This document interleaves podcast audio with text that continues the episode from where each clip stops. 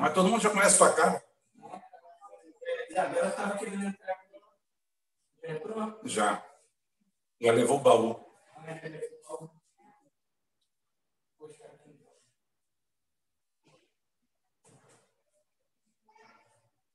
Não encostou. Já está ao vivo. Oh. Já estou ao vivo? Tudo, tudo, errado, mas é assim mesmo, gente. Bom dia, boa tarde, boa noite. É, obrigado pela presença de todo mundo aqui. Hoje é a primeira live do ano e a gente cismou de. Liguei para o Felipe, para o Caraí, falei com o Marcelo, falei com o Christian, vamos fazer uma live. Como eu falei, a gente vai focar bastante no canal geopolítico. Esse aqui vai ficar só para política nacional. E hoje a gente veio desmistificar algumas coisas. Dá logo trabalho, dá nome à causa, à situação. O que, que vem por aí? O que, que nos espera? Como tudo, como tudo existe, nós estamos abrindo um ano. Um ano é um cenário aberto. O que, que vai ser de nós? Para onde nós vamos? Quais os caminhos? Não adianta fazer memezinho é, do Bolsonaro, não adianta pegar foto do Bolsonaro é, tomando banho no Guarujá, na Praia Grande, aonde for, em qualquer lugar, e, ao mesmo tempo, você dizer que aquilo ali é um ato fascista, porque o Mussolini um dia tomou banho de praia também. Até porque, como eu falava com o Felipe Quintas fora do ar, é, quanto mais vocês fazem ele parecer com Mussolini, mas ele começa a se tornar agradável nesse cenário que nós vivemos aqui. Que está começando a precisar de alguém assim. Nós estamos entrando num cenário surreal. Surreal, totalmente surreal. Nós, nós estamos entrando num, num mundo que parece que a gente é dirigido pelo Salvador Dali. É total, é total surreal. Tudo que você imaginar de loucura, qualquer coisa, LSD, Lucid Sky and Diamond, tá? qualquer coisa que passe pela sua cabeça, você está vendo que pode ser possível aqui.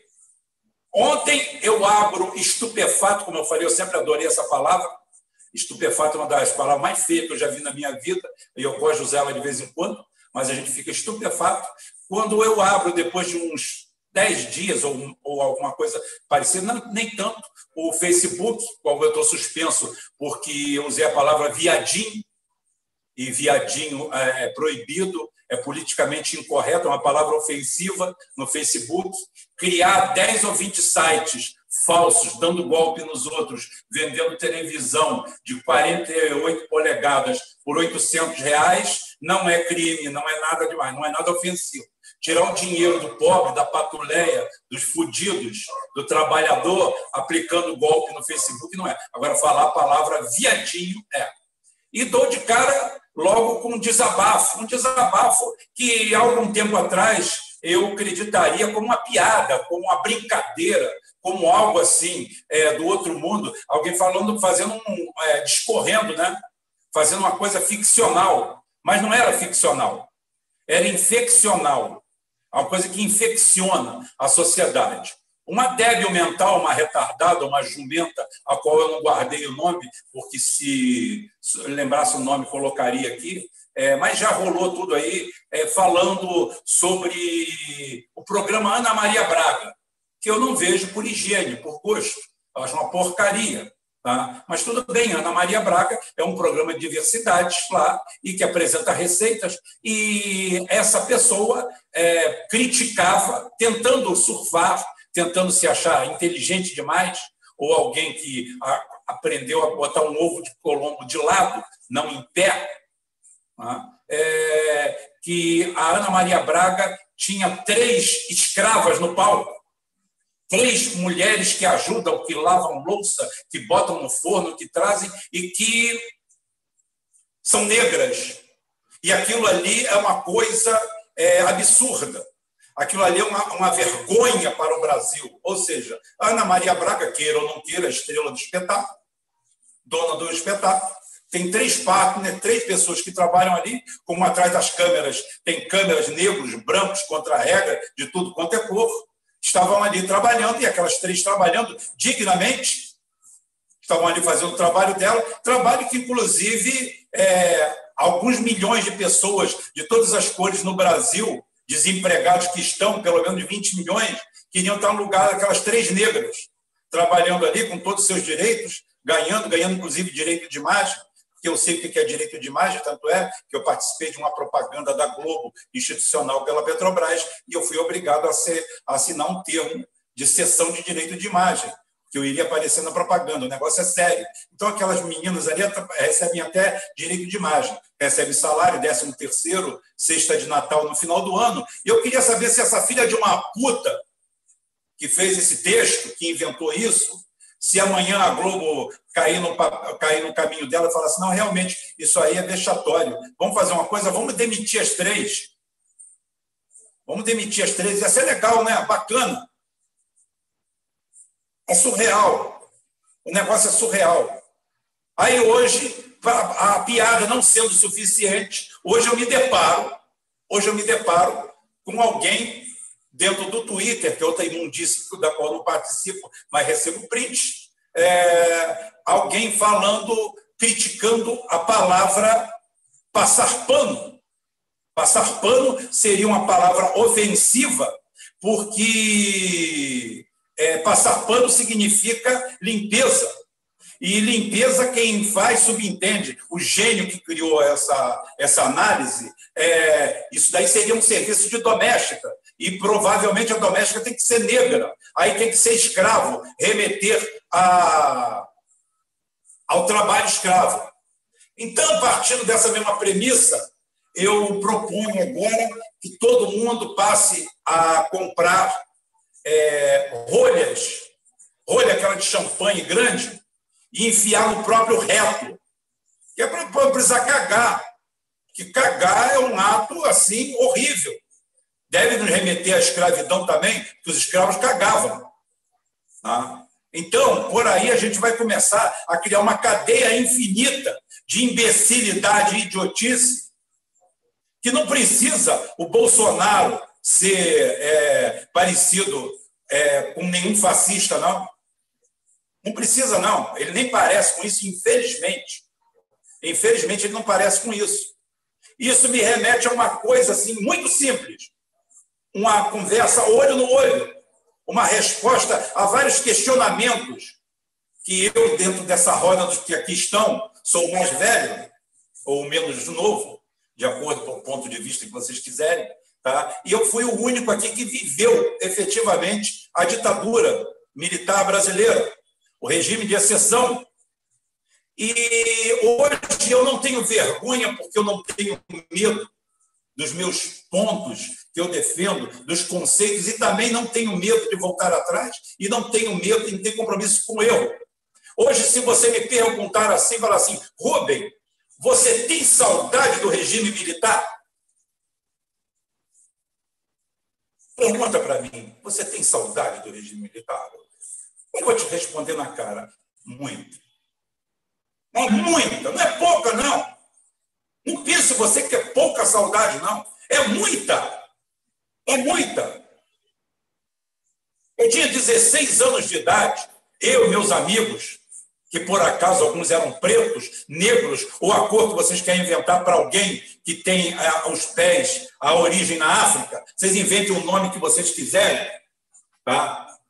Porque é, isso daí me remete a. Hoje, o racismo estrutural dessa canalhada dos milhões de anuéis da vida e todos os outros é, lembram mais ou menos a piada que existia sobre um criador de porco. Né? O cara começou a criar porco lá no interior de Minas tá? e chegou um fiscal, tá? que devia ser do pessoal, provavelmente, e chegou e perguntou para ele o que ele dava de comer para aqueles porcos. E ele falou assim: eu dou resto de fruta do aipim, mandioca, esse negócio todo. Aí o cara falou assim: não pode não. De acordo com a portaria número tal, tal, tal, tal, tal, aqui, assinada pelo secretário nacional, deve ser o Marcelo Freixo, qualquer um, é, é, esses porcos não podem comer esse tipo de comida, não, então você está multado. Daqui a 30 dias eu venho aqui. Aí, 30 dias depois, ele voltou e falou: O que você está dando para ele? Não estou dando, dando essa ração aqui. Agora estou comendo essa ração aqui. Assim, essa ração aí? Não, essa ração aí não é liberada pelo, pelo ministério aí, não. E é o seguinte: você está multado de novo. Daqui a 30 dias eu volto. 30 dias depois, ele voltou e o cara falou assim: agora eu estou dando essa daqui, esse farelo aqui. Muito bom, né? Aí, ótimo. Só que esse aí também não atende as especificações, não. Você está multado. Então, você, daqui a 30 dias eu volto. Quando ele voltou 30 dias, ele falou assim: e aí, o que, que você está dando para os seus pobres? Falou assim: vale refeição. Na hora do almoço, eu tô, libero eles, eles vão comer na puta que os pariu, onde eles quiserem, e depois eles voltam. Pergunta para eles, faz uma entrevista com eles. É esse daí o papel da nossa esquerda. Ela não está deixando alternativa para a gente. A gente não tem alternativa com esse tipo de gente, com esse tipo de idiota. Aí você me pergunta se eu tenho saudade do regime militar. Eu tenho. Eu tenho saudade de uma época que nós tínhamos no Brasil, como eu falei, eu discuto com qualquer um. Pode ter mudado para o cara que morava na Zona Sul, que o pai dele era general e que ele foi brincar de guerrilheiro lá no Araguaia. E é o seguinte: encontrou a terceira lei de Newton. Toda ação gera uma reação em sentido oposto e contrário. E normalmente com a mesma força, ou não necessariamente com a mesma força, até maior, porque a lei de Newton na, na, na vida real leva também a uma segunda, a uma, a uma terceira, a uma terceira lei de Newton, aspas, uma, que é o esmagamento. Foram esmagados, escolheram pecar em armas, foram para lá sonhando e tomaram dentro do rabo. 400 pessoas é, são o número de desaparecidos oficiais no Brasil. É uma tragédia, realmente, mas é uma tragédia individual. Coletiva não é não, porque esse número a cada dois dias nós cometemos de assassinatos no Brasil. O Brasil mata 30 pessoas a cada 100 mil habitantes. 15 vezes o número da Índia, que vive uma miséria e um desnível social incrível, e 15 vezes o número que o Brasil tinha há 50 anos atrás, em plena ditadura militar. Isso são números. Hoje eu saio de casa, não sei se eu vou voltar Hoje meus filhos saem de casa, não sei se vão voltar. Aí você me pergunta se eu tenho, tenho. Tenho sim. E não tenho medo de dizer que tenho, não. Até porque esse regime que está aí com o Bolsonaro, infelizmente, não me lembra nada daquele regime militar. Hoje eu tenho coragem de falar isso para você. Eu estou cagando para o que você pensa. Eu estou me mijando para o que você pensa. Eu vivo nesse país aqui. Eu não subo morro para comprar droga, eu não subo morro para comprar cocaína, eu não tenho amigo traficante, eu não tenho amigo, eu não tenho político de estimação, eu não tenho nada. Eu só digo que é o seguinte: eu lutei por um Brasil melhor e ganhei um muito pior. Nessa história, só quem não me traiu foi Brizola e Darcy Ribeiro. O resto, todo mundo me traiu. Lula me traiu, Dilma me traiu, me traiu. Todos traíram Brizola, Thaís César Maia, Marcelo Alencar. Todos eles traíram o Brizola. Todos eles enfiaram uma espada nas costas do velho e foram fazer carreira solo. Todos se, se aproveitaram, garotinho, todos eles. Então, nessa história toda, e nem e Brizola nunca foi de esquerda, só para seu governo, ele era nacionalista e trabalhista. É. Então, houve uma cisão, uma guerra entre eles lá, ótimo.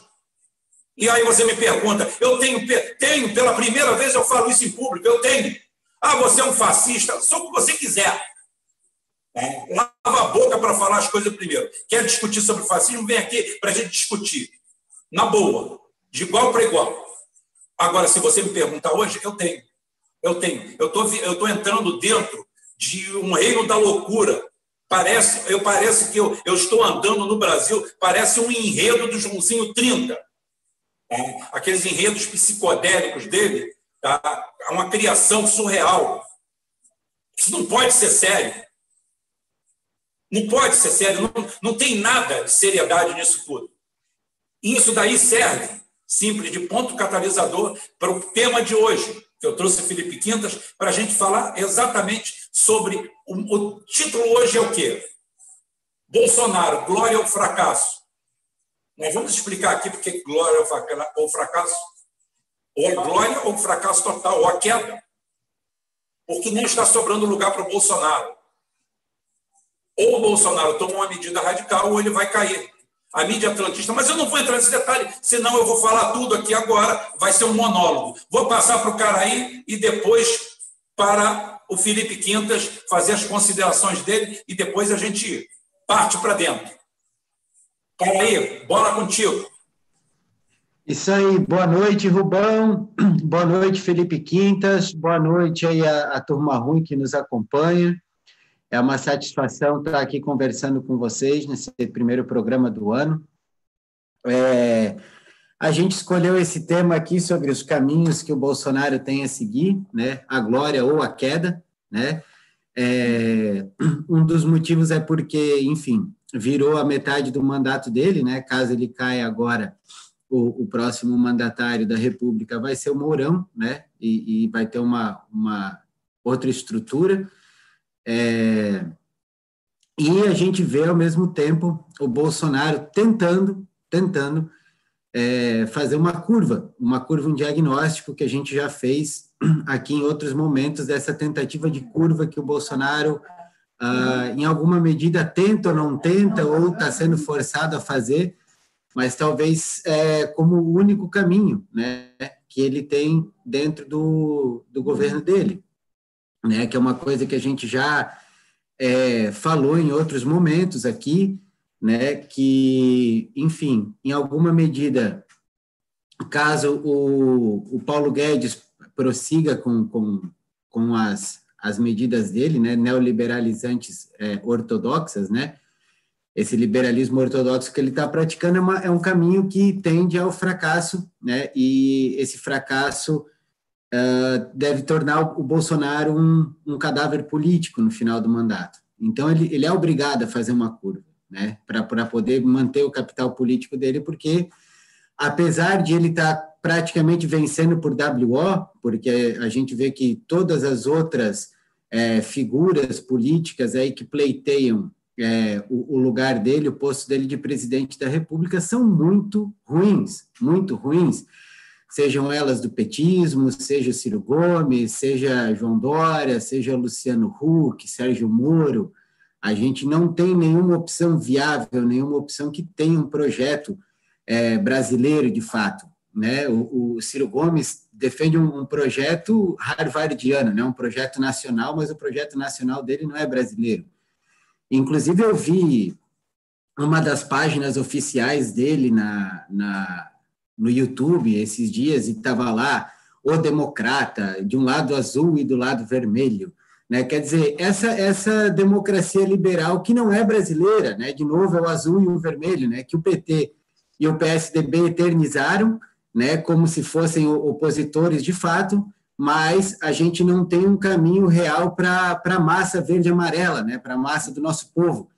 Inclusive, esse é dos, um dos motivos que eu coloquei aqui, né, é, como cenário, a bandeira do Brasil, né, com esse lema positivista da ordem e do progresso, né, que eles tiraram do Augusto Conte, com uma lógica positivista que, bem ou mal, ela, ela opera num, num num sentido que eu já trouxe aqui algumas vezes, né? É, o resultado das ações políticas, a gente, é, quer dizer, a, o sucesso das ações políticas a gente mede pelo resultado, né? E, e a gente viu, por exemplo, já fez essa análise várias vezes, no caso do governo petista, é, o resultado do petismo, é, somando os dois governos, Lula e Dilma, ele foi nefasto, foi deletério para o Brasil. Quando o PT entregou o governo é, para o Temer ou para o Bolsonaro, que seja, ele entregou um país pior do que ele recebeu do FHC. E olha que aquele país estava muito ruim. Então, a despeito dos méritos que possa ter o governo lulista, ele passou a faixa para Dilma e a Dilma entregou um país muito pior. Muito pior por quê? Porque quebrado é, economicamente e desintegrado socialmente com tecido social rompido, com as pessoas se odiando, com as pessoas incapazes de fazerem análises racionais sobre o que está acontecendo com o país, de fato. E, bom, essa semana eu, eu recebi aqui uma, uma lista de, provavelmente feita aí da pessoa que está sentada com, com a maquininha do Carluxo, dos sucessos do governo Bolsonaro. E, e são sucessos assim que, embora haja uma larga margem de contestação sobre o que eles estão alegando, se a gente coloca numa balança ou num estatuto de comparação de governos liberais ou do governo liberal que o próprio PT fez, a gente tem alguma coisa que realmente dá para comparar, dá para comparar. Mas eu vou entrar isso na segunda metade do, do programa. É, nesse primeiro, nesse primeiro, nessa primeira etapa, é, eu quero primeiro fazer uma breve retrospectiva, né? Porque às vezes até lá no nosso grupo, em outros momentos, é, é a gente conversou bastante sobre isso, né? E enfim, é, a gente fez várias entrevistas interessantes com o Diego Pautasso sobre a China, a gente fez programas com o Felipe Quintas, fez duas entrevistas com o Aldo, trouxe Arthur Rizzi, Carlos Velasco. Né? A gente trouxe várias pessoas aqui para ajudar é, todo mundo fazendo a fazer esse esforço de compreender o Brasil, compreender o Brasil profundo, compreender a nossa história que foi proibida. Né? A gente não conhece, nós vivemos hoje com um povo que não conhece a própria história, não conhece a natureza do Brasil, não conhece a natureza de formação do nosso, do nosso país, e a gente é, de fato, uma nação em formação. A nossa nação ela não, ela não completou a construção dela. O Brasil tem tudo para ser uma grande civilização, mas a gente, para chegar lá, a gente ainda precisa terminar o nosso projeto de construção nacional, de construção da nossa nacionalidade, das várias esferas que tem a nossa nacionalidade, seja ela física, cultural, industrial, econômica, a gente tem, a gente é uma nação cuja construção ainda está inacabada. E o que falta nesse país, dentro da esfera, dentro dos campos políticos, são projetos que permitam, que proponham mecanismos, meios para que a gente termine a construção do nosso país. É, e a gente tem, é, digamos, algumas, alguns graus de comparação. Né? A gente fez é, programa sobre a Rússia, né, que a minha leitura é, é um, é um czarismo, é, ainda é um czarismo, ele, é, porque é uma nação, é, é uma civilização, é um processo civilizatório, embora tenha esse revestimento democrático e tudo mais, é, é um czarismo. A China, né, que, é, que é a primeira nação da história, essa semana eu, eu assisti um documentário interessante contando isso, que a, que a China é a primeira nação da história, o primeiro povo que se constituiu enquanto nação, né? e hoje, é, sem sombra de dúvida, é a nação mais potente do mundo, é, é o, o, século XXI, é, ao que tudo indica, será o século da China, né? que é um, é um triunfo, é uma, é uma glória deles, depois de terem passado o século XIX como o século das humilhações, com tudo que eles passaram, com todas as idas e vindas que eles tiveram no século XX, hoje a China é, entra no século XXI para fazer com que seja o século chinês, né? para bem ou para mal, goste ou não goste. E a China está para além de ser um, um comunismo. Né? É, a China é uma dinastia Han, é a dinastia Han, ela está ela tá para além disso, é o sentido dela de povo, né? e, e ela tem um, um, sentido todo particular né? do, do que, que é a nação chinesa. E a gente tem outras histórias, né? outras histórias de, de construção de nação mas eu quero focar aqui é, na nossa, né, no Brasil. E por que, que eu estou falando isso? Porque a gente precisa saber da nossa história, nossos processos de construção de nação, para a gente conseguir entender onde a gente está e a gente conseguir pensar juntos para onde vamos. Qual que é o rumo que nós temos que seguir para continuar construindo a nossa nação? É preciso se situar né, no tempo, no espaço, para a gente saber para onde vai sem esse tipo de orientação, a gente não vai conseguir chegar a lugar nenhum. Né? E, inclusive, a gente tende a se desintegrar. Né? Então, é, primeiro, eu quero chamar atenção aqui de quatro movimentos de construção da, da nossa nação, da nossa nacionalidade, né? É, que tem um, um, um princípio né, que talvez para além da ideia do descobrimento, que é o, que é o marco que se tenta colocar, é, temos o, o nascimento, o berço da nossa nacionalidade na Batalha de Guararapes, em 1648. A estrutura que vai, digamos, dar é, é, vazão, da, da, da, nascimento né, para a nacionalidade brasileira, né, que é uma junção do negro, do branco e do indígena, dos europeus, né, dos, dos, dos, portugueses em específico, porque foi um, um, um movimento justamente de expulsão dos holandeses né, de Pernambuco.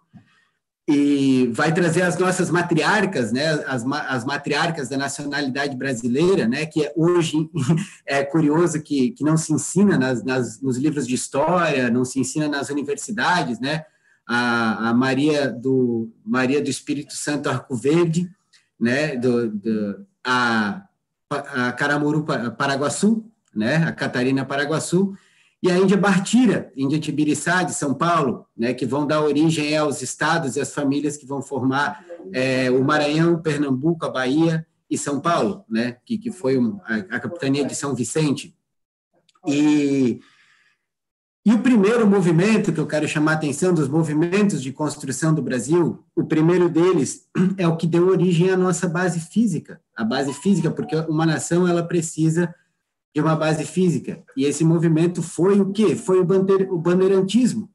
O bandeirantismo que aí no, no século XVI e XVII, e depois do século XVIII consolidou isso de fato, que rasgou o Tratado de Tordesilhas. Né? Foi uma infantaria de é, portugueses, mamelucos paulistas, de indígenas, que marcharam pelo interior do país, né, que chegaram até a Foz do Amazonas, que, que foram chegar é, e construir, que foram consolidar no século, em 1750, o Tratado de Madrid. O Tratado de Madrid que deu, em grande medida, a forma que o território brasileiro tem hoje.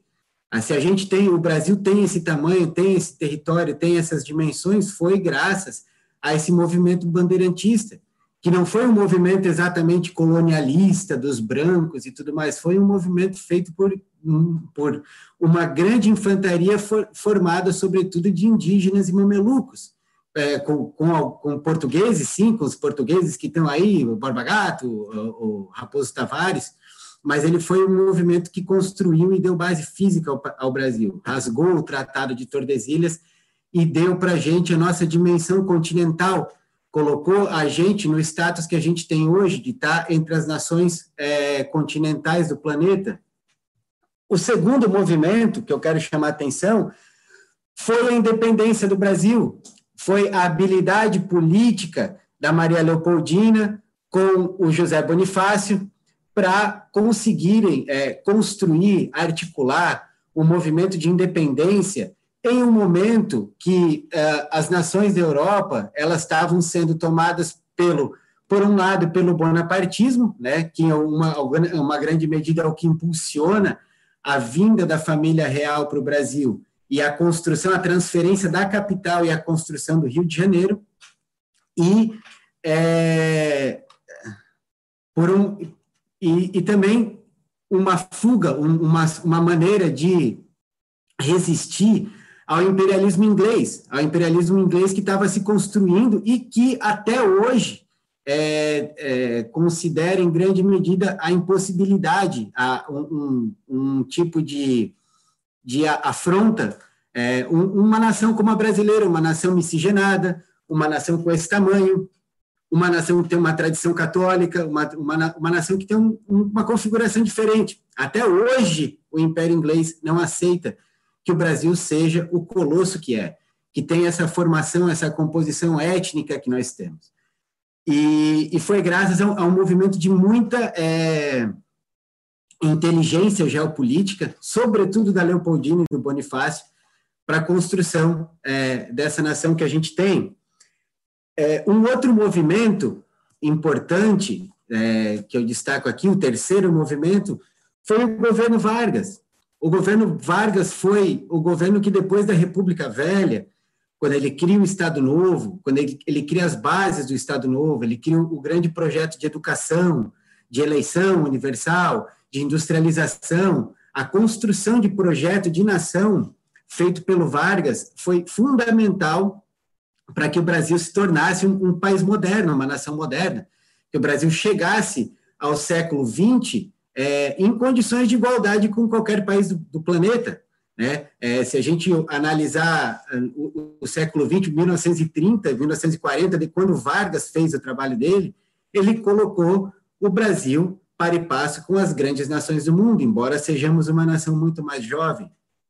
A gente teve agora um quarto movimento, que foi feito em alguma medida iniciado com o JK, com a construção de Brasília, com a, com a interiorização né, da, da, da, população, da ocupação do país, que Vargas já tinha promovido, Vargas tinha promovido uma marcha para o oeste, sempre continuando o movimento dos bandeirantes, quando rasgaram o Tratado de Tordesilhas. Então, esse quarto movimento vai ser continuado pelo governo militar, que é mais um, um, um projeto de avanço da construção do Brasil, de interiorização da construção e do desenvolvimento do país. E, desde então, a gente carece de um quinto movimento. O quinto movimento ele não foi feito por quê? Porque a nossa nova república, a Constituição de 1988, ela é uma Constituição antinacional, anti-Brasil ela foi feita é, para destruir o legado do varguismo, para destruir o legado de construção. Então, desde meados dos anos 80, com essa virada neoliberal que o mundo vai passar a sofrer, o Brasil tem sido interditado enquanto nação. A nossa construção do país tem sido obstada, seja pela interferência do imperialismo econômico, seja pelo imperialismo cultural, seja inclusive por tentativas de intervenção militar dentro do nosso território. É, essa, esse aumento é, exacerbado de ONGs, a proibição da construção de hidrovias, de ferrovias, o nosso acesso ao Pacífico. A gente, a nova república foi um processo de fato de desconstrução enquanto a gente teve um longo, longos períodos de construção da nação brasileira, da base física, material, cultural, essa construção ficou inacabada, porque infelizmente nós tivemos uma virada na nova república que foi extremamente deletéria para o país. E hoje a gente carece dramaticamente de alguém, de, de forças políticas que tenham condição de progredir com esse processo de construção do país, de estabelecer ordem né, que essa ordem sirva de base para o avanço e o progresso do Brasil enquanto nação. E a gente tem caminhos, né? A gente tem caminhos, a gente tem uma demanda grande por industrialização, por avanço em ciência, tecnologia e inovação. A gente precisa valorizar a nossa agricultura como um ativo geopolítico fundamental, né? E saber é, o nível de cobiça inclusive, que outros países têm sobre o nosso território, sobre as nossas riquezas, sobre a nossa cultura, o nosso povo. Nós formamos um povo excelente. Eu fico indignado quando vejo os idiotas liberais de direita de esquerda de plantão depreciando o nosso povo. O povo brasileiro é sensacional e ninguém vai me provar do contrário, ninguém vai me convencer do contrário. Nós temos um povo bom. E a gente, para consolidar esse movimento, construção, né, a gente, de, de, construção do país, a gente, um fator fundamental é a, a, a, interligação da nossa saída com o Pacífico. E outro dia, eu, inclusive, vi pessoas aí que leram estudos do IPEA, do governo Lula, do governo petista, dizendo que não, não precisa interligar com o Pacífico, veja bem, é longe demais para a gente ter uma ligação com a China pelo Pacífico. Isso é uma coisa completa, pra, completamente absurda e é um reflexo do tipo de colonialismo mental que vemos sofrendo nesses últimos 30 anos, nesses últimos 32 anos. E, bom, um fator emblemático para que o século XX tenha sido o século dos Estados Unidos foi a ligação, a ferrovia transcontinental, a marcha para o oeste que eles fizeram em 1869. Inclusive, o Nelson Rockefeller, quando chegou na Amazônia brasileira, no, nos anos 1940, ele queria fazer a, a próxima marcha para o oeste dos Estados Unidos dentro do território brasileiro.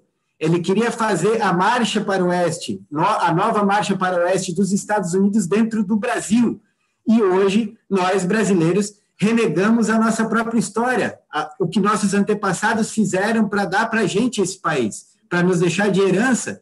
E a gente não tem capacidade é, de enxergar o tipo de boicote que o Brasil vem sofrendo por esses, por esses anos todos, né? E, enfim, a gente precisa sair do canal do Panamá.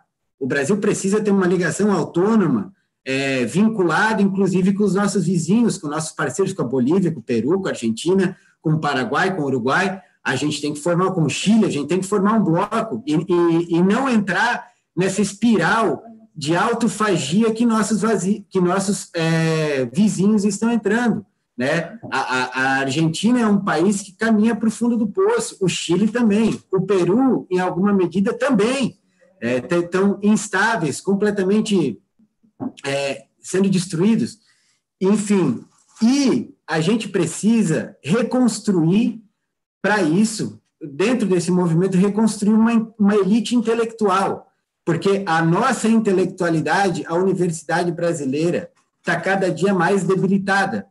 A gente não tem é, uma formação consistente de uma intelectualidade que pense o Brasil, que construa um sentimento de pertencimento ao Brasil, que, infelizmente, é uma consequência de uma reação que teve ao governo Vargas, né, que foi a criação da USP, que transformou a Universidade a Academia Brasileira num departamento ultramarino francês, né, o figurino francês, que está completamente esgotado.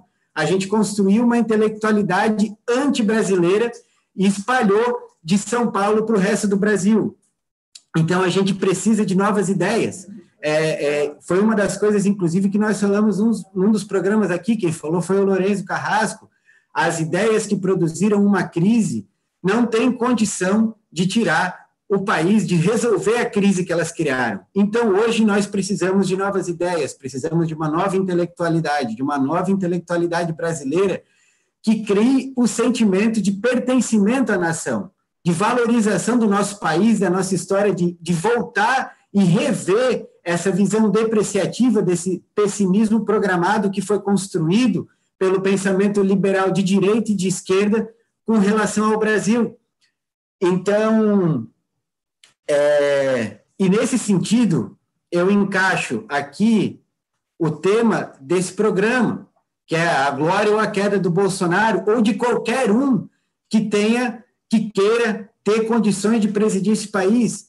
Quem quiser ter a condição de apresentar e de, e de dar ao Brasil e ao povo brasileiro o governo que a gente merece, precisa ter e construir essa ideia de pertencimento e uma proposta de terminar a nossa construção nacional, essa construção que está inacabada e que precisa avançar, precisa seguir adiante. Então, é, encerrando essa primeira parte, vou passar a bola para o Felipe Quintas. Vai lá, Felipe, boa noite. Boa noite, Caraí, boa noite, Rubão, boa noite a todos que nos assistem. Bem, na primeira live do ano, né, é interessante a gente lembrar que esse ano, 2021, é, fazem 200 anos da elaboração do primeiro projeto nacional brasileiro de José Bonifácio, né? quando o Brasil ainda era parte do Reino Unido, de Portugal, Brasil e Algarves, e o, por conta da revolução do Porto, da revolução liberal do Porto, em Portugal, que constitucionalizou o país, foi convocada uma, uma assembleia e aí os deputados é, das províncias brasileiras, né, os deputados, é, podiam, podiam participar, tiveram alguma participação. Depois foram enxotados pelos portugueses, porque os próprios liberais portugueses não queriam a participação dos brasileiros e foi, esse, foi, essa rejeição que desencadeou a independência brasileira. Né? E o projeto dos deputados de São Paulo, né, a, a, o programa político para a representação política dos deputados de São Paulo, escrita pelo José Bonifácio em 1821, não era só um projeto para São Paulo, era um projeto para o Brasil. Tanto que já estava delineado.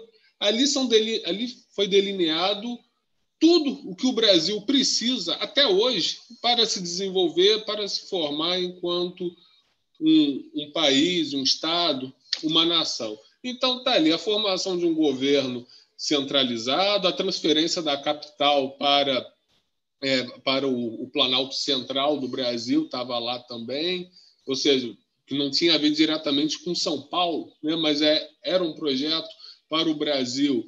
A construção de escolas e universidades em todo o país, re, re, abolição da escravidão, reforma agrária, a criação do que ele chamava de Direção Geral de Economia Pública, que era para industrializar e construir a infraestrutura do Brasil. Então, a Direção Geral de Economia Pública seria uma grande empresa estatal que administraria tudo, né? administraria minas, estradas, é, fábricas, siderurgias, enfim, uma, é, florestas, agricultura, uma cacetada de coisa. Né? Então, é, educação para os índios, para os negros, para os trabalhadores pobres em geral. Né? Enfim, estava ali a estruturação de um país. Né? A estruturação que o Brasil precisava que ele só começou a ter a partir da Revolução de 30, da Revolução de 1930, porque até então ficou um vácuo. Né? Da independência até Vargas, o, o, Brasil, o Brasil viveu um, um, um vácuo, né? não houve iniciativas políticas de, de, de grande monta. Né? O Império, que teve uma importância para a consolidação da unidade nacional brasileira, também não foi além disso. Tanto é que o crescimento médio do PIB no Império foi de 0,3%. Ou seja, em termos econômicos, o Império Brasileiro foi um grande governo Temer. Então, enquanto as monarquias. Isso não era porque era monarquia, né? porque as monarquias da Europa naquela época já estavam pensando em termos de desenvolvimento capitalista, aliás, desde bem antes do, do, do século XIX. Mas o Dom Pedro II, o Dom Pedro II era um cara de gente boa, tudo mais, mas como líder político, não, não, não foi além disso, né? É, o cara estava mais preocupado com velharia egípcia, né? e, e, reflexões, é, reflexões abstratas sobre a, a, a, a, língua, não sei das quantas lá, sobre ara, o Dom Pedro II estava mais preocupado em aprender aramaico do que em desenvolver o Brasil e aproveitar essa imensidão territorial do Brasil para estabelecer as forças produtivas aqui e melhorar o padrão de vida das pessoas. Não falo nem da abolição da escravidão, porque ele era um abolicionista, de fato. Mas, enfim, aquela aristocracia extremamente atrasada, né? uma aristocracia atrasada e identitária também. Né? O, o apartamento da Paula Lavigne era a corte imperial do Brasil no, no, no século XIX. Né?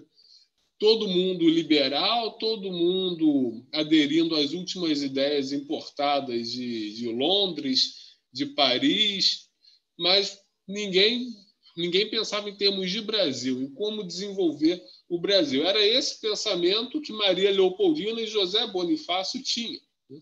Só que ambos foram preteridos. Né? Maria Leopoldina morreu de tanto ter filho, de tanto parir. Né? É, Maria Leopoldina foi educada para ser uma estadista e, quando chegou aqui no Brasil, virou uma parideira. Né? Ou seja, não estava sendo devidamente aproveitada, não teve a, visão dela não estava sendo devidamente considerada. Enquanto isso, a Marquesa de Santos, que recebia dinheiro da embaixada britânica e de outros países para intermediar a venda de minas brasileiras, foi ela a, a figura determinante para a demissão de José Bonifácio, que não queria vender as minas do Brasil. Né? E tanto é que o nome Marquesa de Santos, ela não era de Santos coisa nenhuma. Ela era da cidade de São Paulo. Quem era de Santos era o José Bonifácio. Só que o título Marquesa de Santos foi dado pelo Dom Pedro I, justamente como provocação ao José Bonifácio depois da demissão e da prisão dele. Né? Enfim, então é, enquanto, enquanto os Estados Unidos, naquela época, já pensavam em, em indústria, protecionismo, construção de, de, ferrovias, marcha para o oeste, o que o Brasil só viria a fazer com Vargas, o, Brasil estava na mão de estava na mão da Marquesa de Santos né? e depois de uma aristocracia parasitária que não contribuiu em absolutamente nada para o país. O, o, o Brasil chegou ao século o Brasil chegou ao século XX praticamente zerado. Zerado em termos demográficos, zerado em termos infraestruturais, zerado em termos culturais. Né? Até mesmo essa ideia de cultura brasileira, de brasilidade que a gente tem, só veio com Getúlio porque não, não, não, existia essa coisa do Brasil moreno, do Brasil país do futebol, do Brasil país do carnaval, do samba, da praia, nada disso existia no século XIX. Tudo, tudo isso só, só passou a existir com a política cultural de Getúlio, que não se preocupou só em desenvolver o Brasil, se preocupou em dar uma identidade para o Brasil. O Getúlio não quis formar só um Brasil desenvolvido, quis formar também um Brasil que tivesse uma identidade própria o Brasil que, te, que apresentasse alguma singularidade no concerto das nações. O Brasil que tivesse uma cara. Né? O Getúlio não queria que o Brasil fosse Austrália ou Canadá, porque qual é a identidade da Austrália e do Canadá? Eu não sei. Né? Canadá e Austrália têm alguma identidade? Não, são ingleses. Né? São, são, são ingleses morando em, em outras áreas, é, morando no além-mar. Né? O australiano é inglês, o canadense é inglês. São países extremamente desenvolvidos, com ótima qualidade de vida, mas não têm identidade. Em termos históricos, Canadá e Austrália não, não, não fazem história. Canadá e Austrália não podem nem ser considerados países independentes de fato. Não era esse o modelo que o Getúlio queria para o Brasil. O Getúlio queria que o Brasil fosse um, um país que tivesse uma cara, que as pessoas olhassem e falassem: Isso é o Brasil. Um país, um país com identidade. Um Brasil que soubesse o que quer, soubesse o que é, soubesse para onde vai. Né? Então, isso só começou a partir da Revolução de 30 e, e, e continuou. Né? É, teve um aspecto muito importante que o cara aí falou, a marcha para o Oeste, que já foi começada com Getúlio, inclusive Goiânia é criação dessa marcha para o Oeste. Goiânia foi criada em 33 como parte dos esforços do governo federal para interiorizar a população e o desenvolvimento. Né? O próprio Getúlio falava que a marcha para o oeste é o sentido da brasilidade. Né? É, o Getúlio sempre teve uma, sempre valorizou muito nos discursos dele, na política dele, o legado do bandeirantismo. Né? essa rejeição ao bandeirantismo é uma coisa que surge muito mais da esquerda da esquerda uspiana a partir dos anos 60 e 70. Né? E, curiosamente, de São Paulo. Né? Ou seja, é, os, bandeirantes que, os bandeirantes não fazem parte só da história de São Paulo. Né? Os bandeirantes fazem parte da história do Brasil. Né? Porque a formação territorial do Brasil é devida aos bandeirantes, até mesmo a formação étnica do Brasil. Né? o caboclo, o sertanejo, o caboclo do centro-oeste, o sertanejo do interior do nordeste, são tipos étnicos criados pela expansão das bandeiras para essas regiões. Seja, o bandeirantismo nunca foi um fenômeno só de São Paulo. O bandeirantismo é um fenômeno do Brasil. Os bandeirantes ajudaram a construir o Brasil antes mesmo da independência. Isso é um dado interessante. O Brasil já se estruturava como nação antes mesmo da independência. E é por isso também que isso facilitou a, que a nossa independência não se desse com a balcanização que ocorreu na América Hispânica. Porque o Brasil já, já havia uma comunicação interna do Brasil, já havia, digamos assim, um acordo interno no Brasil pela unidade, o que não havia na América Hispânica. Né? Então, é claro que também alguns autores vão dizer que a, a unidade já estava consolidada na época da independência que não precisava depois da ação centralizadora do império. Precisava sim, porque essa unidade ainda estava em construção, mas existia de fato e foi garantida pelo poder central. Só que o império parou na unidade político-territorial. Não, a unidade político-territorial ela é um fim em si mesmo, claro, mas ela também é um ponto de partida para o desenvolvimento do país, já que oferece os recursos naturais, os recursos espaciais para o aproveitamento industrial, para a descentralização da população. Isso só começou com a era Vargas né, e continuou depois com, com JK e com a ditadura militar. Né? O que o Rubão estava falando ali, que ele tem saudade da ditadura militar, ele tem todo motivo para ter saudades da ditadura militar, porque a ditadura militar foi o último momento da história do Brasil em que se construiu alguma coisa de fato no país, em que se mudou a cara do Brasil para melhor. Né? É, a gente fala muito do Getúlio, do, do Juscelino, mas as realizações dos militares foram impressionantes também. Né? A rapidez com que o, o Brasil se desenvolveu mais rápido que a China hoje. Né? O Brasil era a China da época. Né? Isso, não, isso não, é, não é pouca coisa. Né? Então, é, o quanto em termos de infraestrutura, o quanto em termos de educação, né? É, a pós-graduação brasileira foi praticamente toda estruturada no regime militar. Grande parte das universidades brasileiras foram criadas no regime militar. Grande parte das leis trabalhistas brasileiras foram criadas no regime militar. Né?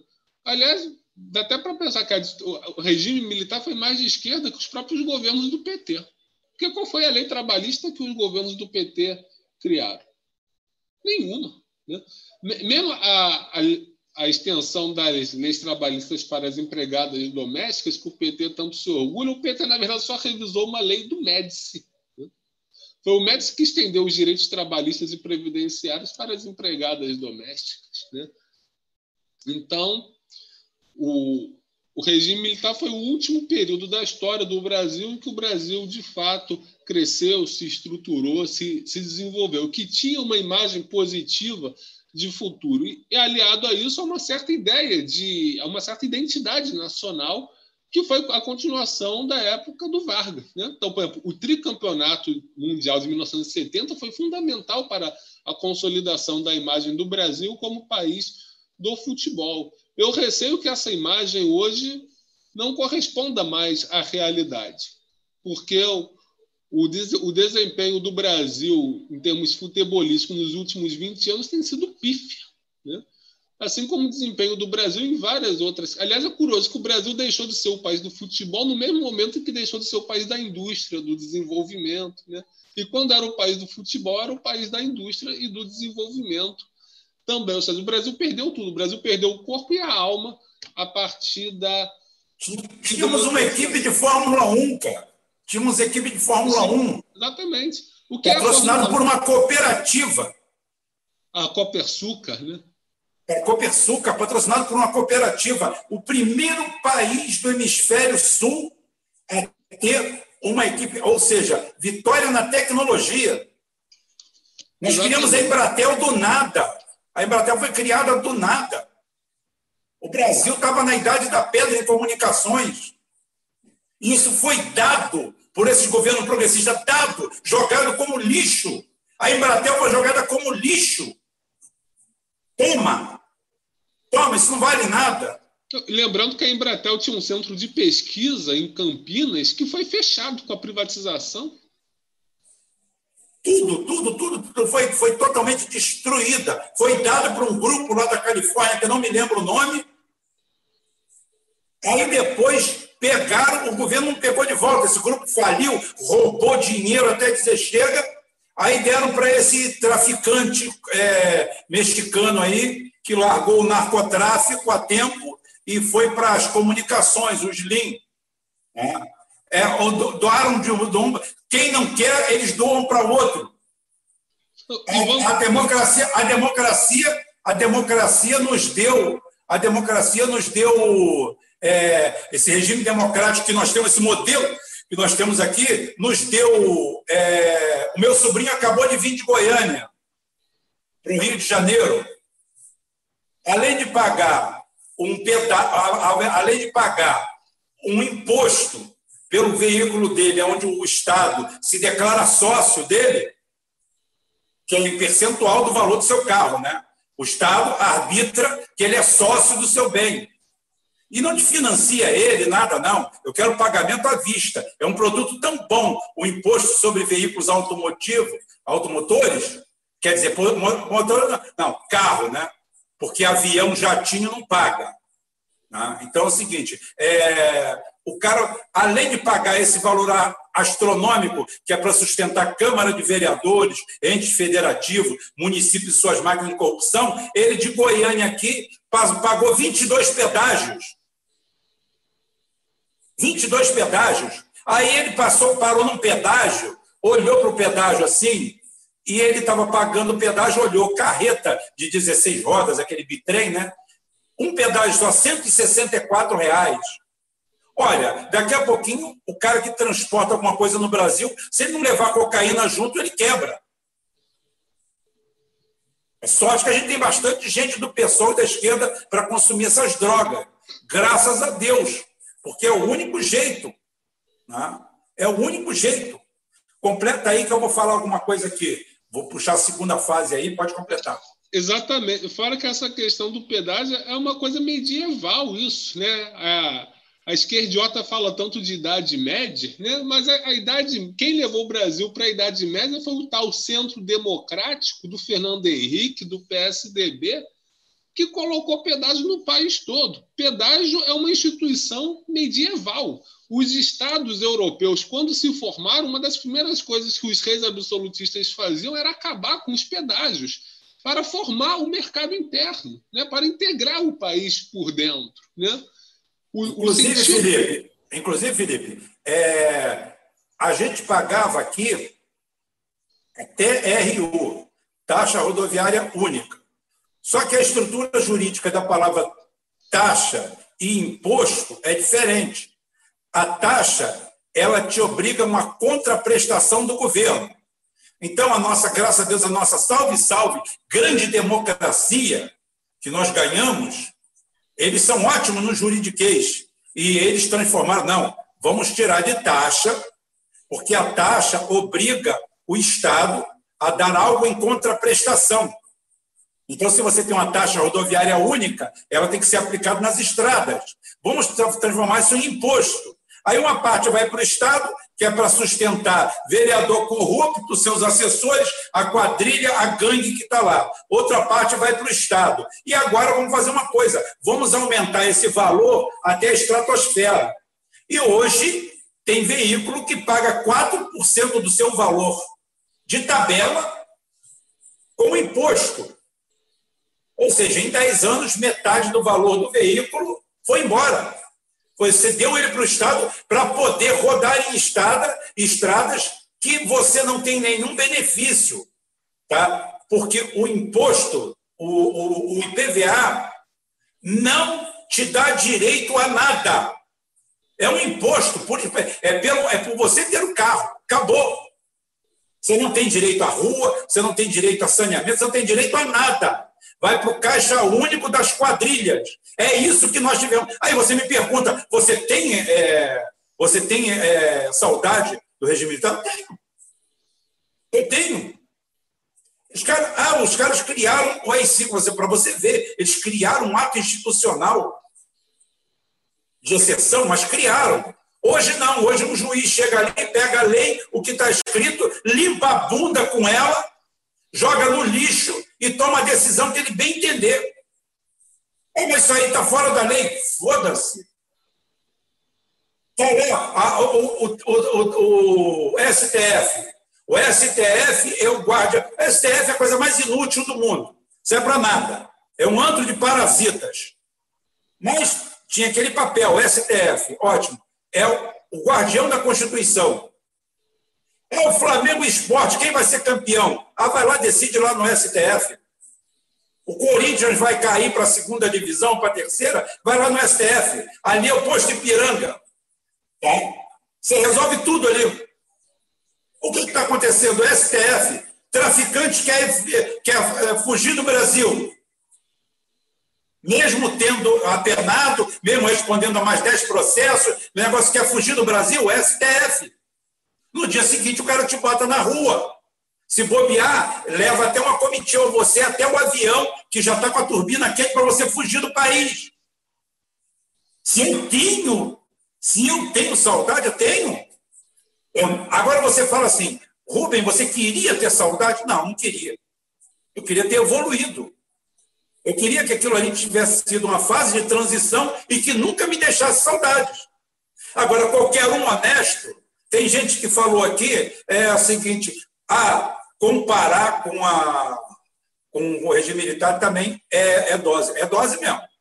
É dose mesmo, porque você tem o direito de ir e vir em paz e tranquilidade. Olha só, nem todo cidadão brasileiro, ou 90% do cidadão brasileiro, ou 95% deles, não moram nas zonas abastadas, da, em regiões abastadas das grandes cidades, não moram em lugares altamente seguros, como mora o seu Marcelo Freixo, que mora no metro quadrado mais caro do Brasil. Ninguém tem essa vantagem. O povão, o povão não quer saber de porra nenhuma, não. Aí você chega e fala assim: oh, mas a nossa situação agora está deteriorada por um motivo. Está deteriorada porque é, os militares jogaram o Brasil na miséria. Mentira, o Brasil enriqueceu nesse período. Aliás, até... poder e paridade, PPP, qualquer um, o Brasil enriqueceu de 80% a 90% desde 1976. Eu até coloquei um dado no Facebook: a participação dos salários no PIB foi a maior da história foi na ditadura militar, foi no entre os governos médios e cigais. O filho do Paulão da Petrobras, um abraço para o Paulão, que se recupere logo. Tá? O filho dele fez, dentro lá no nosso grupo, deu para a gente de presente um, uma tabela que o Caio Castro é, cortou ela em pedaços. Eu não sei se já foi publicado no Puro Sangue, cara, aí. depois você confirma. É, a participação do Brasil no PIB mundial. Exatamente quando saem os militares, a gente começa a cair em queda livre e não parou. Nem no governo Lula, que foi o melhor governo que nós tivemos nesse período. Nem no governo Lula parou. O governo Lula deu uma estanqueada assim, ameaçou, como eu falei, o Lula largou um governo que era uma base boa para a gente construir alguma coisa. Aí veio a Dilma. Se a Dilma hoje fosse escorraçada pelo PT, se o PT chamasse ela de traidora, o governo dela de traição, aí tudo bem, eu aceitaria o meia-culpa do, do PT. Mas o PT, a partir do momento em que se abraça com a Dilma, para defendê-la, inclusive, dessa brincadeira aí que o Bolsonaro fez. Eu achei sensacional do, meio, do, do ponto de vista estratégico da putaria que é a política. Oh, só, você apresenta aí o raio da, do seu maxilar, você disse que quebraram seu maxilar aí, então é o seguinte, eu quero ver. Aí teve gente, os lacradores, a Dilma podia perguntar, e cadê a facada dele? Falei, a Dilma poderia perguntar, a partir do momento que respondesse a pergunta dele. Inclusive, se vocês têm dúvida sobre a facada dele, que eu também tenho, o melhor jeito de enquadrá-lo é esse. Vai lá e mostra, olha aqui, o canalha. Olha aqui o Bolsonaro, seu canalha. Está aqui. Aqui a radiografia. Eu apanhei, quebraram meu maxilar todo. Agora eu quero explicações suas. Aí sim, aí você enquadra o cara. Agora, lacração, ai, você não pode fazer isso com ela, tadinha. Ela foi vítima da ditadura. Ela foi torturada. Ai, não podemos fazer isso. Ah, aí aparece Ciro. O Ciro parece aquele arroz de festa, aquele cara que não pode ver o salão abrindo para lavar o salão que ele já está entrando. Parece cachaceiro que acorda às seis horas da manhã na porta do botequim. O cara abre para botar o lixo para fora, ele já está entrando. Né? Eu lembro um cunhado meu que morreu de cirrose, tá? que ele um dia foi dormir cedo, acordou 11 horas da noite com barulho e acordou e já foi direto para o bar. Aí chegou lá, deu de cara com o bar fechado, porque ele pensou que tinha acordado 5 horas da manhã. Né? Então o Ciro faz isso. E muita gente faz isso. Aí você vem me colocar a culpa. A culpa é um processo. A gente começou aqui falando com o Felipe fora do ar, a gente falando sobre Atentem vocês que nós não entramos no tema principal ainda, tá? A gente só está falando o, o, o caldeirão, a gente só está remexendo o caldeirão. A gente está falando que a gente começou a brigar com os identitários, mas sem dar muito volume aquilo ali, sem a gente achar que os identitários fossem um risco qualquer. Só que hoje, cada dia, cada momento, eu vejo um peso maior na mão dessa canalhada, desses mijões de anuéis, tá? dessa porra desses. Desse, tem o. o é, eu, eu, já tem, tem Mijones de Anuel, tem aquele tal de. Tem o, um, o, o, o, tal do contador de histórias, tem um, tem um canal aí que é contador de história, tem Henrique Cagalho, tem aquele Bem-vindo à Cegueira, que foi lá para Portugal, tá? que os caras ficam aí na lacração. É, é, tem o tal do, do Bostarelli, tem um, bando, tem um bando de merda, cagalhão para tudo quanto é lado, que o negócio chega a feder. Isso virou uma indústria, uma indústria de lacração, uma lacrolândia, e ninguém tem coragem de botar o dedo na ferida. Eu não chamei vocês aqui hoje para brigar, não. Eu não chamei hoje aqui para ninguém virar bolsonarista ou anti-bolsonarista. Primeiro que é o seguinte, todo mundo que eu li aqui os comentários que está sendo é, anti-bolsonarista está em cima de clichês. Eu não vou abordar isso agora. Vou abordar depois. Na segunda rodada eu abordo isso. Vocês estão em cima de clichês. Que o Bolsonaro é mais corrupto, que o Bolsonaro é isso, que o Bolsonaro é genocida, que o Bolsonaro não deu a vacina. Ninguém está dando vacina em porra de lugar nenhum. Está todo mundo com o cu na parede sem saber o que fazer com a, com a vacina. Ele, outro dia, deu um depoimento que eu achei super sensato. O presidente da nação falou assim: olha só, é, nós estamos preocupados. A gente não sabe o que é essa vacina. Todas elas vêm escrito a mesma coisa. Não nos responsabilizamos por porra nenhuma. Vocês tomam, você vai virar jacaré ou vai morrer, problema seu. É tudo com você, talvez. Então a gente está tendo cuidado com isso. Está certo. O que, que ele falou de errado nisso? Tenta me dizer o que, que ele falou de errado nisso. Opa, ele foi lá no Santos lá jogar o caramba, tá? Aí pegaram a foto dele, meme para lá, oh, oh. aí você reclama do nego sacaneando Lula com câncer. É guerra baixa, é ordinário, é baixo. Vocês estão no mesmo nível que eu falei. Ninguém está brigando pelo Brasil, ninguém apresenta proposta, ninguém está mostrando saída.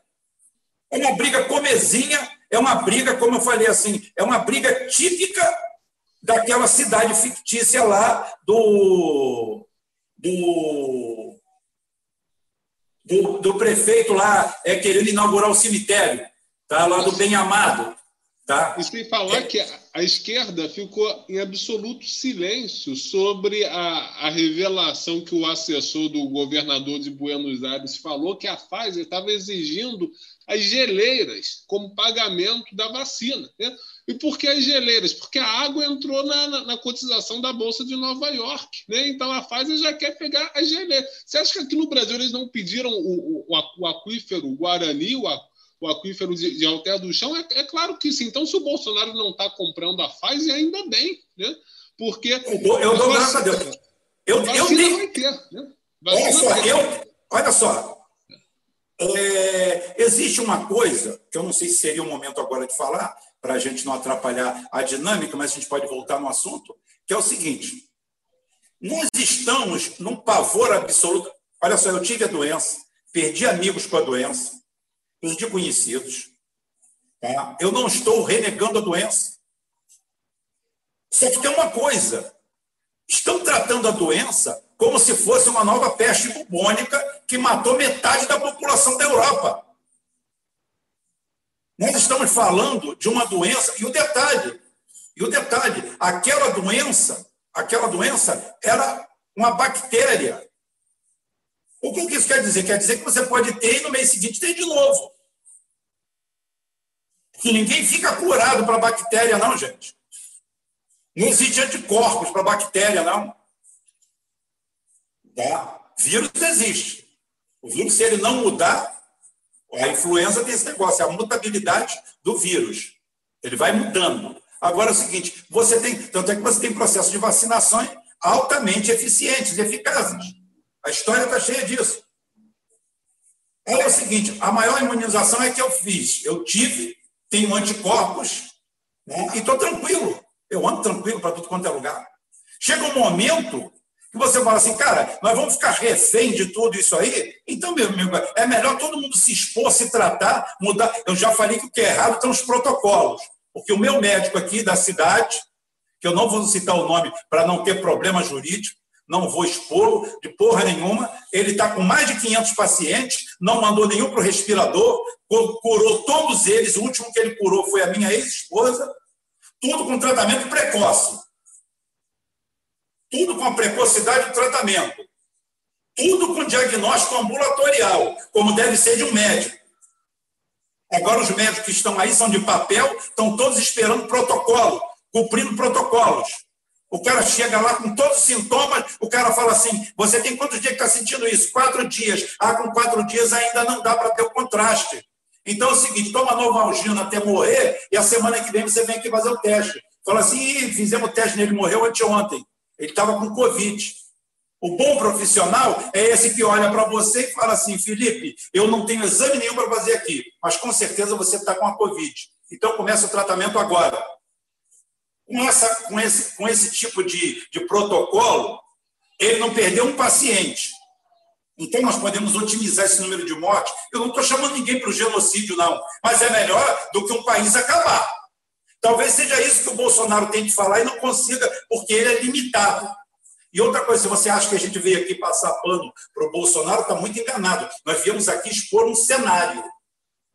Nós viemos aqui expor um cenário. Não coloque palavras na nossa boca e aqui deixa eu logo agradecer. É, Karim, você está com qual nome hoje? Eu não sei, né?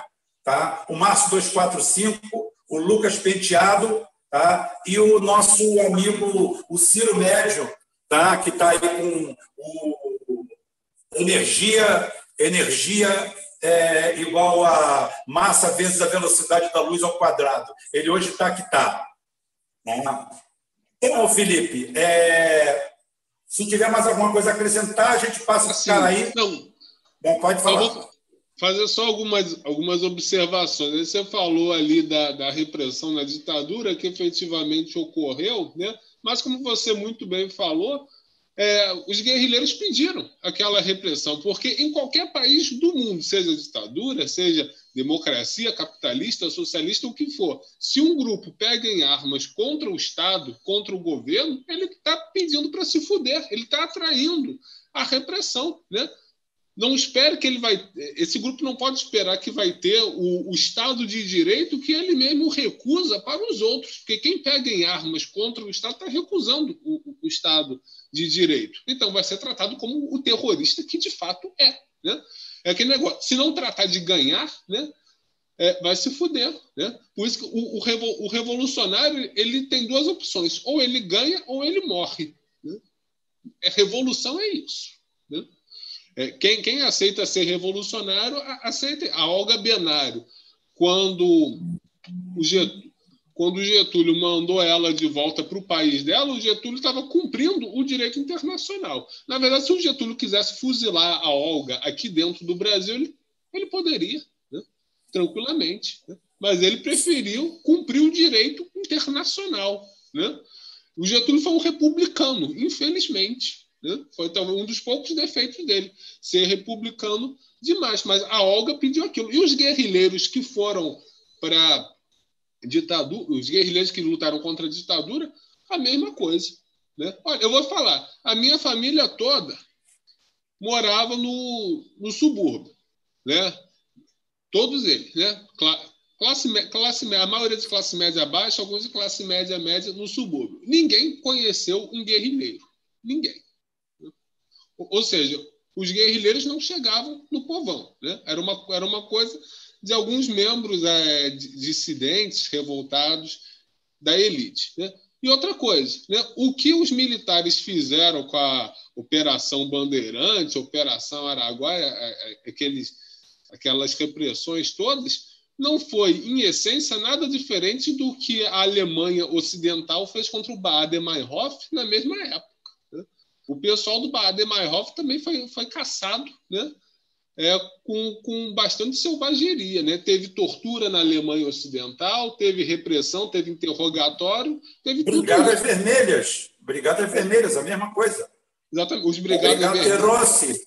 É, e quem vai dizer que a Alemanha Ocidental e a Itália eram ditaduras, eram regimes fascínoras, genocidas? Não, não eram. E também reprimiram duramente aqueles que pegaram em armas contra o Estado. Então, o que a ditadura militar fez no Brasil não foi absolutamente nada diferente lá do que a social-democracia fez na Alemanha, do que a democracia cristã fez na Itália. Né? Então, é, é, um, é um vitimismo, né? é, um, é um mimimi aí com esse negócio de guerrilha, de, de, de guerrilha. E sem falar que aqueles, aqueles guerrilheiros ali, ali foi uma incubadora de filho da puta também, né? porque a Luísio Nunes veio, veio da guerrilha, Gabeira veio da guerrilha, Dilma veio da guerrilha, um monte de entreguista. A guerrilha pariu um monte de entreguista também. Aliás, era natural, porque se eles estavam querendo derrubar um Estado que estava construindo o Brasil, né, qual era o motivo de alguém de esquerda querer derrubar a ditadura militar? Né? O que, que a ditadura militar estava fazendo que não fizesse parte do programa de qualquer esquerda séria? Tinha desenvolvimento, tinha empresa, criação de empresa estatal, criação de direitos trabalhistas, extensão dos direitos trabalhistas ao campo, reforma agrária, a própria criação do, do estado de, de, Rondônia é o resultado de uma reforma agrária, tanto é que Rondônia até hoje quase não tem latifúndio, é tudo é pequena e média propriedade familiar lá, resultado da política de expansão dos militares para o, o, o interior, né? criou-se criou a Embrapa, fez-se muitos investimentos no Nordeste, houve políticas de desenvolvimento no Nordeste. Então, o que é que as empregadas domésticas ganharam direitos trabalhistas, os trabalhadores rurais ganharam direitos previdenciários. Né? Então, o que, é que a ditadura militar fez que a esquerda séria não gostaria de fazer? Para que derrubar um governo assim? Para botar o que no lugar? Para botar no lugar essa democracia que está aí? Né? Então, Inclusive. Felipe, é, esses dias aí eu recebi um vídeo do Lula falando do governo Médici, Sim. Né, falando do milagre econômico, falando que, olha, tinha emprego para todo mundo, vídeo. passava o, o, a, a Kombi lá, pegava o trabalhador, tinha levava para um, depois aparecia um outro emprego melhor, eles podiam escolher.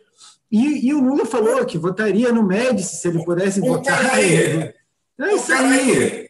O, o, Lula, o Lula é um miserável que chega em São Paulo passando fome, que ele nunca escondeu isso. Diga-se passagem, uma das partes mais belas da vida dele, da trajetória dele.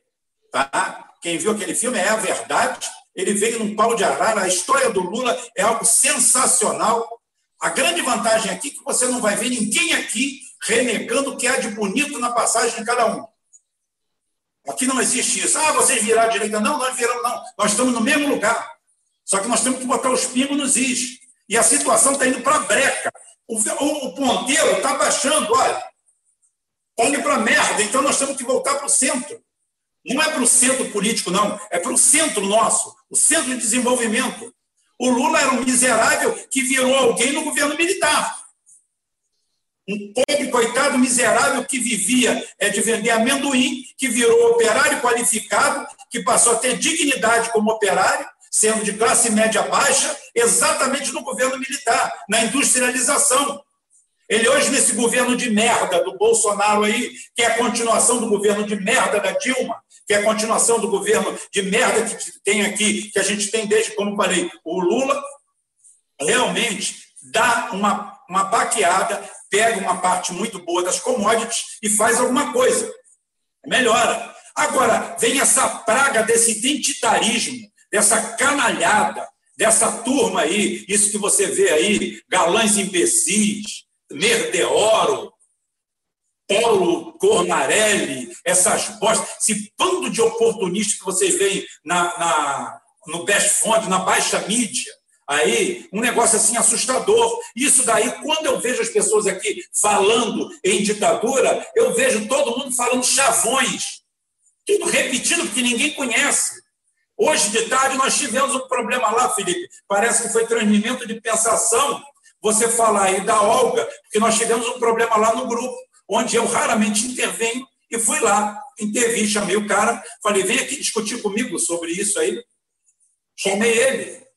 Então é o seguinte, como eu falei assim, o cara que se diz historiador, que se diz filósofo, que se diz aquilo, e usa a Olga Benário contra o Getúlio Vargas, ele merece, ele merece tomar uma coça em praça pública, chicotada.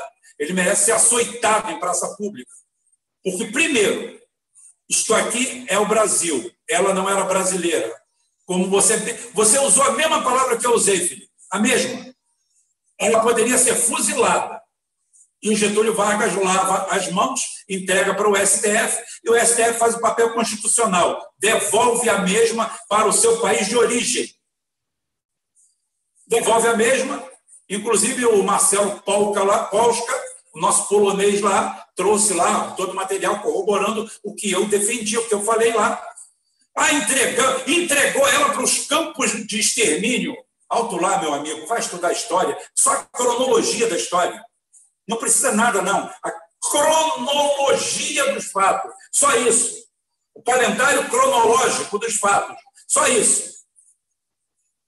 É mandada de volta em 36, nós temos a Olimpíada em 36. Tá? Aonde o Jeff, o Jeff, Jeff Owens vai para Berlim, disputa, não humilhou ninguém, não foi tratado discricionariamente por nenhum nazista, Pode me chamar de, de nazista se você quiser, porque eu estou te contando a história, a verdade. Quem falou isso foi ele. Quem falou bem do Hitler foi ele. Disse que ele foi, foi recepcionado pelo Hitler, apertou a mão dele e em nenhum momento chamou ele de negro, safado, disso, daquilo.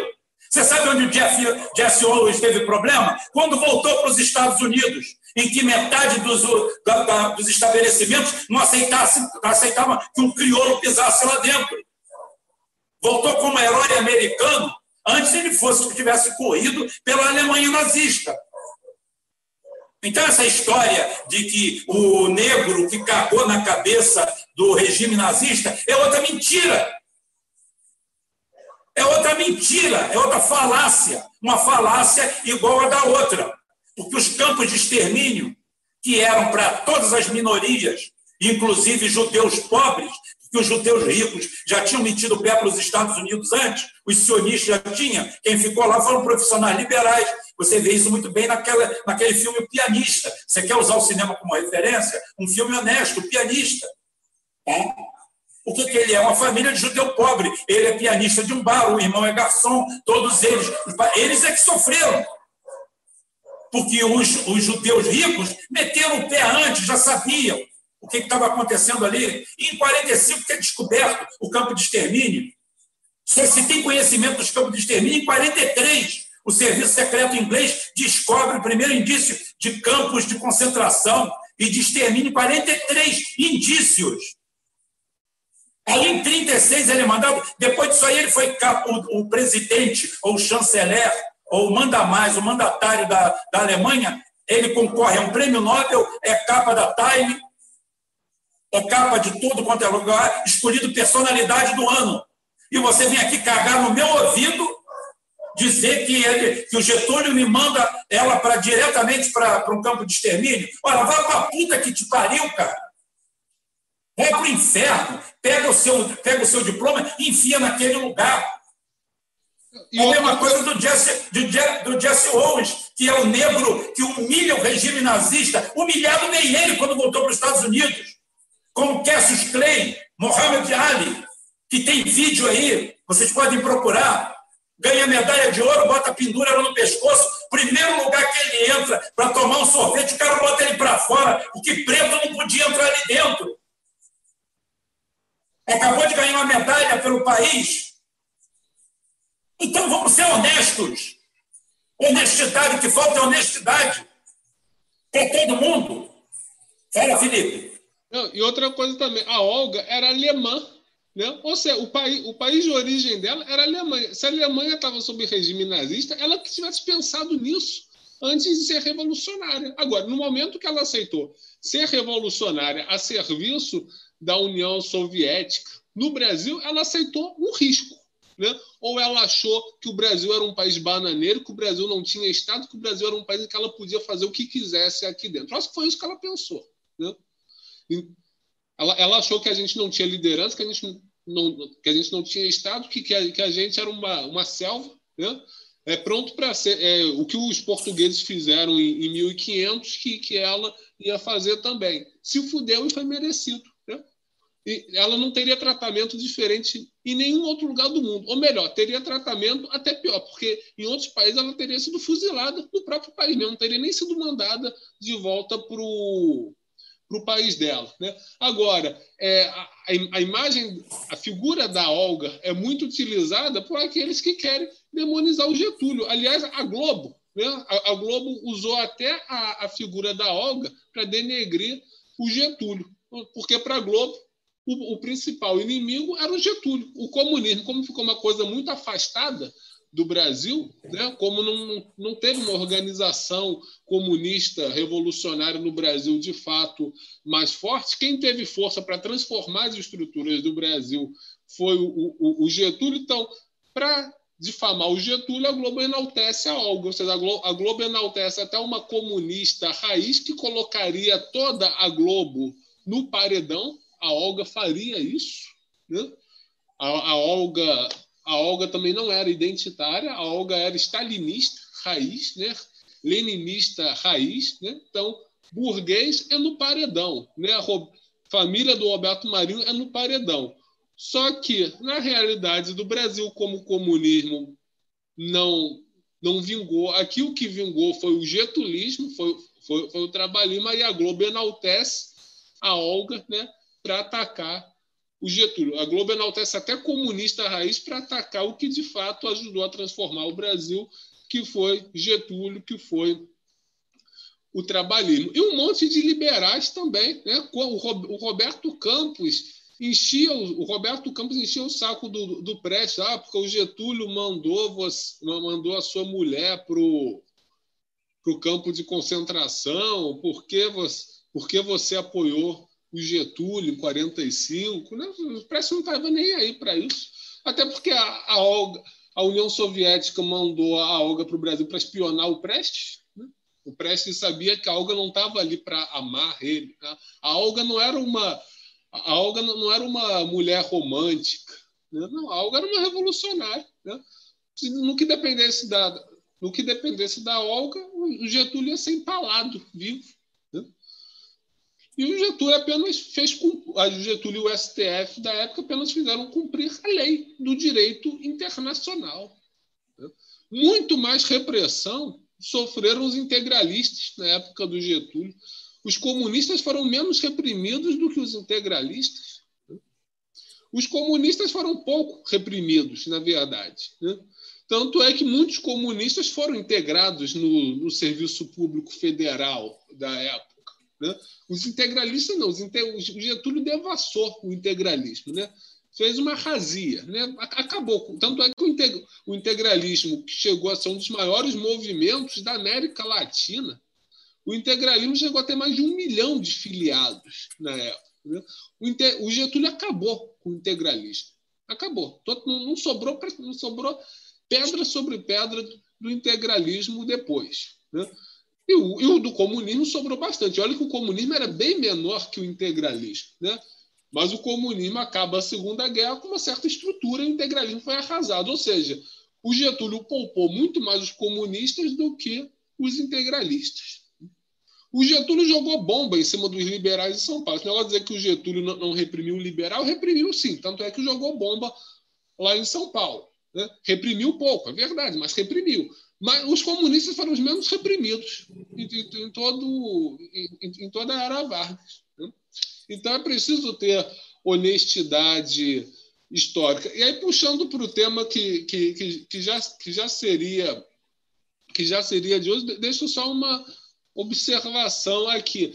Quem destruiu o Brasil foi, foi o, é foi o grupo que hoje se chama de Centro Democrático quem destruiu o Brasil foi o Somos 70% nos anos, na década de 90, porque os governos Collor Itamar e Fernando Henrique foram os governos desses 70%, né, desses que se dizem 70%.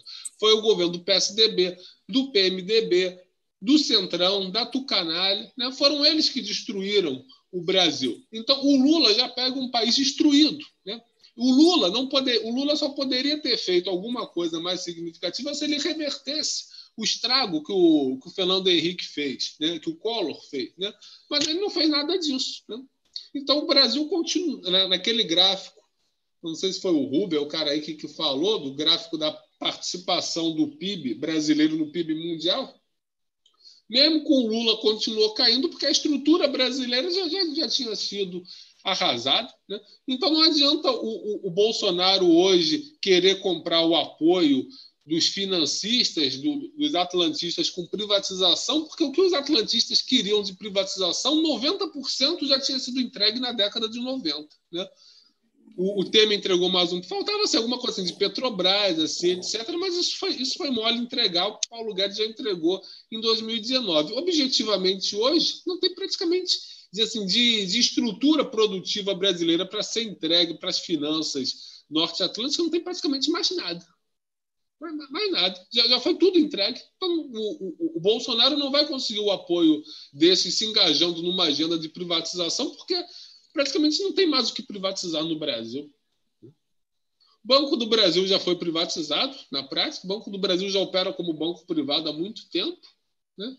Caixa Econômica, por algum motivo, ainda precisa, precisa ficar lá. Né? Também está na mira, mas pode aguardar mais um pouco. Petrobras já era. Eletrobras já era. Quando, a, quando se privatizaram as distribuidoras nos anos 90, o, o filé da Eletrobras não tinha sido entregue. O, nenhum privado quer, quer pegar hidrelétrica, porque hidrelétrica não dá lucro. O que dá lucro é distribuição. Isso eles já pegaram. Né? Ou seja, correio. Ninguém quer pegar correio, né? só se fracionar os correios para vender a parte de transporte de São Paulo, Rio, e o resto ficar estatal. Mas isso vai dar muito trabalho. Então, agora, siderúrgicas, é, indústria petroquímica, telecomunicações, a Vale do Rio Doce, isso, o, o filé já foi entregue na década de 90. Quem destruiu o Brasil efetivamente foi esse centro democrático. O, Bolso, o Bolsonaro chegou no, no, fim da festa. Né? Em 30, se a gente está falando aí de 30 anos de desmonte, o, o, o, o, Bolsonaro, o Bolsonaro já chegou quando as luzes estavam se apagando. Né? Agora, já tá, agora já vai para outra. Agora a agenda é o grande reset, é outra coisa. E, é, e o Bolsonaro, de muitas formas, mas principalmente na simbólica, ele é uma dissidência ao grande reset. Por isso que ele é alvejado pela mídia norte-atlântica o tempo todo. Ele é privatista, é. Ele quer, ele quer, ele quer conseguir a, a anuência de, desses grupos para se manter, quer. Só que, ao mesmo tempo, ele ainda tem alguns laivos de, de dissidência, e é isso, e é por isso que o, que o financismo tem pressa em substituí-lo. E, ao meu ver, só não substituiu ainda porque as Forças Armadas ainda não fecharam contra o Bolsonaro. Né? Mourão, a, a, a, a caserna, aí ainda não está contra o Bolsonaro. Né? Porque eu acho que se o Mourão tivesse fechado para depor o Bolsonaro, isso já tinha acontecido. Né? Mas esse é um assunto que a gente vai desdobrar agora. É isso aí, Felipe. É isso aí, Felipe. Vou passar agora para agradecendo ao pessoal que está participando do Superchat aí. Gente, e esqueci de falar, as camisas Ó, ó, ó, camisa, camisa, tá? Deve ter um link aí, 45 reais com envio. Quem, quem se habilitar aí não tem problema nenhum. E chegando em 500 aqui eu sorteio uma, tá? Não sei nem o que eu vou fazer. Cara aí, bola contigo. Então, Rubem, é, eu tenho enxergado. Inclusive, inclusive, nessa segunda tomada agora, eu vou explicar a situação, a, o, a chamada.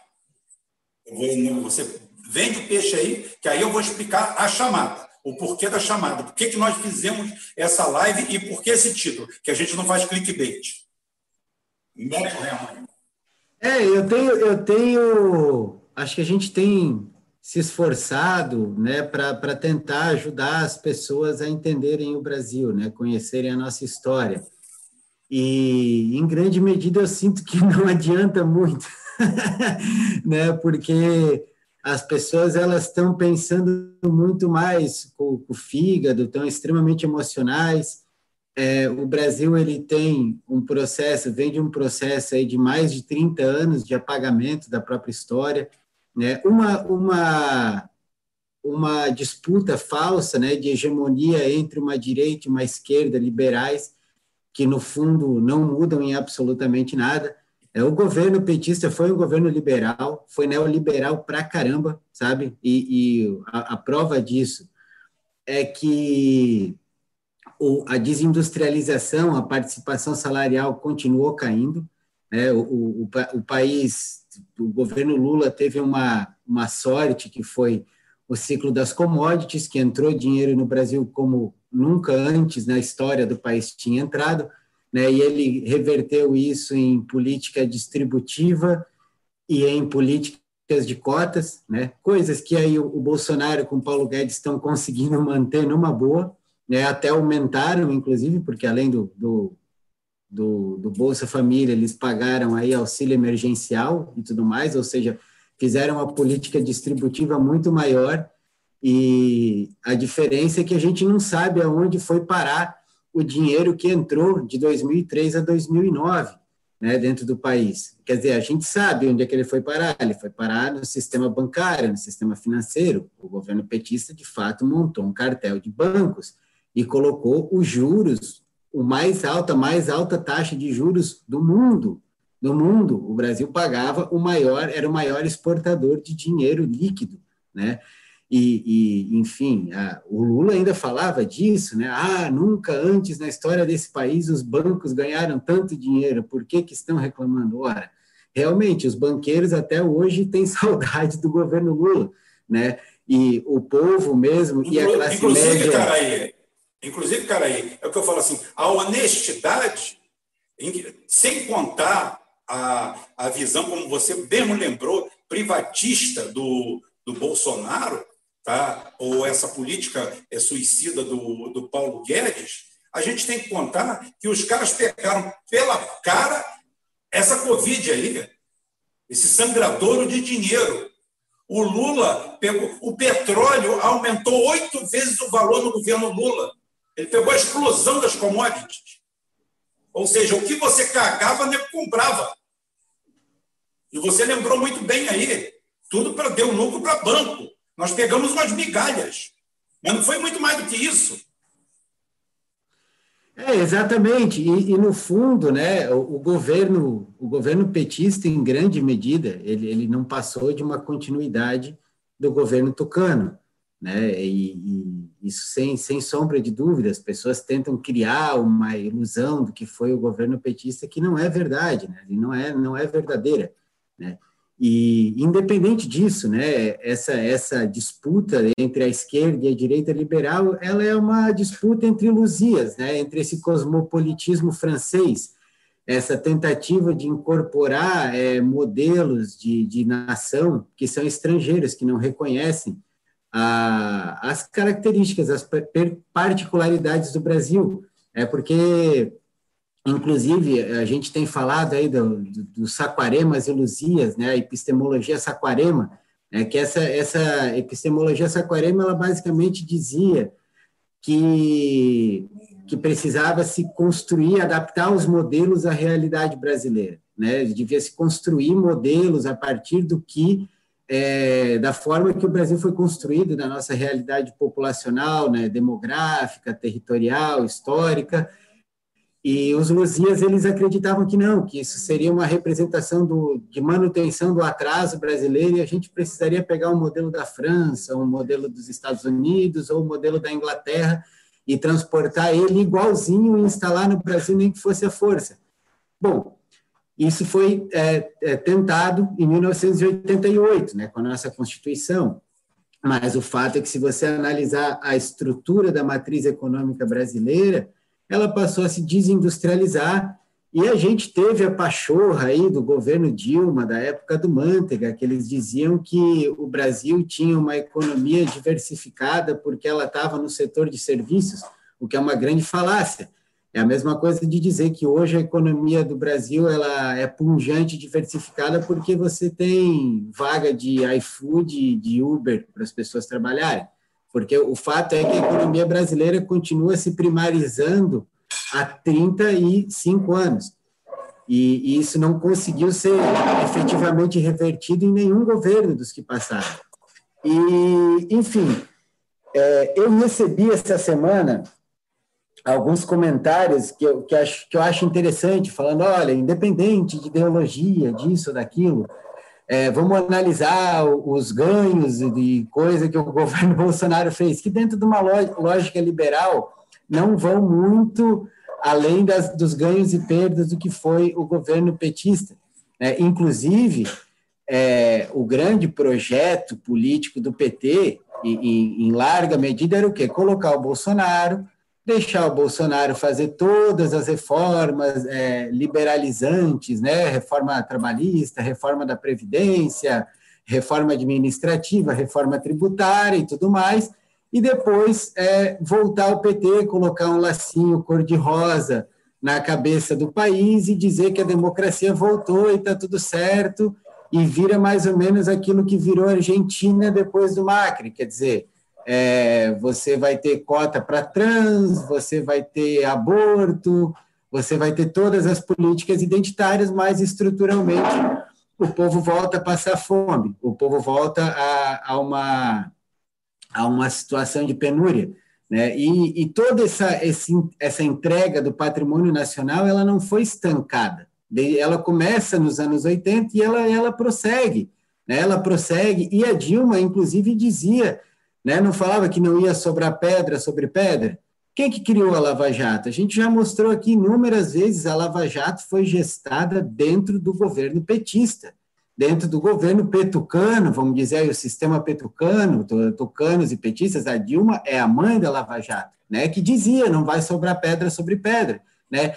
Inclusive, o Muniz Bandeira, antes de morrer, um pouco antes de falecer, ele disse, ó, oh, o Brasil precisa de um governo militar o Brasil precisa de um governo militar. Por quê? Porque realmente o judicialismo, né, a serviço do deep state americano e, e, do governo suíço, né, porque de onde que vem os documentos que a Lava Jato usa? A Lava Jato foi criada pelas leis e pelo sistema que o, que o lulismo, em, em uma primeira medida, e depois, de fato, o, o dilmismo criou dentro do Brasil, que foi um sistema de transferência de patrimônio que desestruturou e desestabilizou totalmente as nossas, as nossas cadeias de produção, a cadeia de produção de petróleo e gás, a cadeia de infraestrutura. A Odebrecht era uma empresa de tecnologia militar, era a nossa engenharia de ponta. Tudo isso foi desestruturado quando? No governo militar? Não, foi desestruturado no governo petista, pelo bem ou pelo mal. E precisava. Eu olho hoje, por exemplo, Bolsonaro acabando com a Lava Jato, e eu não sou um purista idiota da, da colunista da Globo, da Folha, que fala: ai meu Deus, estão acabando com o combate à corrupção. Não, estão acabando com a Lava Jato. A Lava Jato nunca teve nada a ver com o combate à corrupção. A Lava Jato foi um método jurídico de expoliação do patrimônio nacional. E ele não foi criado pelos militares. Ele foi que quem criou as leis que permitiram a Lava Jato atuar foi a Dilma. Né? A Dilma nomeou a Rosa Weber, né? que era grande amiga de carteado dela e não sei o quê. Bom, o Sérgio Moro foi assessor da Rosa Weber.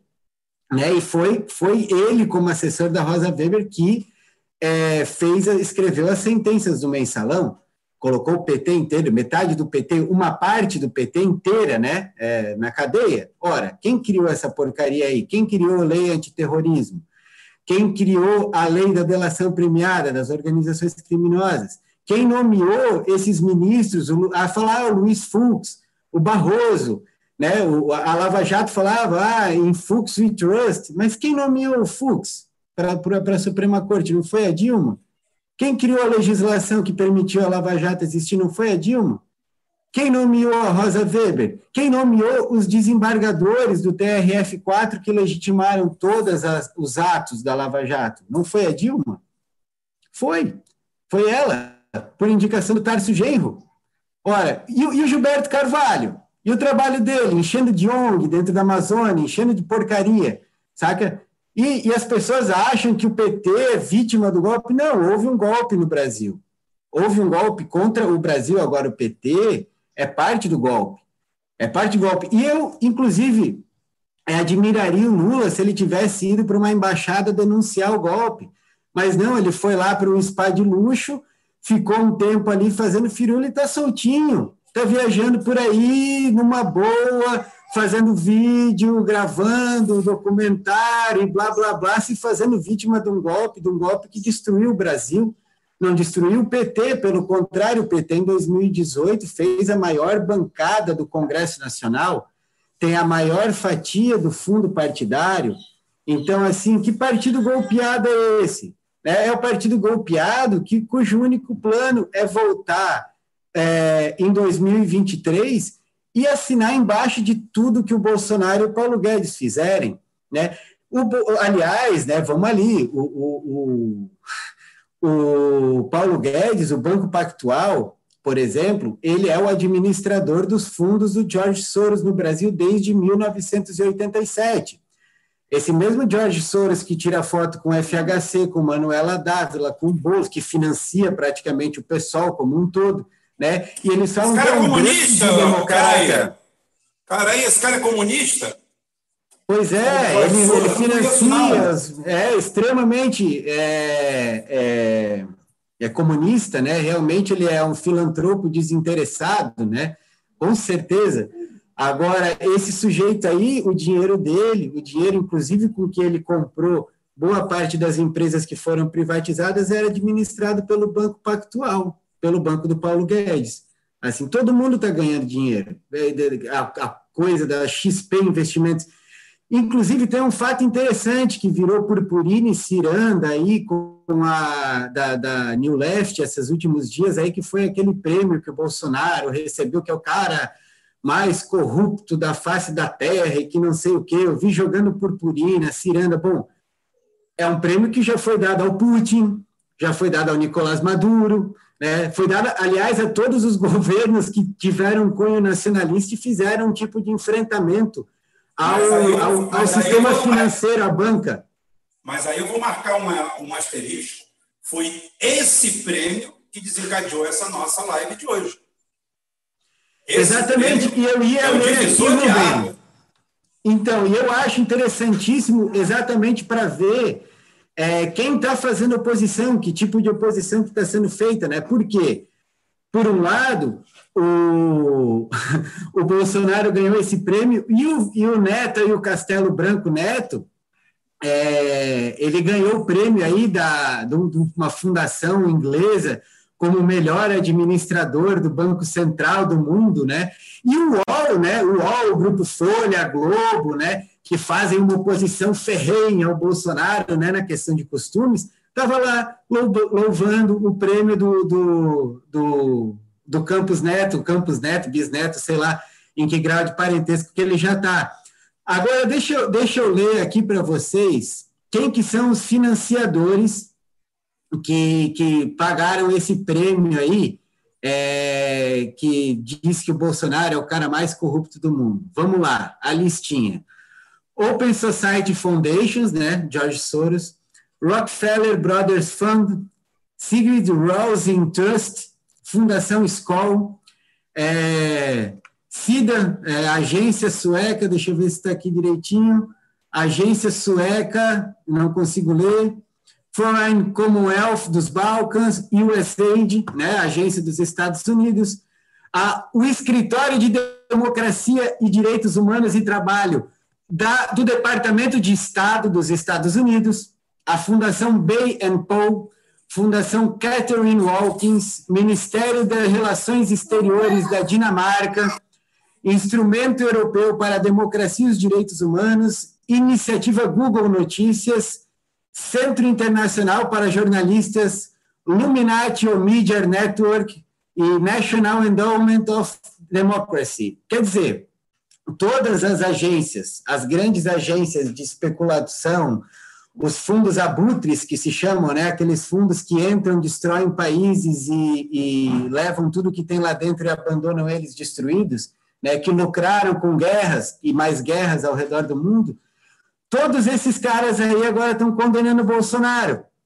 Assim, na boa, é, eu não vou jogar confete purpurina e fazer firula para esse tipo de gente aí, nem para ser contra o Bolsonaro, afinal de contas, o Bolsonaro é presidente do meu país, né?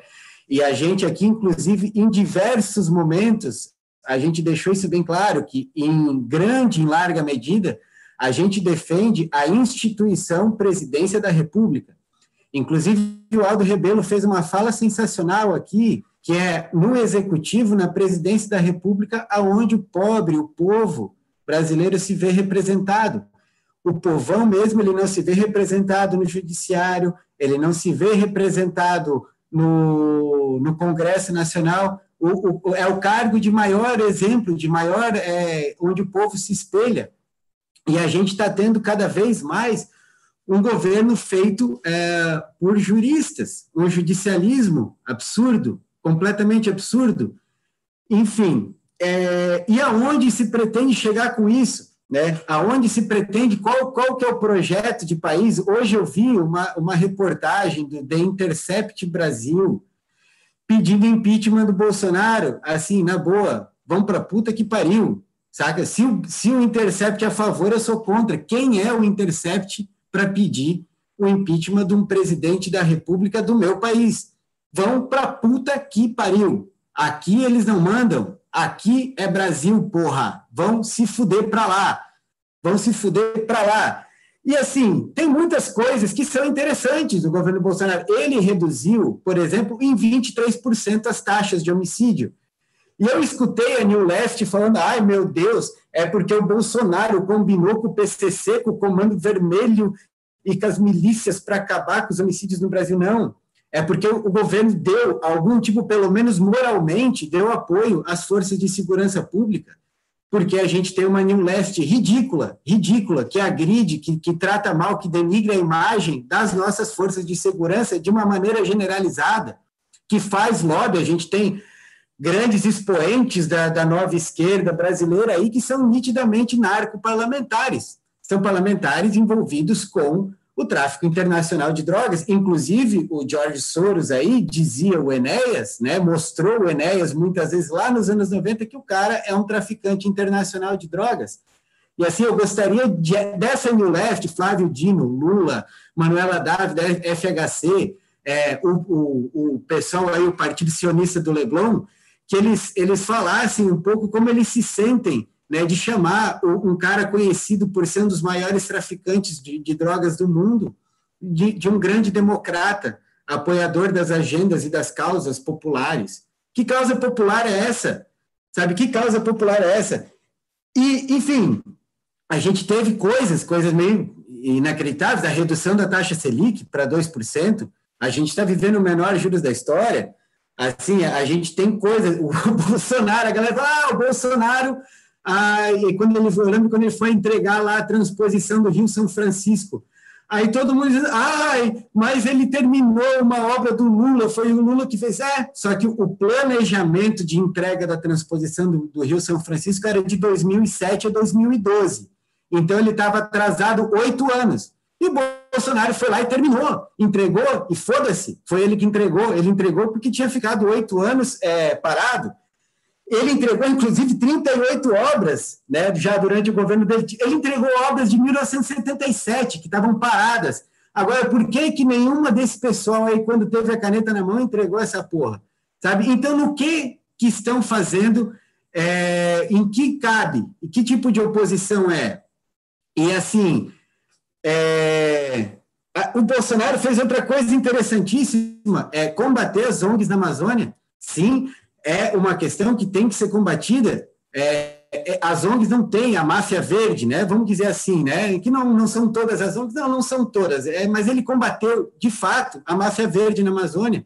Essa máfia verde que, se depender deles, eles entregam a Amazônia, entregam madeira, entregam minério, entregam a água, entregam tudo que tem lá, e vão ficar falando, ai, porque nós estamos defendendo os índios? Porra nenhuma porra nenhuma, inclusive porque nós fizemos vídeos aqui mostrando que a grande maioria dos indígenas não apoiam. Né? Uma quantidade enorme das urnas eleitorais que foram que, que ficam dentro de terras indígenas ou cidades indígenas deram a eleição para o Bolsonaro.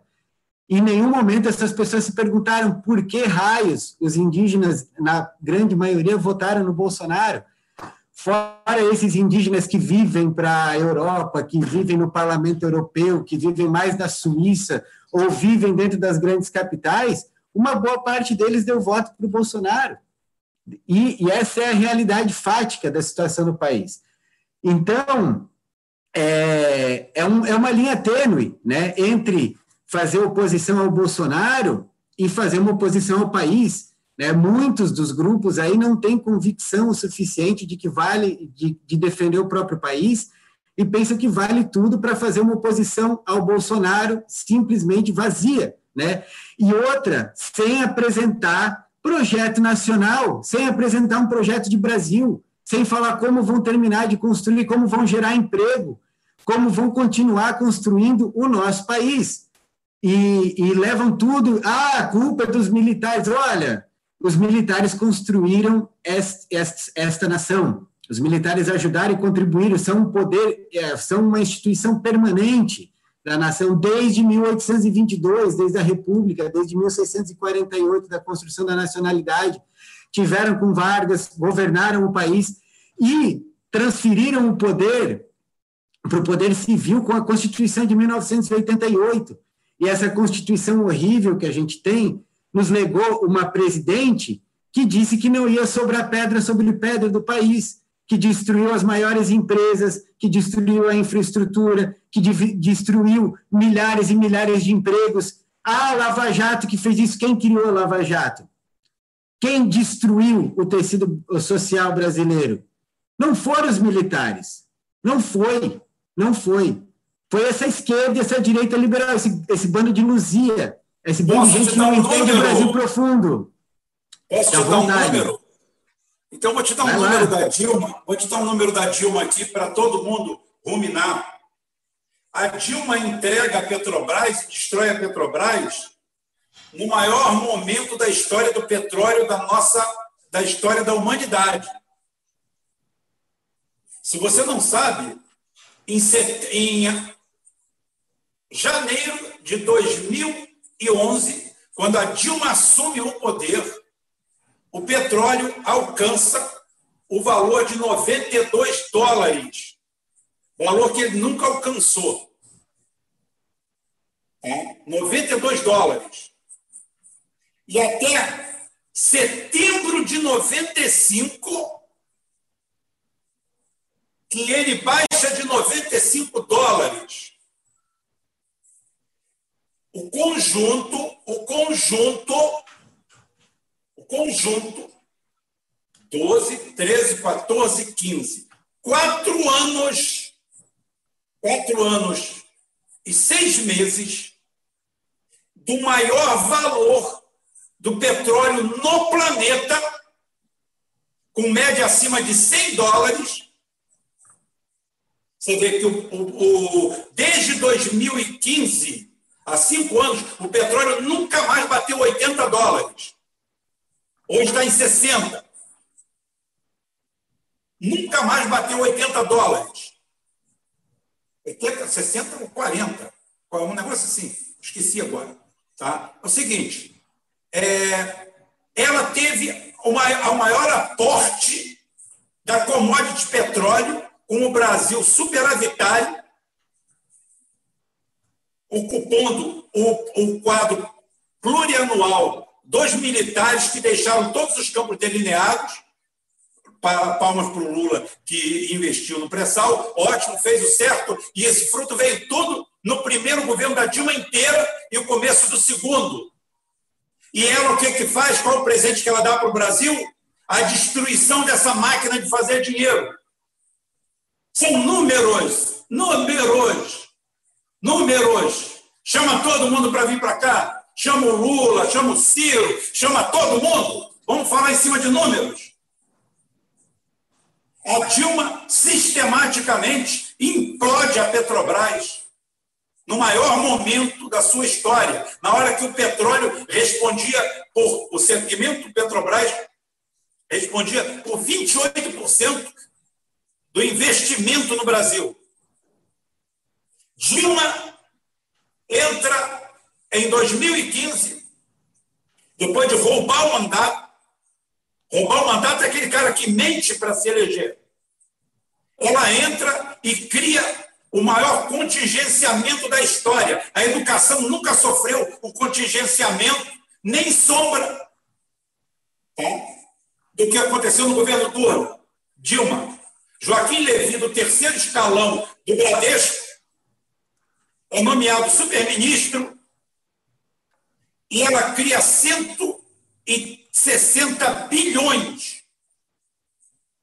Ela cria 160 contingenciamento, acho que foi de 150 bilhões. Provocou imediatamente em seis meses 4 milhões de desempregados. Se juntar junto com a Petrobras, já dá 80% de desempregados que vinham batendo cabeça no Brasil. Ela contingencia esse dinheiro. Ou seja, não tem dinheiro. Imagina o seguinte: você é dono de uma casa, você tem um orçamento, e você chega para sua mulher e fala o seguinte: olha só, não pode ter mais churrasco no domingo, não pode ter isso, não pode ter danoninho, vamos cortar a TV a cabo, vamos cortar isso, tirar o garoto da escola, botar na escola pública. Ótimo. Ô, Joaquim, até que enfim, tá bom, ótimo. Fizemos isso para quê? Toma, que agora eu vou ligar para o gerente do banco, fica aí na minha frente. O teu marido liga para o gerente do banco e fala assim: olha só, eu estou fodido, estou na merda cortei tudo aqui em casa, faz um favor para mim aí, o gerente fala assim, pode falar, eu não pagava é, 10% é, de, de juro para você, como eu estou fodido e como eu fiz tudo isso aqui, passa para 15%. Você, você, algum dia você já passou pela sua cabeça que isso exista? Pois existiu no governo Dilma. Ela criou 160, ela criou 130 bilhões, eu me ela criou 130 bilhões para o superávit primário. E ela aumenta 2,75 a taxa Selic e aumenta a despesa em juros em 160 bilhões. Ou seja, além dos 130 que ela economizou, além dos 130 que ela economizou, ela pega 30 bilhões do mercado para tapar, para dar de juro, de adicional do que já se devia. É troco da miséria do povo. Chama os economistas, chama os gênios. Vamos sentar e conversar. Aí eu digo para vocês, nesse quadro, nesse cenário aí, o Paulo Guedes ia, nascer, ia nadar de braçada, ia salvar o Brasil naquele dia. Porque ele ia baixar a taxa Selic para 2%. Você contingenciou 150 bilhões, 130 bilhões. Você vai ter dinheiro para tudo. Você diminuiu sua despesa. A Dilma dis, dispara a dívida e faz isso. Agora eu vou aproveitar tema, mesmo que você volte, cara. Eu vou explicar o porquê da, disso aí. Primeiro, o presidente Collor, que é o nosso carinho canalha, tá? diz que é o seguinte: é, ele manda um, ele manda um, um Eu Te Amo para o Quintas, tá? Quintas, o Carim te ama, tá? Ele só ressalta que após 89 os políticos da arena militar foram tão filha da puta quanto do MDB. Não, mas aí já foi, os militares foram embora, os que ficaram, meu amigo, farinha pouca, meu pirão primeiro. Todo mundo se defendendo. Então, o que eu quero dizer aqui, defender. Ah, tem uma camisa aqui. Gente, eu vou dar a camisa para que acertar o ano, o mês e o dia que eu nasci? Pergunta fácil não tem graça. Bota aí o ano, o mês, o dia que eu nasci, que você, quem botar primeiro aí vai ganhar a camisa. Pronto. Começou. Vou só fazer, é... uma, só fazer uma observação aqui, é dizer que o amor é, é recíproco também, né? Então. Aqui, ó, vou até mandar um coraçãozinho aqui. Né? Ganhou o coraçãozinho! Aê! É. E uma, é. uma, uma, outra questão também sobre o, o impeachment do Bolsonaro. Olha, se o, se o, Bolsonaro é o pior presidente da história, como a esquerda tanto diz, então por que, que a esquerda não, não vai é resolver com ele na, na, na próxima eleição. Por que estão querendo dar impeachment de antemão? Será que a esquerda não se garante contra o, o que ela diz ser o pior presidente da história? Né? Se, se ela não se garante nem contra o pior presidente da história, então... Júnior Rocha já ganhou, Júnior Rocha já ganhou. Também Júnior é... Rocha já ganhou. Também é, então, é, é a pior esquerda da história também. Né? E, e outra coisa, o impeachment quem faz o impeachment é sempre a oligarquia, né? É o, são as raposas do Congresso com os parasitas do STF, são sempre eles que dão o impeachment. O povo não dá impeachment, né? É, é um absurdo achar que o povo dá impeachment em, em, em alguém, não dá. Por, basta ver que os dois impeachments que a gente já teve, do Collor e da Dilma, foi para piorar ainda mais a situação. O impeachment do Collor foi para botar a tucanalha no poder, ou seja, para acelerar o desmonte do Estado brasileiro, a destruição do, do país, e o, impe, o, impeachment o impeachment da Dilma veio, veio, veio o Temer depois, né? Que foi um governo, a Dilma já era uma merda, o governo do Temer foi ainda pior. Né? Por quê? Porque quem dá impeachment é sempre essa plutocracia, é sempre essa oligarquia. São os, os, somos 70%. Né? Então, se o Bolsonaro tomar o impeachment agora, vai ser porque a elite quis esse impeachment. Né? Ou seja, os mesmos que destruíram o Brasil estão querendo voltar agora, né? tirando o Bolsonaro. Não é para melhorar a situação. Né? Pelo menos não é para melhorar a situação da maioria das pessoas, é para piorar ainda mais. Né? Então, o impeachment, além de ser antidemocrático, ainda é antipatriótico. Né? Joga fora o voto de 57 milhões de brasileiros que votaram no Bolsonaro para ele ficar quatro anos, né? 57 milhões de brasileiros votaram nele para ficar quatro anos, assim como 54 milhões tinham votado na Dilma para ela governar por, por quatro anos, dependentes das merdas que tanto Dilma quanto Bolsonaro fazem, fizeram, mas foram eleitos para isso, né? E tirar o Bolsonaro agora para aprofundar o desmanche do país. Né? Nada mais do que isso. Então, é exatamente, puxando essa fala do, do Quintas, é que eu vou explicar o título hoje. O título. Então, isso daqui é para o Caio. O Caio gosta de fazer recortes. Dá para fazer um recorte legal. O que, que nós captamos? Qual foi o pulo do gato? O pulo do gato é que o Bolsonaro recebe um prêmio. A análise fria é feita dessa forma. Deixa eu explicar para vocês. Pensar com fígado, pensar replicando o que você escutou de um idiota que tem um canal tipo esse Bem-vindo à Cegueira, essa turma aí, Diário do Cu do Mundo, 247, é, essas panfletagens, Merdeoro, Galões Imbecis, tudo isso que você vê por aí, todos eles apaniguados, essa turma que o cara aí falou aí, todos eles estão por trás desses canais. Todos eles. Aqui não. É. Aqui, aqui não tem nada disso. Aqui o, o financiamento é isso aí. Um dá uma colaboração, o outro dá outra coisa, ótimo. Mas deixa eu explicar. Bolsonaro recebe um prêmio internacional que denigre a sua imagem. Eu não sei se pode falar denigre aí fora. Aqui no meu canal pode falar à vontade, não tem problema nenhum. Então é o seguinte: é, denigrindo a imagem dele. E a esquerda, claro, como sempre, a New Left, faz o que ela é paga para fazer. A New Left brasileiros identitários repercutem isso como a maior tragédia do universo, é, como uma grande derrota, como motivo de vergonha, e os lugares são comuns. São pontos comuns, lugares comuns, e em cima disso aí. É o mesmo lugar comum que mostra uma foto do, do Dutti é, em traje de banho e dizendo que o Bolsonaro agora é fascista, como o risível 247, tá? do chega lá e publica. Aí publica. Daqui a pouquinho vão botar uma foto de alguém cagando e vão dizer que o Dutti, tá? que o Mussolini cagava e como o Bolsonaro caga também, os dois são fascistas. Como falei, já repetiu, o Felipe também, todo mundo aqui, tá? É... Quem dera que ele fosse. Quem dera que ele fosse. Quem dera. Mas tem algo por trás disso tudo. Bolsonaro virou alvo da mídia atlantista. Bolsonaro começou a se tornar persona não grata no mundo atlantista. O que é o mundo atlantista? O mundo atlantista é a Europa ligada diretamente ao norte.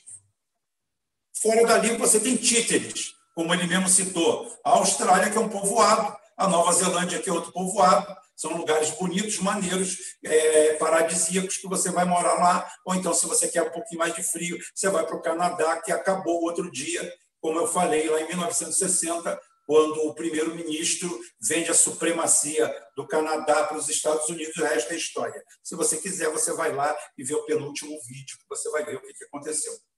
É. Com Arrow, Arrow tá? o avião de supremacia aérea do Canadá, e você vê o que, que acontece lá. O resto é o seguinte: é Europa e Estados Unidos. O que se passa nessa mídia atlantista, o que se passa nesse movimento atlantista e por que, que o Bolsonaro cai em desgraça dentro desse quadro. Aí, vocês vão ver como é feita uma análise. Primeiro ponto da análise. Qual foi a última vez que você ouviu o Bolsonaro batendo na Venezuela? Você não lembra. Nem eu lembro. Só sei que tem muito tempo. Ponto um. Ponto 2.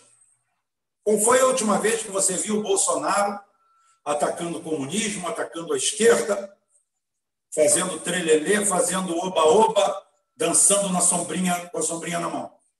Eu não lembro, nem você. Tem tempo. Bolsonaro teve um encontro com Putin, de segredinho, de conversinha, disso, daquilo, daquilo outro. É de contínuo, Bolsonaro tem o nome do Lula citado duas vezes. A primeira aqui contra. Olha só, se o ministro que eu nomeei o STF é, abonou o Lula, isso é problema dele. Ou pode ser acusado sem prova, sem nada. Isso é mudança de postura. Vai fazendo sequência, como é que a gente aqui faz análise fria. Como? Está vendo? Olha os pontos. Vai fazendo as conexões. Vai fazendo as conexões. Bolsonaro é o último presidente do mundo a reconhecer o Biden como presidente dos Estados Unidos. Foi depois do Putin. Olha as conexões. Agora, o Bolsonaro é agraciado com esse prêmio, que não tem sentido nenhum, não tem conexão nenhuma a ver com nada. E nunca se bateu tanto, nunca os grupos dos milhões de anuéis, dessa turma toda, Diário do Cu do Mundo, tá? 2471, todos esses. Há um alvoroço, há um alvoroço de criar comoção, de criar situação. Ontem, anteontem, dia 30, né? dia 30 para dia 31, lamentavelmente, no Morro do Turano, no Rio de Janeiro, uma criança foi morta. Uma bala perdida ou achada de um, de um marginal, matou essa criança. E a Globo já abriu tentando culpar a polícia, o Estado, que é uma tentativa desesperada de se criar figuras racistas, estereótipos, espantalhos, são espantalhos, espantalhos criados ao léu, jogados em cima de todo mundo, tá? sem nenhum tipo, sem nenhum tipo de verossimilhança, contato com a realidade, o Bolsonaro começa a ser infernizado de tudo quanto é lado. A Globo começa a bater nele, sistematicamente, começa a bater no Crivella, começa a prender o Crivella. O Crivella foi preso por quê? Ah, o Crivella merece ser preso. Se ele merece ser preso, o Eduardo Paes também. Em São Paulo, todos deveriam ser presos retroativamente. Eu não estou aqui falando, é que dentro do processo jurídico normal, o que houve com o Crivella foi uma espetacularização, uma tentativa de destruição. Ah, você tem que falar do banho do Bolsonaro. Não sou analista de banho de ninguém. Não sou analista de banho de ninguém. Porque o Bolsonaro não tem tomado nenhuma medida contra a Covid que apareça por aí. Ah, é o maior genocida do mundo. Olha só, o povo brasileiro é indolente por natureza. Eu cansei de ver movimentos, apesar de todos os indicativos, apesar da própria mídia, nesse ponto faz esse trabalho, não se aglomere nada e bailes com 5 mil, 10 mil, 20 mil pessoas. Não foi o presidente que mandou fazer isso. A indolência natural do brasileiro que simplesmente não vê respeitabilidade em nada. Por quê? Porque nós não temos projeto de nação nem projeto de nacionalismo.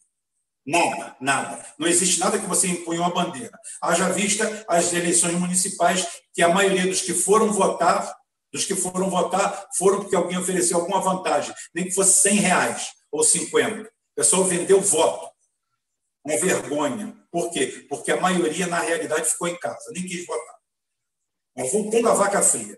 Nesse quadro, nós temos um Bolsonaro malquisto, mal visto e mal amado pela política atlantista pelos Estados Unidos e a OTAN. Você vê, do outro lado, ele amornando a situação, as relações com o Putin. Aí vem o axioma, a escolha de Sofia. E a nossa aposta. Felipe Quintas foi brilhante quando falou que a decisão de derrubar o presidente não tem nada a ver com as ruas ou com nada. Tem a ver com o movimento político que se faz por trás que faz acontecer. Ou Bolsonaro fica onde está, faz o que ele está fazendo, e inexoravelmente vai cair. Nós estamos apostando aqui, eu estou botando minhas fichas, eu estou botando o meu nome. Eu nunca tive medo de apostar. Eu não sou engenheiro de obras prontas. Eu não sou analista do que aconteceu. Eu faço análise e a projeção, eu faço análise do que passou, do que estamos passando e projeto alguma coisa. É. Me dê dois pontos que eu te traço um ponto futuro. Pode sair desse jeito? Pode ou não. E existe outro caminho, que é o grande medo dos atlantistas. E por que é que eles querem derrubar o Bolsonaro. Não é porque ele está sendo privatista ou não privatista. Isso é um assunto que nós temos que resolver com o Bolsonaro. Se inteligente fôssemos, se tivéssemos uma oposição interessada no Brasil e não nos cargos de Brasília e nos DAS, nós teríamos hoje uma blindagem em falta do Bolsonaro com esse negócio. Essa notícia teria sido vista como uma ofensa. Mas a esquerda toda tem júbilo. Esquerda não, esse lixo que está aí. Doido. Tá? Está em júbilo com isso, achando que é mais um ponto, que eles vão derrubar o Bolsonaro. E como nós provamos aqui em toda a nossa retórica, tirar o Bolsonaro, botar o Bolsonaro, não significa nada, porque a estrutura é outra. É a estrutura que manda. Nós provamos aqui com números, provamos aqui cronologicamente que o processo vem de longe. Acabei de mostrar aqui que a Dilma teve o maior acesso às melhores commodities de todos os tempos da humanidade. E com isso ela destruiu o Brasil. Só para vocês verem. Não criou nada de positivo. O caixa está vazio, o dinheiro está rapado, não fez nada. Ela colocou uma gangue lá no Paraná para fazer um trabalho de destruição e demolição do país. Essa é a grande verdade. E o Bolsonaro, agora, em algum momento, por algum motivo, que a gente já captou, mas aí a gente mata outra live, o Bolsonaro se tornou pessoa não grata nesse Ocidente, nesse atlantismo. Ele se torna pessoa não grata. E ele tem dois caminhos. Ou continuar como pessoa não grata, e aconteceu o que Felipe Quintas falou aqui, cair por movimentos liderados pela Globo e por outros, ou então ele voa para debaixo da asa do Putin e do Jinping, Agora vem a terceira, quarta perna para vocês entenderem o que é análise. Não é clickbait, não é safadeza, não é repetir retórica dos outros. É chegar às nossas próprias conclusões. Aqui ninguém é amigo do rei, aqui ninguém é amigo de chefe de Estado, aqui não é amigo de nada. Aqui eu pego o telefone, ligo para o Quintas, pego o telefone, ligo para ligo o Caraí, falo com o Marcelo e a gente chega a essa conclusão junto. Acertamos e erramos junto. Só que nós temos acertado tudo. Por quê? Porque é só captar, é só dar dois passos atrás e fazer uma panorâmica. Ou ele voa para debaixo do colo do Putin, ou ele afunda. Isso seria algo impensável. Vocês imaginem o Brasil aliado da Venezuela nesse momento como o Bolsonaro. Ah, isso eu não estou pensando. Isso é você que não entende de nada, não entende de geopolítica, não entende de política. Você escolheu o Bolsonaro como seu inimigo predileto, como seu malvado favorito, e você continua vendo desenho animado. Você não está pronto para o mundo. A política, como ele falou, são nuvens, mudam de lugar, mudam de posição. E um político como o Bolsonaro, que tem um histórico no passado de nacionalista, ele ainda se declara um patriota, mas agora tem uma retórica de acompanhamento de é, liberal, totalmente liberal, que também o que o PT fez com as empresas estatais, enchendo de incompetentes. Como eu falei, meu amigo Zé Fernandes foi mandado embora da TVE por uma vice-presidente do Sindicato dos Tecelões. O que, que essa porra dessa mulher entendia de televisão para estar tá mandando uma emissora de televisão? Foi isso que o PT fez, aparelhou todo o Estado e criou uma ojeriza da máquina pública, do pessoal em geral, em relação a estatais. Estatais com um quadro maravilhoso. Gente de primeira. E agora só vejo gente reclamando que o Bolsonaro nomeou fulano, ciclano, Beltrano e a esposa dele. Aí eu pergunto para você, quem estava lá antes dele? Quem? Quem? Quem? Raimundo Donato? Quem? A turma de vocês. Vocês estão lutando para botar seu pessoal lá de volta. Ninguém lutou para acabar com aqueles cargos. De passagem, milhares de cargos foram eliminados, tá? Estou defendendo o Bolsonaro, não estou falando a verdade. Na reforma administrativa, na pseudo-reforma administrativa, só no começo já foram cortados. Então, hoje o Bolsonaro tem esse caminho. E se ele fizer a opção pela União Soviética, pela Rússia, pela China, pela Coreia, por, por se aliar com a Venezuela e fazer uma frente e encarar isso aí, que é a sua sobrevivência, para ele não terminar na cadeia. Ouviu, Bolsonaro? Você vai terminar na cadeia, se você não fizer o que eu estou te falando. Se você, se você se afiliar, ah, os Estados Unidos vão invadir aqui. Bicho, os Estados Unidos não teve pulhão para invadir a Venezuela. Vai invadir quem? Vai invadir aonde? Você se aliando com o outro lado? O Maduro só se aliou com o outro lado e, o, e, os Estados Unidos, que é ali do lado, botou o dedo no cu e rasgou. E está tentando fazer a guerra híbrida, o mesmo que está fazendo aqui. O Mapá teve três ou quatro apagões estranhos, estranhíssimos, muito estranhos. É, são ataques virtuais. Por que, que não acontece mais lá na, na, em Caracas, onde fizeram dois apagões miseráveis lá em Caracas. Porque a Rússia mandou seus sistemas tá, de guerra eletrônica para lá. Só isso. Mandou três caminhões para lá. Eles conseguem fazer um bloqueio de 3 mil quilômetros, aproximadamente, e simplesmente acabou. Acabaram os ataques. Porque os ataques eram virtuais. Que tudo depende da eletrônica. E eles agora têm um sistema de proteção. Nós não temos. Então, hoje, agora você está tendo a explicação por que é que nós fizemos esse título. Por quê? Esse título tem tudo a ver. Tem nada a ver com Bolsonaro. Aqui ninguém está defendendo o Bolsonaro. Eu estou dizendo para você que o Bolsonaro ou vai jogar na ponta esquerda ou na ponta direita. Ou na puta que o pariu, não importa. Eu estou querendo dizer onde ele vai. Eu não estou aqui torcendo contra nem a favor. Eu estou fazendo análise. A análise é feita por vários pontos. Análise não é você levantar e coçar a cabeça e falar assim: eu nunca fiz isso, nós nunca fizemos isso. Nós não chutamos, nós fazemos o que os moderninhos, os modernosos ANCAP chamam de brainstorm. Nós fazemos uma tempestade de ideias. A gente se junta todo mundo e faz um negócio. Gente, o que vocês acham disso? Vamos fazer uma live disso. Por quê? Vou chamar o Quintas. Quintas saca muito. Quintas é nosso. Pensa exatamente como a gente. Então está aqui, botar em cima da mesa. E ele, brilhantemente, sem saber direito qual era o meu discurso, que, negócio, já levantou logo a bola. Um governo cai, porque está tá aí a União Soviética, que acabou com 90% da população querendo a continuação do comunismo. E caiu, ninguém perguntou ao povo. Os impeachments, o povo acompanhou da televisão, não sabia o que estava acontecendo. Era uma coisa alienígena, estava passando em outro planeta. Uns bateram pau, outros ficaram putos e que você assistiu. Você não foi convidado para porra nenhuma. Aí tu é tonto, otário e diz que você vive numa democracia porque o fascismo é terrível. A ignorância é terrível. A ignorância que você vive é terrível. Ah, porque o Bolsonaro não. O Bolsonaro não é capaz disso. Cara, tu não sabe, tu não entende a política do teu município, tu não entende nada e tu já está fazendo máximas absolutas. E como eu falei, o Bolsonaro tem coisas ruins, tem, tem porcarias, tem. Como é essa situação? Não sei. Não sei como vai ser. Agora, ele pegou pela proa só pica. Só pica. É, pegou uma, uma tragédia, que isso daí é uma tragédia, a Covid é uma tragédia em termos de custo tá? para qualquer governo. E aqui não foi diferente. Vai ter ajuda? Não sei. Se não tiver burrice dele, que o momento é ruim. Deveria dar mais três meses, com certeza. Até para parar e respirar e pensar.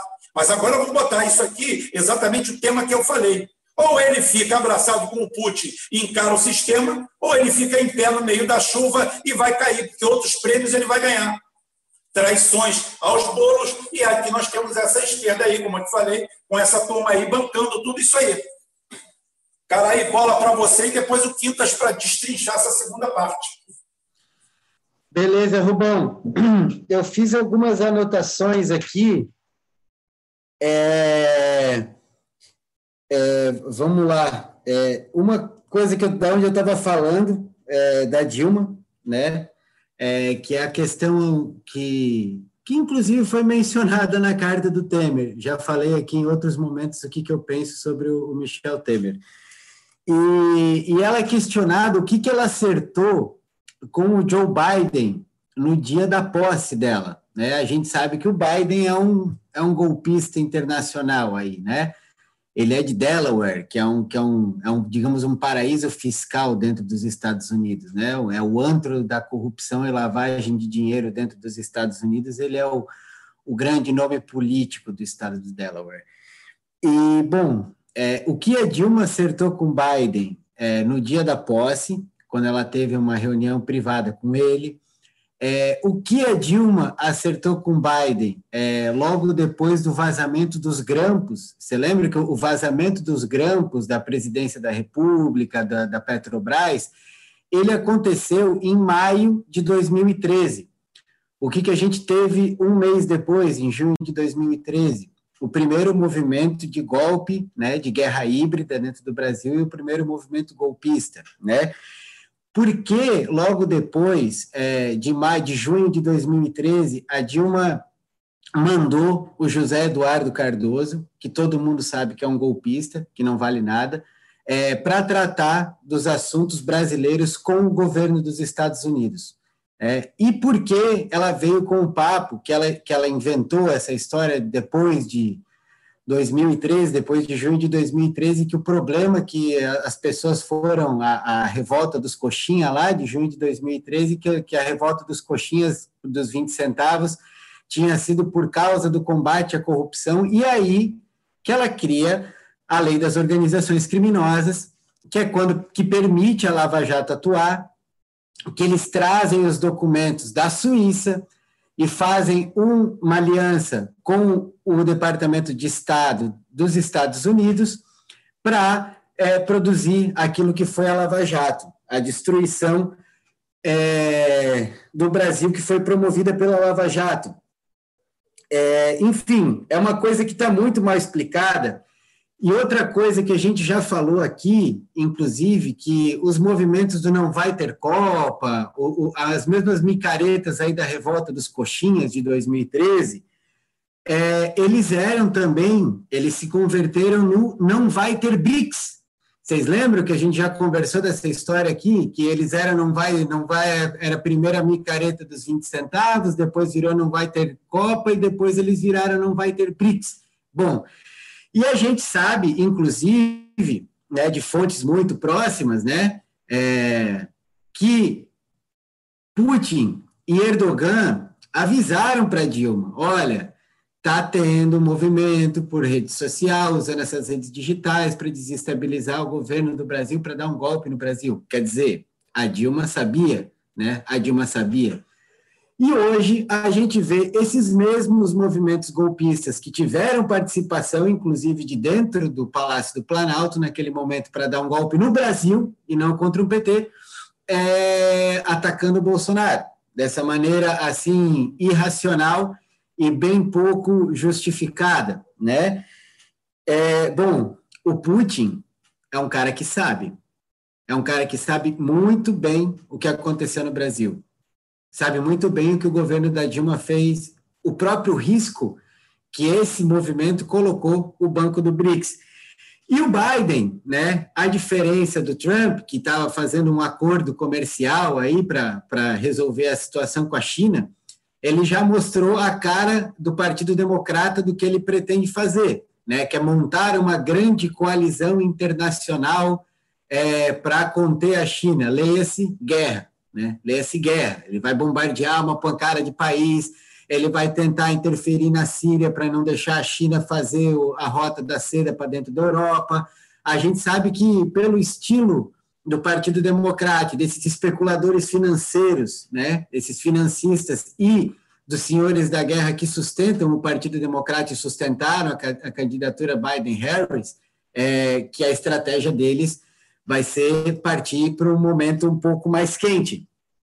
E, enfim, é, aonde que o Brasil se situa, né? É, eu vi que aqui no, no chat comentaram que, bom, é, tem chance, sim, se o, se o Putin não tivesse, é, porque esse contexto geopolítico, a mudança de governo nos Estados Unidos, ela naturalmente empurra o Brasil de volta para os BRICS, empurra o Brasil de volta para próximo da China, para próximo do, da Rússia. Né? Inclusive, a Globo, no Fantástico aí da outra semana, é, fez cor com o bolsonarismo de novo, falando de uma blogueira chulé lá da China que invadiu o hospital e não sei o que, que filmou as pessoas dentro do hospital e que ela foi condenada a quatro anos de prisão. Ora, foi condenada a pouco tempo de prisão, né? Porque a pessoa não tem autorização para fazer aquilo ali.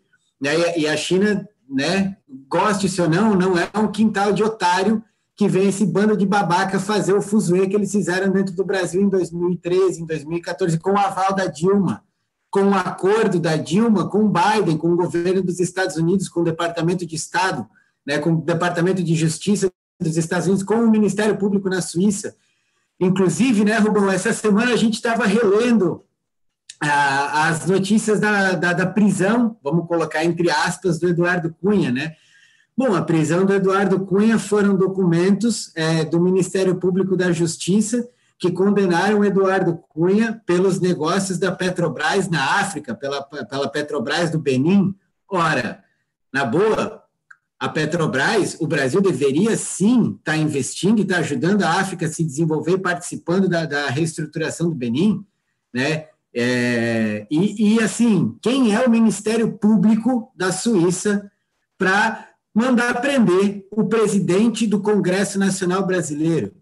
Queira ou não queira, goste ou não do Eduardo Cunha, ele era o presidente do Congresso Nacional do Brasil.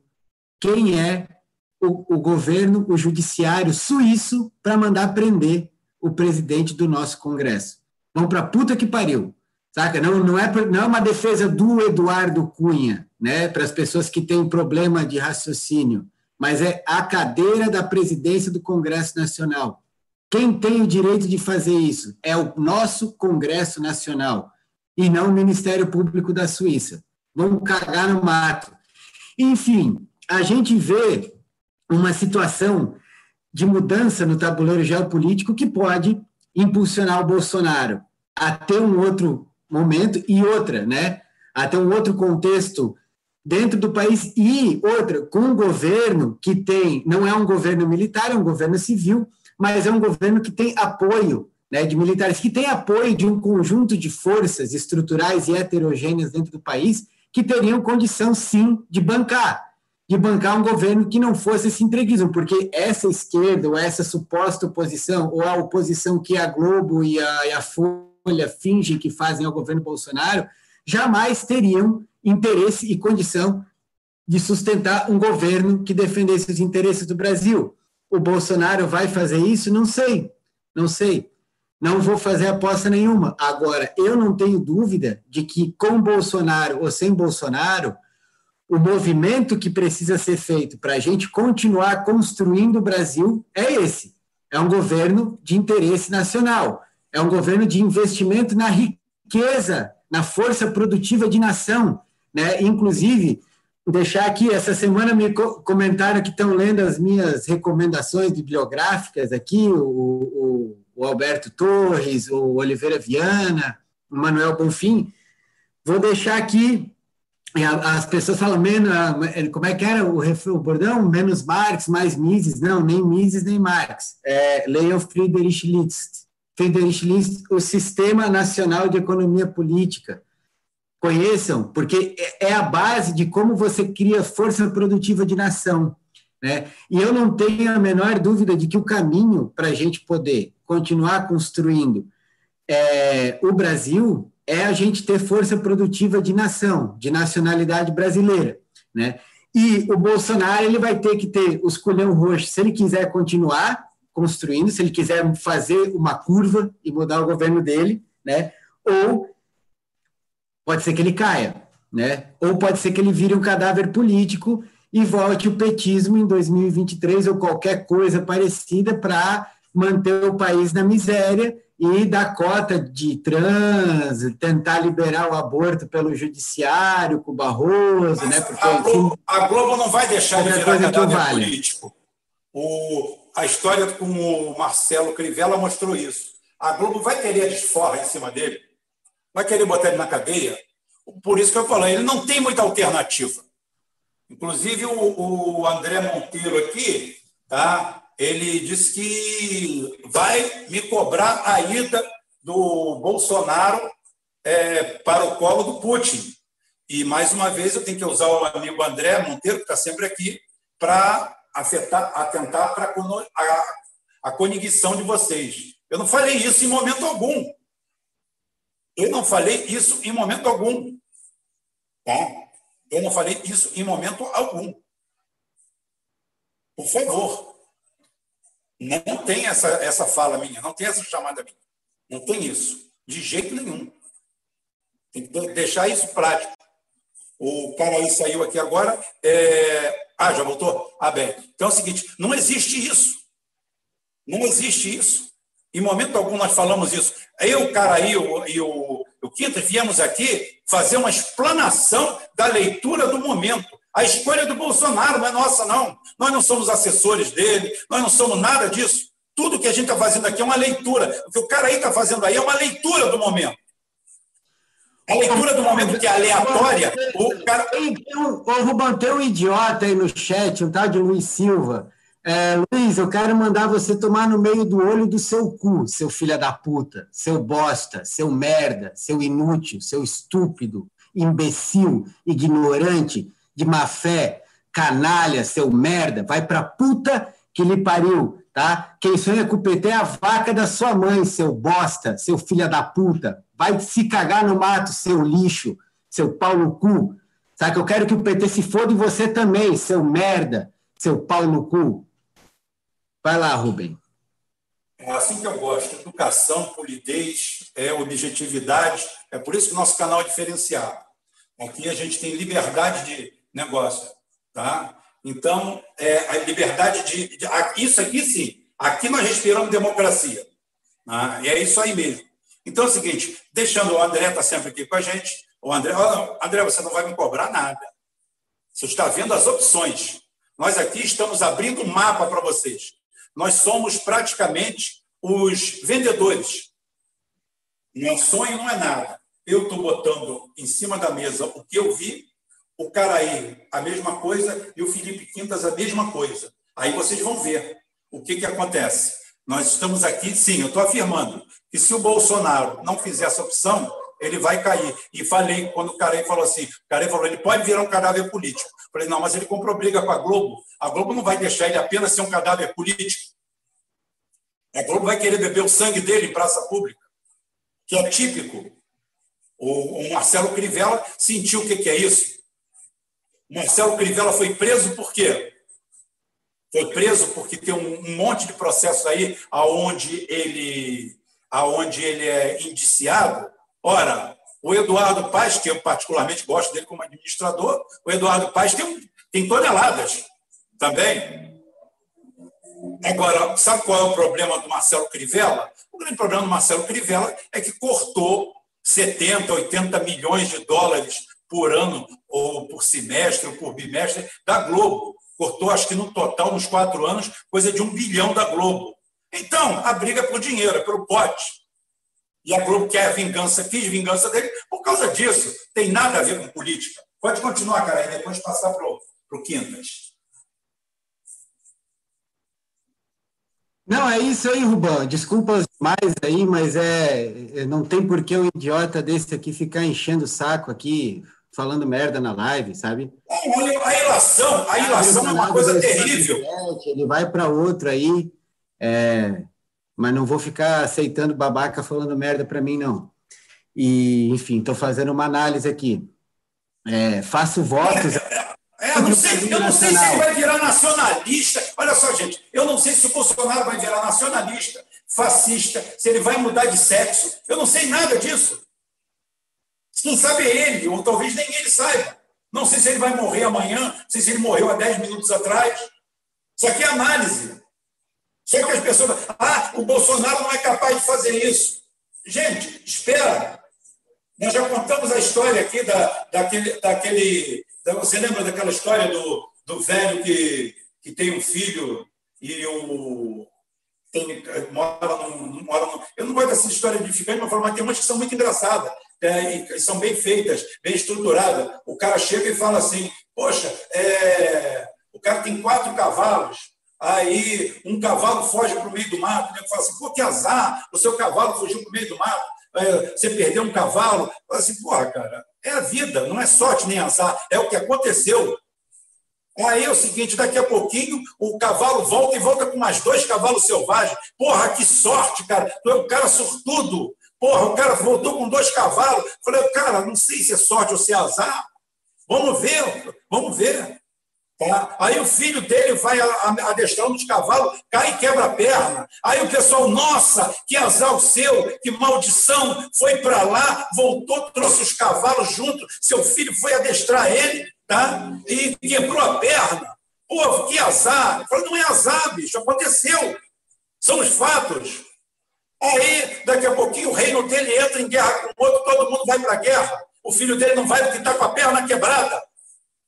Ou seja, o que era um azar ontem é uma sorte hoje. E o pessoal vem falar com ele a mesma coisa e ele fala sempre a mesma coisa. Os fatos são como eles são. A gente pode analisar o negócio. Agora, esse exercício de clarividência que todo mundo faz aí, bicho, isso daí é exatamente em cima desses conceitos que nós estamos tendo lutar. A gente quer isso aqui. É sentar, fazer essa live aqui com 540 pessoas a essa hora do domingo, fantástico maravilhoso, pessoas abrindo a mente, abrindo a cabeça, pensando. Tem alguma coisa por trás disso, como eu, como eu lancei a bola. Qual foi a última vez que o Bolsonaro falou mal da Venezuela? Qual foi a última vez que aquele chanceler que vivia falando merda a todo momento está calado? São indícios. É assim que se faz uma investigação. Diz a história que o bom investigador, o bom policial, quando é chamado, Caraí é um, é um detetive e eu tenho um homicídio do outro lado da cidade. Caraí tem um homicídio do outro lado da cidade. Vá lá investigar. O Caraí vai atravessar a cidade e vai lá investigar. O Caraí só tem uma certeza quando ele chega no local do crime: que ele não foi. E eu que mandei, nem essa certeza tem. Eu que mandei ele para lá, tenho certeza que não fui eu. E o cara aí que vai lá investigar, tem certeza que ele não foi. Para o cara aí, todo mundo é suspeito, inclusive eu. E para mim, todo mundo é suspeito, inclusive o cara aí. Porque é assim que funciona. Esse é o processo de investigação. Ah, não, fulano não. Esquece de fulano. Fulano era tão amigo do cara. Ai, não, vai me doer fazendo esse negócio. É a história da Marielle. Tire para quem quiser. Continua, cara, aí vamos passar para o Felipe aí. Felipe tem muita coisa para falar, garanto. Então, é isso aí, Rubão. É, a questão toda é essa, a questão central é como quem que vai propor um, um, um projeto de continuidade da construção nacional. Se o Bolsonaro vai fazer isso, não vai? Se o Bolsonaro vai cair, vai passar a bola para o Mourão? É, se eles vão tocar até 2022? Se vai ter condição de surgir outra força política é, em condições de ganhar no voto, a gente não sabe. Agora, que o Brasil precisa é conhecer a sua história, entender a posição que nós estamos, sem fanatismo, né? Sem fanatismo nem de esquerda, nem de direita, nem nada, né? É, eu não sou nem de direita nem de esquerda, eu sou um saquarema. É, eu, eu, eu sou do Brasil profundo, e o Brasil precisa mais saquaremas na política, mais ideologia, mais epistemologia saquarema pensando no nosso país. E vamos ver quem vai conseguir propor, quem vai construir esse caminho, né? Não sei se o Bolsonaro vai fazer essa curva ou não, né? Não sei se ele vai chegar no final do mandato ou não. Agora, o que o Brasil precisa é nítido. Quem vai fazer isso, não sei. Espero que das forças políticas que a gente tem aí no Brasil, de algum lado, surja a oportunidade de construir esse caminho. Mas vou passar a bola aí para o Felipe. Vai lá, Felipe. Um outro indício também, né? nessa mensagem de fim de ano de 2020, o, Putin mencionou o Bolsonaro. Né? O Putin congratulou o Bolsonaro, se dirigiu a ele na mensagem de fim de ano, desejando sucesso, desejando aprofundamento de parcerias. Né? Enfim, o Bolsonaro foi incluído na mensagem de fim de ano do, do Putin, assim como o Maduro e o, e o Fernandes, aqui na, América do Sul, o que mostra que geopoliticamente o Putin vê o Bolsonaro do lado do Maduro e do Fernandes como potenciais parceiros, potenciais aliados. E geopolítica é isso, não tem questões morais, as, as, é, as ideologias dos programas internos para cada país não, é, não, não influenciam muito a composição das alianças, valem mais os interesses internacionais dos países envolvidos. Sempre foi assim e sempre será. Né? Por exemplo, é, um exemplo é quando houve a, a guerra de independência em Angola, né? a ditadura militar brasileira e o governo de Cuba fizeram uma parceria para apoiar o MPLA de Angola, que era apoiado pela União Soviética. Marxista. É, é, é, exatamente. Ou seja, a ditadura, a ditadura militar, o regime militar brasileiro e o governo de Cuba, que eram ideologicamente conflitantes a princípio, né, se aliaram em Angola, enquanto do outro lado, apoiando o UNITA, que é, estava os Estados Unidos e a China.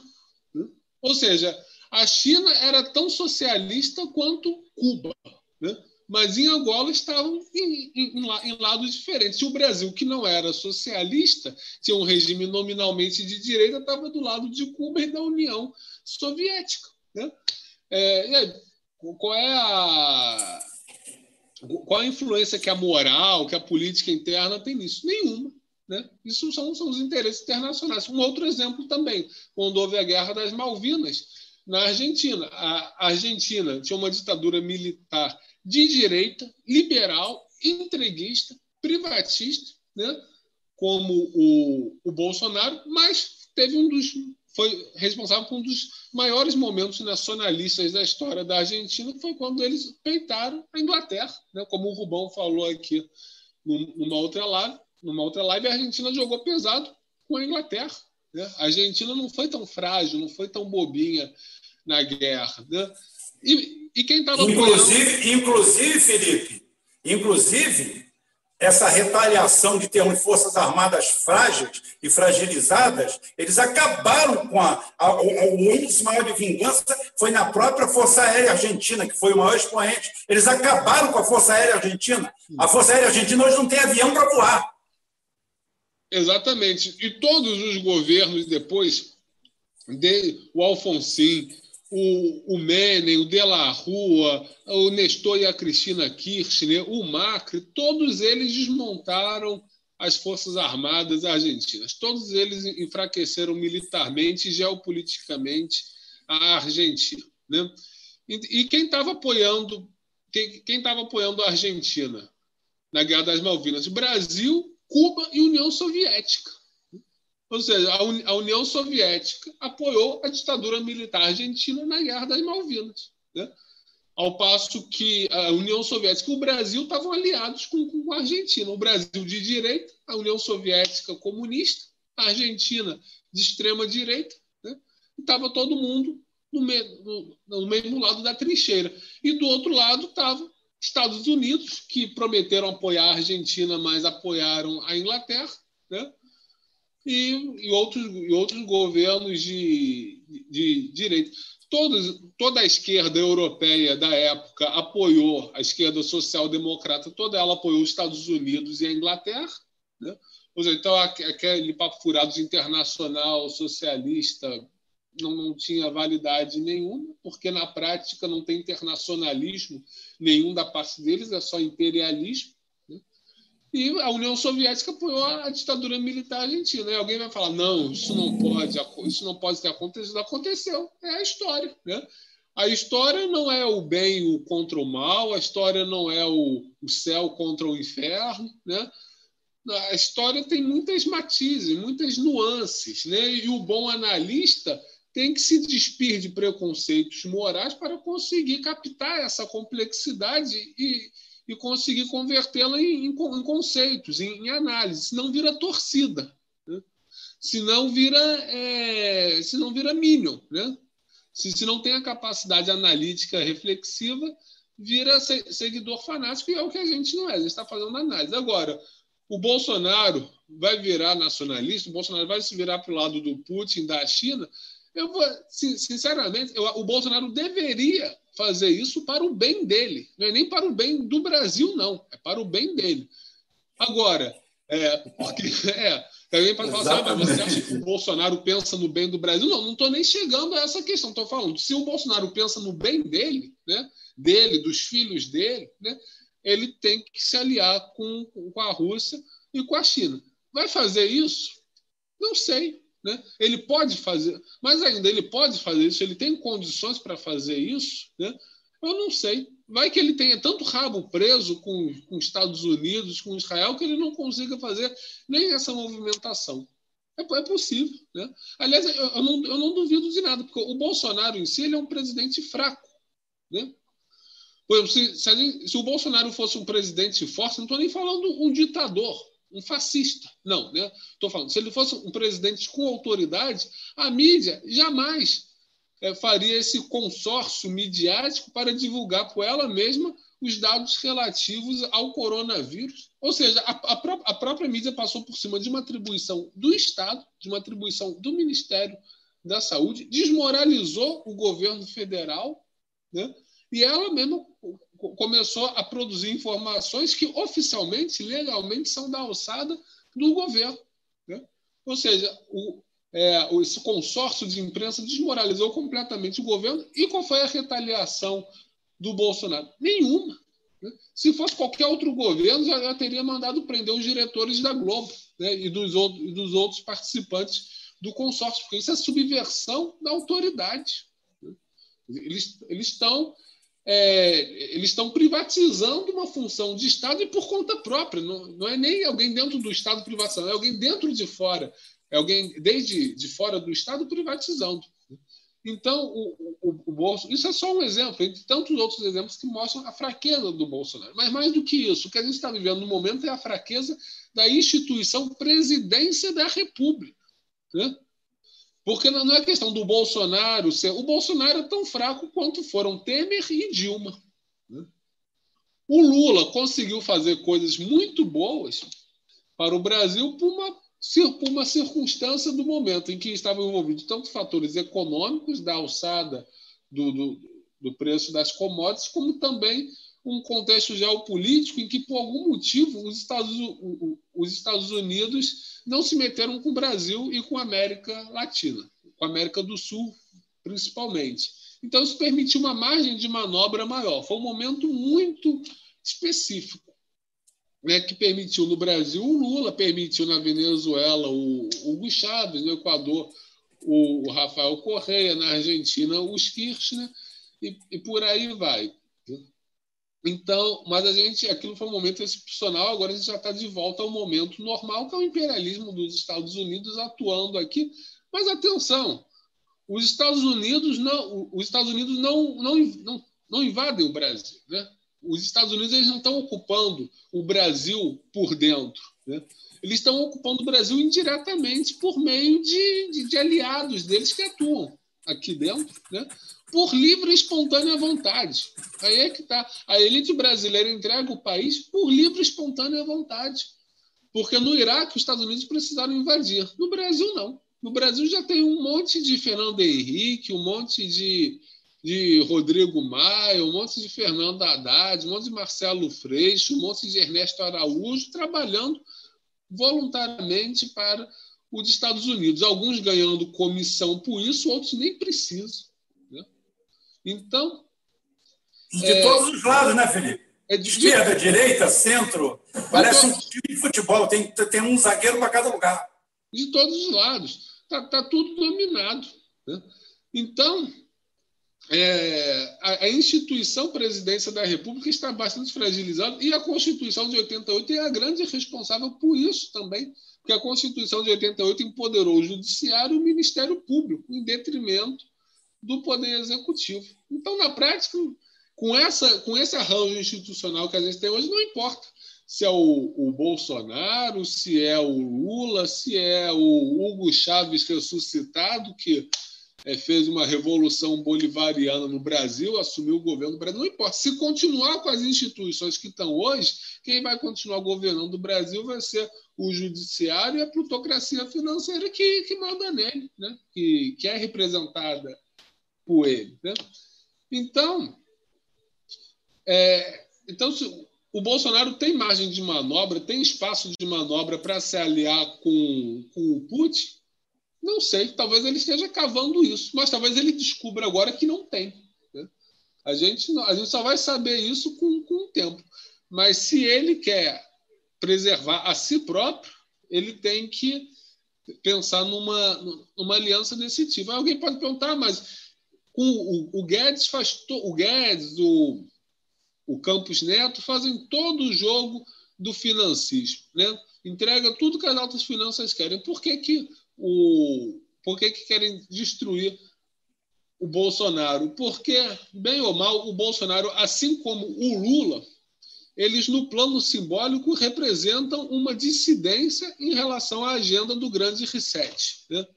O Lula, outro dia, estava falando aí que o, que o pobre tem que comer carne, que o pobre tem que voltar a, a, a comer carne.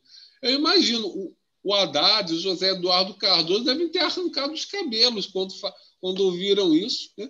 porque quando o Lula fala que o pobre tem que comer carne, isso não está não está querendo se referir apenas a um, a um hábito, a uma, um hábito alimentar, a uma dieta do brasileiro, porque se o brasileiro vai comer carne, então vai ter demanda para a pecuária brasileira. Né? Se vai ter demanda para a pecuária brasileira, vai fortalecer um setor econômico que concorre diretamente com um dos Estados Unidos, né? que concorre diretamente com, com, com a Austrália. Né? Então, quando o Lula fala que o pobre tem que, que, o pobre tem que comer carne, né? ele está falando, ele tá falando indiretamente em fortalecer a pecuária brasileira, em fortalecer o agronegócio brasileiro. Então, isso é, é o Haddad, esse, o, esse PT, PT gourmet, PT jurídico, deve ter arrancado os cabelos com isso, porque a agenda do grande reset é ninguém mais pode comer carne. Né?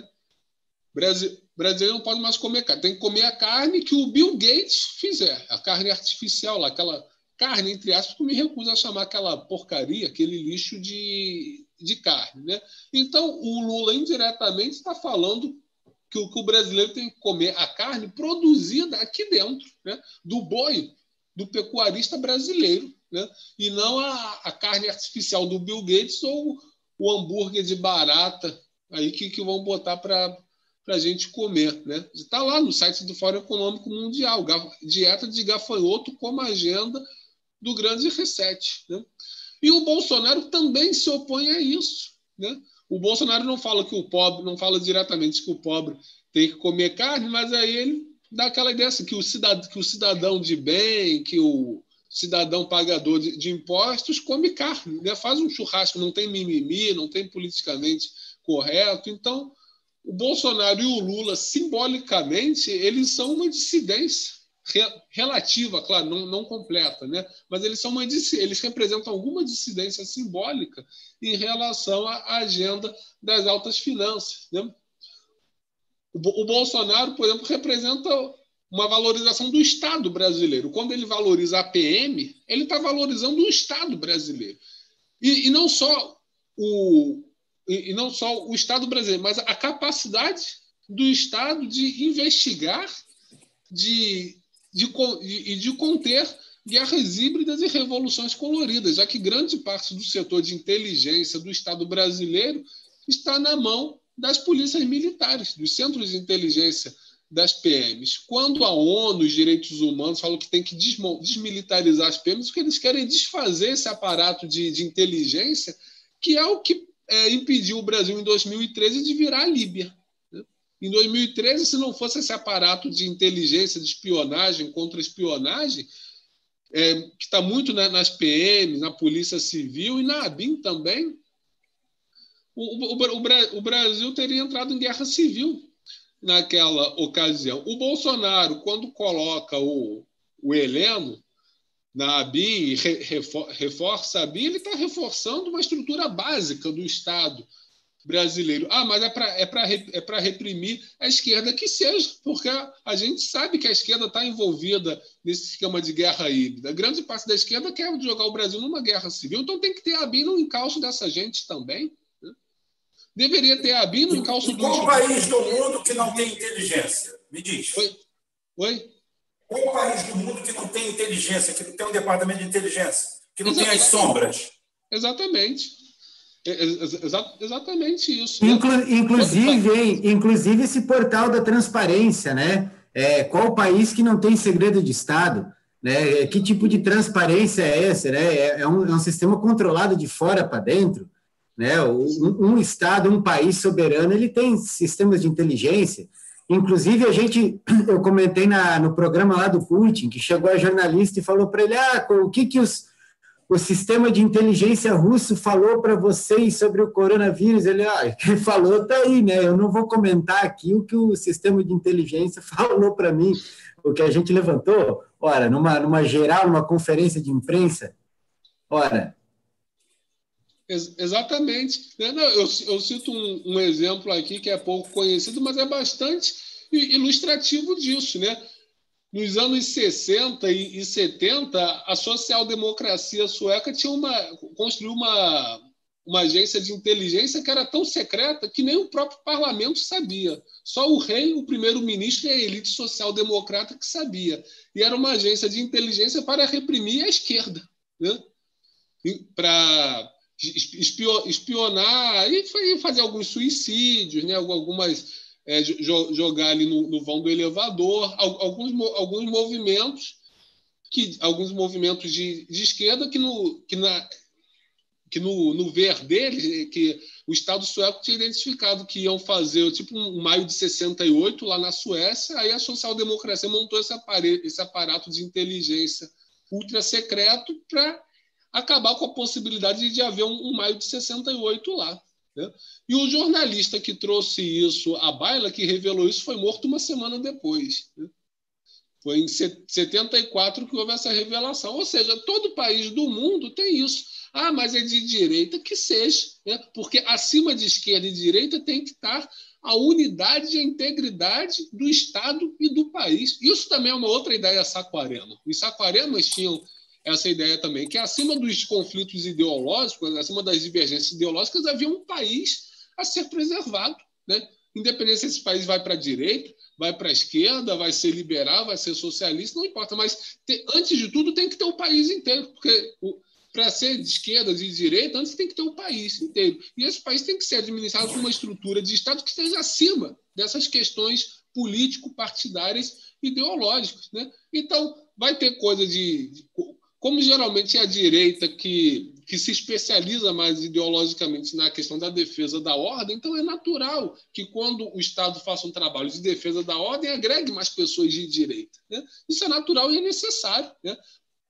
E se essas pessoas de direita estão comprometidas com a unidade do país, que seja. Né? É melhor do que não ter. Né?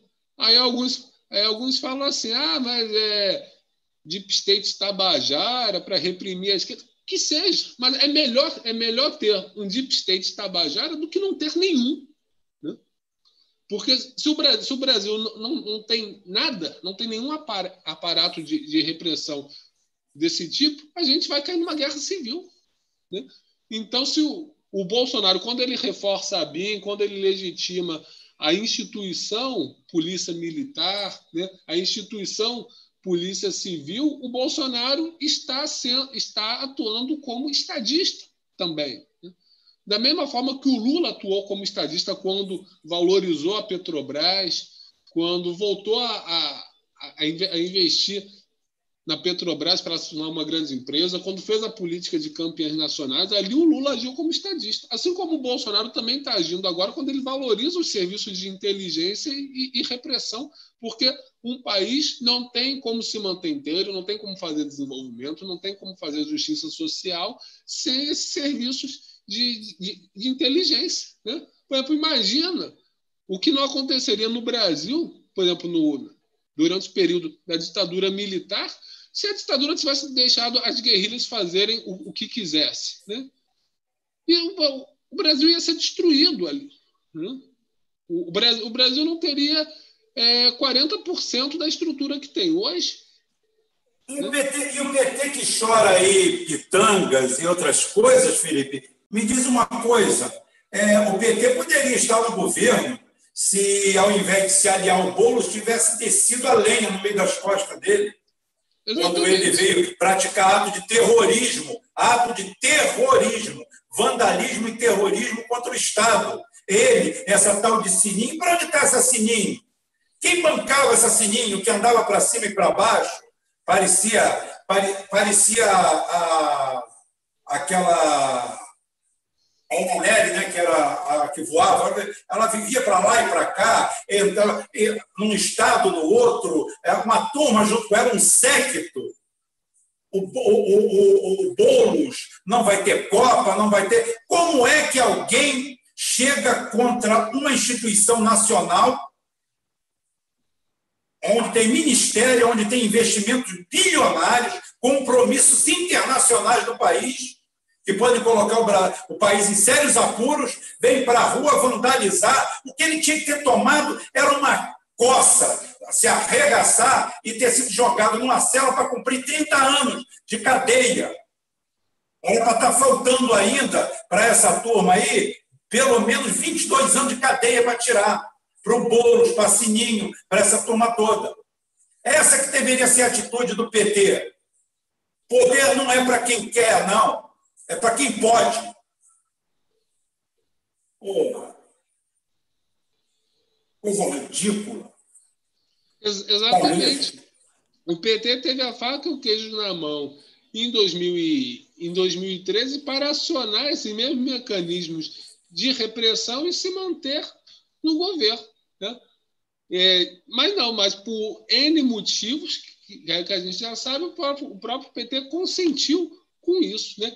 E digo mais: se o Brasil em 2013 não caiu numa guerra civil, foi porque os estados acionaram seus serviços de inteligência para reprimir. Né? Então, por exemplo, é, você vê que não teve junho de 2013 em Pernambuco, né? porque o Eduardo Campos acionou a, a, a, Polícia Militar e a Polícia Civil de Pernambuco para acabar com a palhaçada na raiz. Né? Então não, teve manifestação lá, não, não, teve absolutamente nada. Assim como o governador do o governador de Pernambuco agora, o Paulo Câmara, quando começou aquele negócio de vidas negras importam e, a, e aquele bandido lá do, do Carrefour foi, foi morto, né? começou a haver uns protestos ali, a PM de Pernambuco já chegou quente lá, prendeu uma dona lá que certamente foi identificada como, como líder do movimento e acabou a palhaçada ali, né?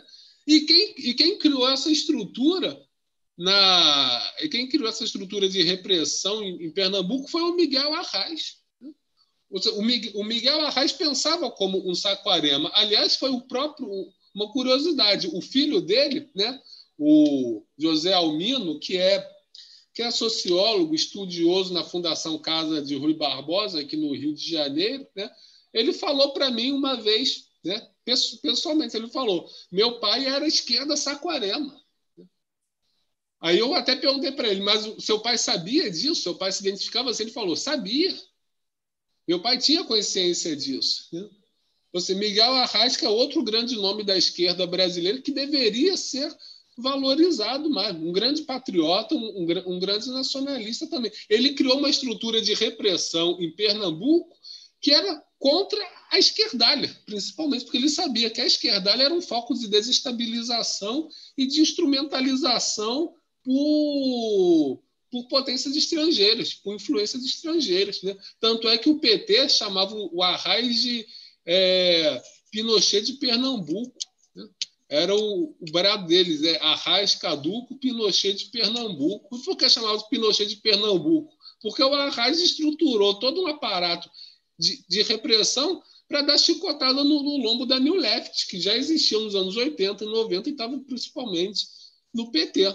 E o Eduardo Campos, o Paulo Câmara, o PSB, em geral, é, mantém isso. Né? Por isso também que o, o, o, PT, o PT do Sudeste, o PT do Centro-Sul, o PT paulistocêntrico, né, investiu tanto na candidatura da Marília Reis, né, porque queria que a, o, o, PT queria infiltrar na Marília Reis para destruir esse legado do Arraes a partir de um membro da própria família. Né. Só que não sabiam que a Marília Reis, antes de ser PT, é Arraes. Né? Ela nunca faria isso, mas o PT do Centro-Sul apostou tudo nela.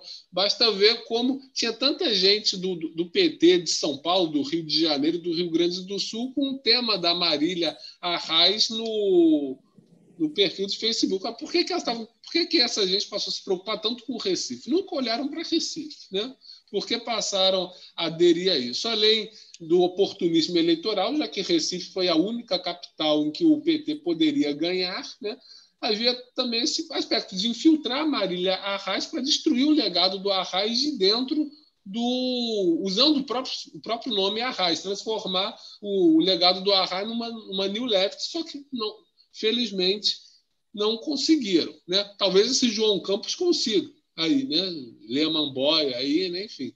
Talvez ele consiga destruir o legado do Arraes, mas vamos ver aí. Né? Talvez o, o rapaz seja mais inteligente do que a gente pensa. Mas, enfim, então, voltando ao assunto, por que, que a elite brasileira, por que, que a oligarquia brasileira quer derrubar o Bolsonaro? Por que, que as finanças do Atlântico Norte querem derrubar o Bolsonaro? Porque ele entrega o país, mas não entrega tudo.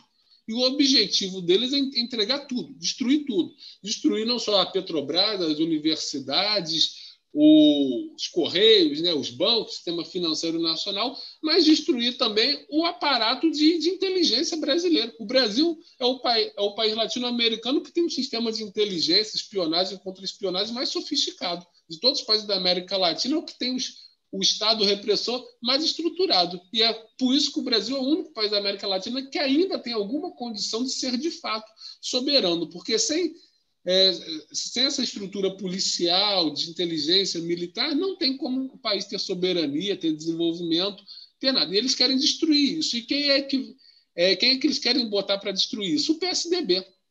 O, o tal centro democrático, o Somos 70%. É, foi, e foi exatamente isso que o Collor e o Fernando Henrique fizeram, principalmente o Fernando Henrique, porque o Collor se recusou a mexer em algumas estruturas militares herdadas da, da ditadura. O Fernando Henrique mexeu em tudo. O Fernando Henrique foi um, o governo mais lesivo à história do país. Perto, de, perto do Fernando Henrique, Bolsonaro é um aprendiz. Né? Bolsonaro é um amador perto, perto do Fernando Henrique. Fernando, Fernando Henrique é uma arma de destruição nacional. Né? E é esse tucanismo FH-cêntrico né? que o. Porque a, a, a quadrilha dele nunca sofreu um arranhão, né? Exatamente. E eles querem voltar agora. Eles querem, na verdade, todo esse papo de impeachment do Bolsonaro é para voltar a turma do Fernando Henrique e eles fazerem a entrega completa do país. É porque o Bolsonaro não está fazendo a entrega completa. Né? nessa questão da vacinação aí. Eu, eu não sou eu não sou anti-vacina. Eu sou a favor eu sou a favor da vacinação é, havendo segurança comprovada nas vacinas. Né? Mas aí o, o, o, Bolsonaro agiu como qualquer estadista deveria agir. O, o Bolsonaro falou assim: ó, só vou comprar a vacina da Pfizer se for autorizada pela Anvisa, se for autorizada pelo órgão competente do Estado brasileiro. Né? Porque o que a Pfizer queria era laissez-faire. Né? Se fosse ah, lá nos Estados Unidos autorizou, então o Brasil tem que, então o Brasil tem que autorizar também, tem que comprar imediatamente. Não, não é assim. Tem que passar pelos regulamentos da Anvisa. Né? O, o, o, Brasil, o, Brasil tem, o Brasil tem que comprar vacina? Claro que tem. Tem que vacinar a população? Claro que tem que vacinar, mas tem que vacinar com segurança. E quem vai dar essa segurança é a Anvisa. Né? E a Pfizer já que, queria atropelar essa fase, né? queria botar o, a, a, vacina sem autorização da Anvisa. Ou seja, é o laissez-faire, é, é, é, o entreguismo. E depois o cara lá da Argentina confirmou. A Pfizer estava exigindo da, que a Argentina comprasse a, a vacina da Pfizer com geleiras. E aqui você acha que a Pfizer não pediu o aquífero Guarani também? Né? É, é claro que pediu. Então, ainda bem que o Bolsonaro está atrasando a compra da vacina da Pfizer, porque vai ter vacina. Outros laboratórios estão fazendo vacina aí. Tem, a, tem, tem, tem vacina de Oxford, tem vacina da Moderna, tem vacina da China, tem vacina, tem, tem, tem, tem, tudo aí. Né? Vai ter. Você está pensando em fazer uma lá no canal também? Oi? Eu estou pensando em fazer uma lá no canal também. É, pois é. Né? Aliás, aliás, vocês querem ver como fazer a, a New Left virar anti-vax? Era só, era só o, o, o, Bolsonaro resolver fazer uma vacina aqui dentro e chamar de vacina Ustra. É, vac, vac, vacina Borbagato. É, vacina Bandeirante. Né? Ah, ia ser ótimo. Vacina Fleury, né? É, seria uma vacina, né? E aí o, e aí o, Bolsonaro, e aí o Bolsonaro e, e, o Bolsonaro ainda poderia dizer que, é o, que o, o, primeiro grupo a ser vacinado pela vacina Bandeirante seriam os, seriam os índios, né? Os índios e os quilombolas seriam os primeiros a serem vacinados pela vacina Borbagato, pela vacina Bandeirante, né? Imagina. Aí, como... É, exatamente. Aí a New Left ia virar anti-vax, né? A New Left ia ficar toda contra a vacina. Né? Então, é... Então, é basicamente, o, o Bolsonaro não está fazendo a entrega completa do país, está entregando muita coisa, mas não está entregando tudo.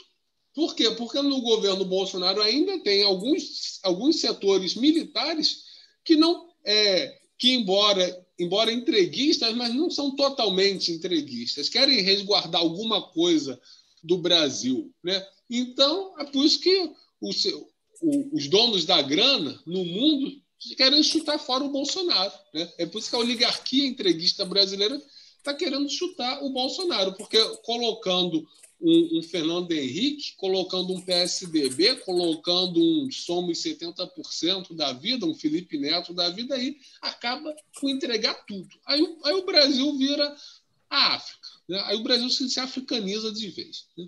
Aí acaba, então, acabou. Não, e tem uma outra questão, Felipe, que eu, que eu fico me imaginando, que é a desestabilização institucional do país, né?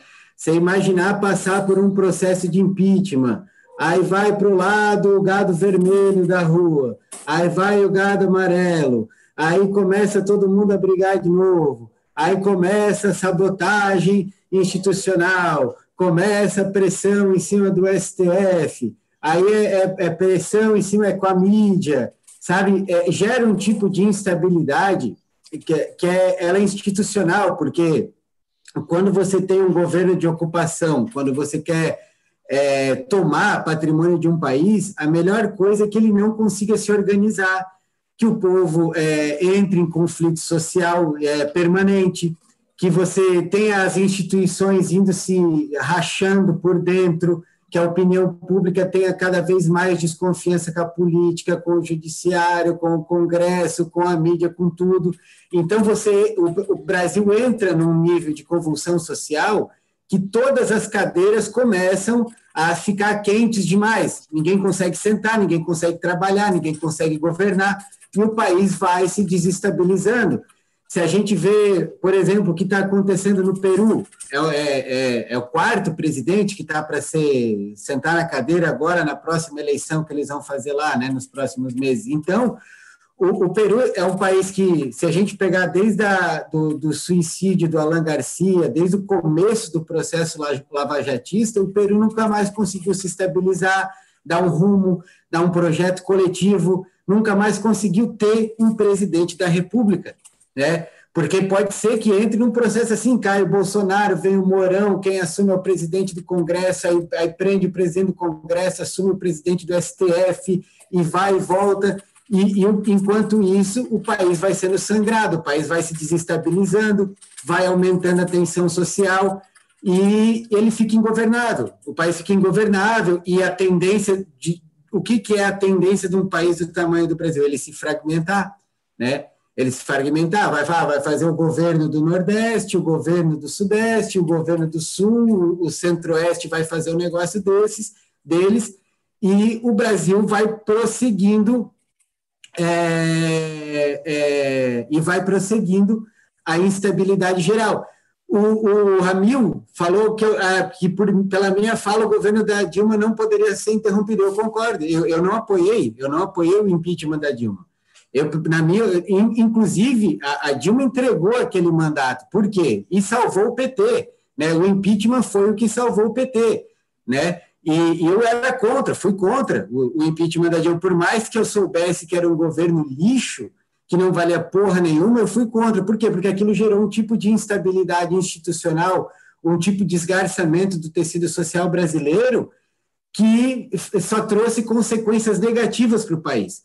Né? Então, eu, eu, também tenho essa leitura, sabe, que um processo de impeachment hoje do Bolsonaro, ele ia gerar um tipo de convulsão social que, é, no somatório da equação, ia acabar sendo prejudicial ao Brasil, porque acabar é, voltando um processo que é muito dramático, que é muito desestabilizador para um país, que uma nação que precisa continuar a ser construída. A gente precisa continuar construindo o Brasil. Então, esse tipo de processo de ruptura, ele é muito delicado, ele é muito ruim, é, é, ele, é, ele é péssimo para a estrutura social, para a estrutura do país, institucional, pra, em todos os sentidos ele é ruim para o país. E quem entrar, quem sentar na cadeira, vai sentar numa cadeira que vai ter que fazer meio que o que o Temer fez, que é entregando, entregando, entregando para conseguir passar, empurrar o mandato para frente. Então, é uma coisa, é, para o país, é uma situação muito ruim é, o processo em si. Enfim. Exata, exatamente. Um outro aspecto que eu considero muito positivo do, do Bolsonaro e que não é muito diferente do Lula, não, né? É diferente da Dilma, mas não, mas não do Lula, é a crítica às ONGs. Né? O, o, o, Bolsonaro, o Bolsonaro, pelo menos no plano retórico, pelo menos no, no, plano simbólico, se opõe a esse colonialismo travestido de filantropia. Assim, não muito diferente do que o Lula fazia. Né? Eu lembro que o Lula também fazia muitas críticas às ONGs, né? em termos que hoje seriam considerados bolsonaristas. Né? Eu lembro uma, uma vez que o governo estava fazendo uma obra na Amazônia, uma, uma, obra, uma obra grande, Aí teve que parar por conta ali de, um, de uma espécie de, de sapo. Aí o, aí o, Lula, o Lula falou publicamente né, que, que, não, que tinha que passar por cima do sapo mesmo, né, que, é, que não, não podia deixar as pessoas sem emprego, sem renda, sem desenvolvimento ali por conta de um sapo. Né? Imagina se o, Lula falasse isso hoje. Né? Seria chamado de bolsonarista, de fascista, de genocida, de negacionista, dessas porras todas. Né? E o, e o, Bolso, o Bolsonaro é que assume essa crítica.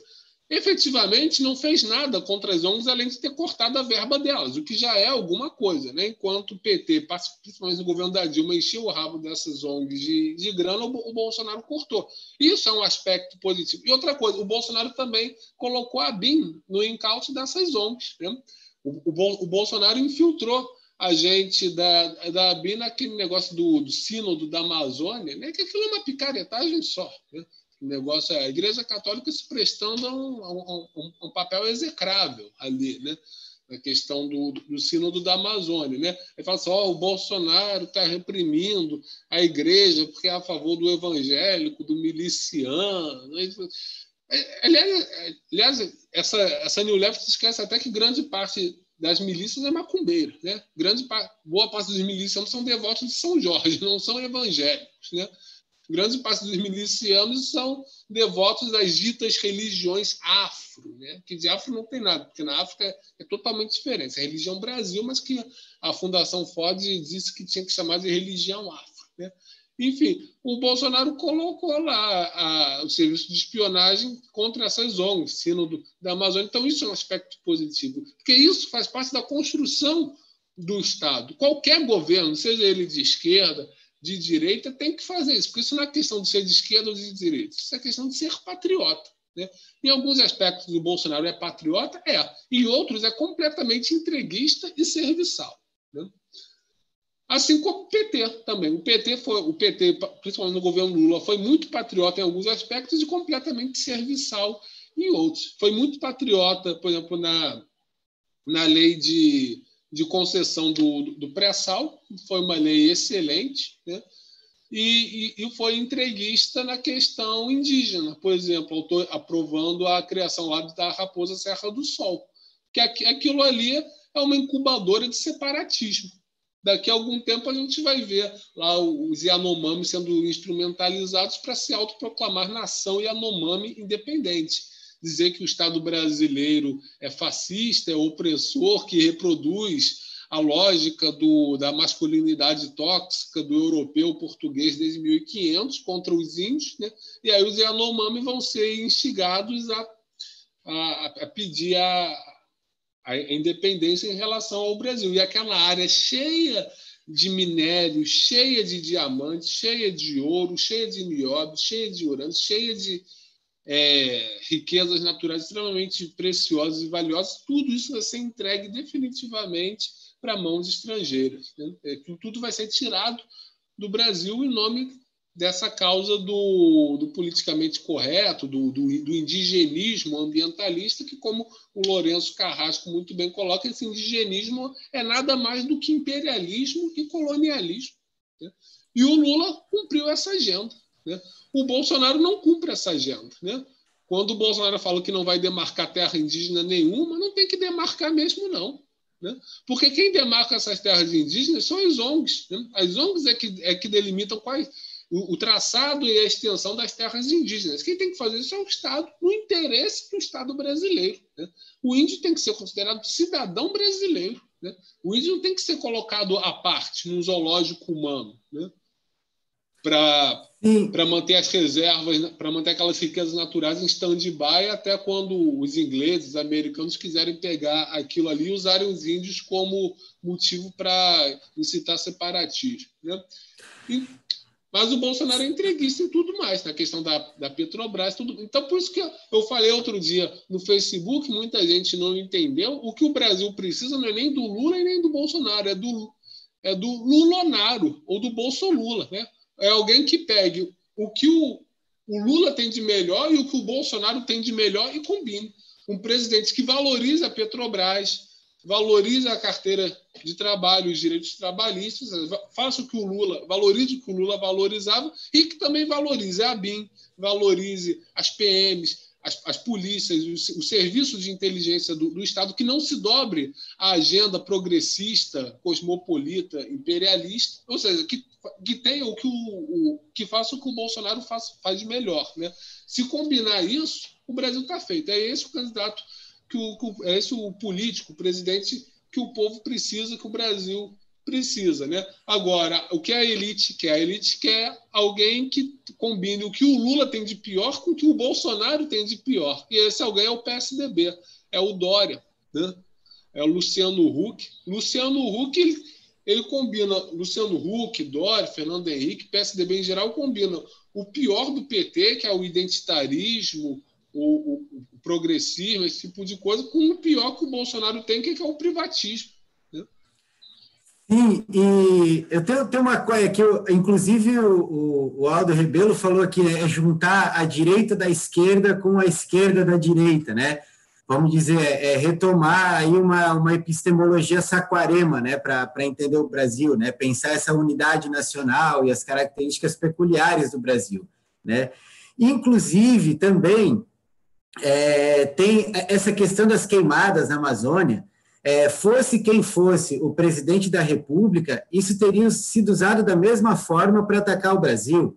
Né? Não, não, não importa, isso foi usado contra o Lula, foi usado contra a Dilma.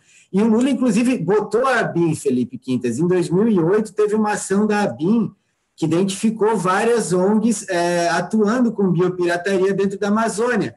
Porém, né, é, muitas dessas instituições da máfia verde foram trazidas para dentro do governo. Né? E, e, um grande erro de, dessa forma de pensar foi justamente tentar construir é, um paradigma que coloca os indígenas como a parte do Brasil, como a parte da nacionalidade brasileira.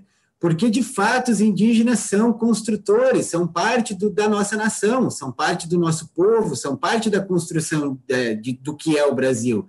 Então, essa lógica de construir essa diferença radical, essa, essa ontologia de, da diferença total, como se os indígenas não fizessem parte. Em alguma medida, é, tem se construído isso com a questão do, da, da, população africana, afro-brasileira, né, de construir uma população negra como se não fosse parte do Brasil. É, inclusive esses projetos aí do genoma, você vê que as pessoas agora, ah, não, vamos ver de onde é que vem a sua carga genética, e, e, é, e é um tipo de leitura da Constituição do povo que tem essa cara de ninguém é brasileiro, né? Ninguém é brasileiro de verdade. É, é como se isso aqui, como se a gente tivesse é, uma, um fragmento de vários pequenos é, grupos, grupelhos, uma, uma tribalização do Brasil e, e, como se nós não fôssemos um povo só, um povo único. O Brasil, o brasileiro é um povo único, que ele é formado por matrizes diferentes, por povos diferentes, que é inclusive a peculiaridade da formação do Brasil é exatamente ser um povo composto, de vários povos que se juntaram e constituíram uma coisa única que é o povo brasileiro. E, e realmente é muito delicado pensar a maneira como você vai é, tratar essas questões. Né? E, e sob o risco de também de deixar de fazer o que os governos aí dos últimos 30 anos fizeram, que é deixar isso a cargo de instituições que trabalham é, para outros governos, para governos de outros países. Isso é extremamente delicado e isso não foi tratado porque é uma epistemologia luzia, né? uma, é uma epistemologia liberal é, estrangeira que entende que precisa criar, pegar modelos prontos estrangeiros e, e, e colocar dentro do Brasil e, e, formatar o Brasil a eles, né? ao invés de entender o Brasil como uma coisa única, peculiar, que precisa construir o seu próprio modelo de nação, de país, de organização social, de formação do povo, que é o que o Brasil é de verdade. Né? O Brasil não é a França, o Brasil não é a Suécia tropical. O Brasil é o Brasil. O Brasil precisa construir formas de se organizar, de se estruturar, que sejam próprias do povo e da formação do Brasil. Né? E não pegar uma forma estrangeira e tentar colocar aqui a força, porque não cabe, não, não vai caber, não serve. E a gente tem a melhor experiência de que isso não serve para o Brasil, é a Nova República. A Nova República efetivamente foi um fracasso. Enfim. Está sendo ainda um fracasso, né? É. é exatamente isso. Vendo aqui o chat, alguns comentários. Né? O Caio Rossi falou, perguntou até em, em que medida esses posicionamentos estrambelhados, é, verborrágicos do Bolsonaro acerca de intervenções estrangeiras na Amazônia, se isso não seria, se isso não seria para criar pretextos para uma intervenção de fato na Amazônia. Né? De fato, do jeito que o Bolsonaro faz, ele está criando pretextos. Né? Mas é, é aquele negócio, a, a, vontade, a vontade de fora de intervir já existe. Né? E o Bolsonaro eu não acredito que o Bolsonaro faça isso deliberadamente para criar pretexto, mas sim da forma destrambelhada que ele faz, da forma mais verborrágica do que planejada que ele faz, isso sim pode acabar criando problemas para o Brasil. Porque aquele negócio, para ser estadista não basta para ser estadista de verdade não basta ter a vontade, tem que saber fazer, né? Por exemplo, o Putin defende muito bem os interesses nacionais da Rússia sem alterar o tom de voz. Em nenhum momento o Putin altera o tom de voz. Eu nunca vi o Putin gritando, o Putin falando alto, falando palavrão, até mesmo quando ele fala coisas bastante contundentes, né, ele fala com o mesmo tom de voz. Né? O Xi Jinping também. Né? O Xi Jinping está sempre com aquela cara de sábio chinês, aquela, aquela, seren, aquela serenidade inabalável. Né? E defende muito bem os interesses nacionais da China. Né? O, o, o, Bolsonaro não tem esse talento, não tem essa habilidade, o que prova que as ideias que o Bolsonaro, as ideias positivas que o Bolsonaro defende, deveriam ser defendidas por alguém que tivesse maior capacidade, é, maior força para, de fato, defendê-la. O Bolsonaro é o cara errado para isso. Né? O Bolsonaro ajuda a deslegitimar essas ideias. E a grande mídia e a esquerda cumprem o papel complementar, né? já que elas acabam dizendo que quem diz que quem fala da máfia verde é um fascista, é um genocida, é, é um bolsonarista, quando na verdade é alguém que está preocupado com a integridade do próprio país. Então, é essa diferença que você está falando entre a epistemologia Luizia e a epistemologia Saquarema. O Bolsonaro, de alguma forma, guarda algumas coisas de epistemologia Saquarema, né? mas ele não sabe articular isso. E ele tem muito rabo preso com, com forças estrangeiras para buscar é, trabalhar isso de uma forma melhor. Mas, dependendo da forma, dependendo da intensidade das ameaças que o cercam, né, de repente ele pode puxar o, ele pode puxar o rabo, né, puxar o rabo de qualquer jeito, arrancar o rabo e, e ir para o lado do, do, do Putin para buscar proteção.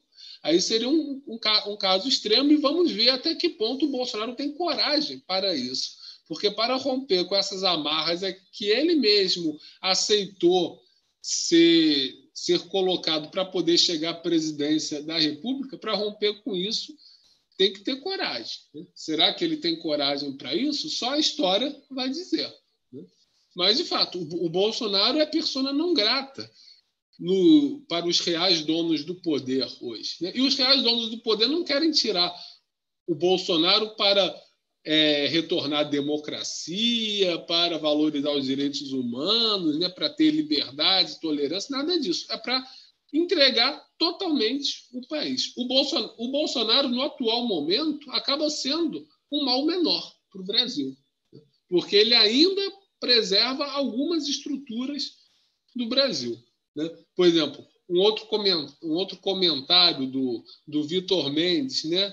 que falou assim: ah, mas o Bolsonaro espionou as ONGs porque quer entregar para os Estados Unidos. Não, é o contrário, porque as ONGs são dos Estados Unidos. Né? Então, quando ele espiona as ONGs, ele está fazendo uma contenção à entrada dos Estados Unidos na Amazônia. Né? Ele pode até dizer que quer, ele pode até dizer para o Algó que quer que os Estados Unidos venham para para a Amazônia, etc, etc. e tal, mas a ação prática dele impõe alguns constrangimentos à atuação dos grupos que representam a política externa dos Estados Unidos na Amazônia, que são as ONGs. Então, nesse ponto, o Bolsonaro faz muito bem. E eu defendo o Bolsonaro nesse aspecto particular. E é esse aspecto que tem que ser, é, que tem que ser desenvolvido, que tem que ser melhor tratado por um governo que seja de fato nacionalista, que não seja um governo nem de direita, nem de esquerda, mas que junte o que a direita tem de melhor com o que a esquerda tem de melhor, é o meu ver. Né? O que a direita tem de melhor? A, a valorização política, simbólica e efetiva da ordem. Né? Porque uma direita que não defende a ordem não é direita. Né? E o que é a ordem? A ordem é a, é unidade nacional. Né? A ordem é a, a, a, ordem é a estabilidade, a coesão do, do corpo social. Né? É a pacificação, a estabilização do, do, corpo social, é impedir que o país entre numa guerra civil. Resumindo é isso, a ordem é, é, é impedir que o país entre numa guerra civil, é garantir a paz. Né? E, o, e o que é o melhor da direita? É o progresso social, ou seja, a defesa é, é a defesa da justiça social, é a defesa, é você considerar os, os, mais pobres, o povo em geral, como cidadãos de direitos, de fato. Isso estou falando da esquerda de verdade, não, não a esquerda identitária. Porque a esquerda identitária ela não vê cidadão, né? Porque a ideia de cidadania está diretamente ligada à ideia de nação e à ideia de Estado. Se você não tem nação e não tem Estado, não tem cidadania. O que o, a New Left quer é o cidadão do mundo, é o indivíduo abstrato, cosmopolita, que não tem raízes, não tem cultura, não tem fronteira, não tem nada. Ele é escravo do sistema financeiro internacional, apenas isso. Né? Mas estou falando, a esquerda mesmo, a esquerda mesmo defende a justiça social, defende a cidadania para todos, enfim, defende o, o progresso social. Né? Você tem que ter alguém que junte o melhor da direita com o melhor da esquerda, e é isso que está na bandeira do Brasil: ordem e progresso. A bandeira do Brasil simboliza esse ideal que eu estou defendendo aqui, que o cara aí defende, que o Rubão defende, que o Aldo defende, né? Ou seja, a ordem é o componente da direita e o progresso é o componente da esquerda. Isso tudo tem que ser juntado numa força patriótica e nacionalista que faça valer ambos ao mesmo tempo, né? Que defenda ambos ao mesmo tempo, que sincronize ambos, né? a ordem e o, e o progresso. A ordem e o progresso é o lema positivista. E é assim, porque os positivistas entenderam o óbvio, né? que a maioria não entende, os positivistas tiveram mérito de entender. Porque o que, é que mais a gente pode exigir senão ordem e progresso? É isso. Matou, ordem e progresso matou a questão. É isso que a gente precisa. De ordem, né? a gente de ordem de estabilização, de pacificação e de progresso, que, é, que, as coisas continuem melhorando para todos, que as coisas melhorem para todos. É isso. Mas o quê? Né? Ah, porque é, o, o, que é que as revoluções socialistas, todas elas, foram, senão me, meios políticos para se alcançar a ordem e o progresso? Lenin era contra a ordem e o progresso? Stalin era contra a ordem e o progresso? Fidel Castro era contra a ordem e o progresso? Não. Então, eles eram a favor da ordem do progresso. E a nossa bandeira, aliás, a bandeira do Brasil é a única do mundo que tem um programa político embutido nela. Olha que coisa maravilhosa isso. Aliás, eu acho a bandeira do Brasil a mais bonita do mundo. Né? Isso não é por eu ser brasileiro, não. Isso é uma análise objetiva mesmo. Você compara a bandeira do Brasil. Como é que a bandeira do Brasil não, não tem igual em, nenhum, nenhuma outra bandeira do mundo, porque o desenho da bandeira brasileira é totalmente diferente das demais bandeiras. A maioria das bandeiras são listradas, né? seja na horizontal, seja na vertical. O, o Brasil não. O Brasil tem um, um, uma concepção estética totalmente diferente. E, além disso, é, ele alia essa concepção estética extremamente tropical, né? porque o verde e o amarelo essa combinação entre verde, amarelo e azul é uma combinação extremamente tropical. São as cores da nossa natureza. Basta ver a nossa natureza aí. Nossa, você vê a natureza brasileira é cheia de verde, amarelo e azul o tempo todo. Né? Você vê o céu azul, a, vegeta, a vegetação verde, entre verde e amarelo, e o sol amarelado incidindo sobre a vegetação. É essa combinação da nossa natureza e a bandeira brasileira expressa isso maravilhosamente bem.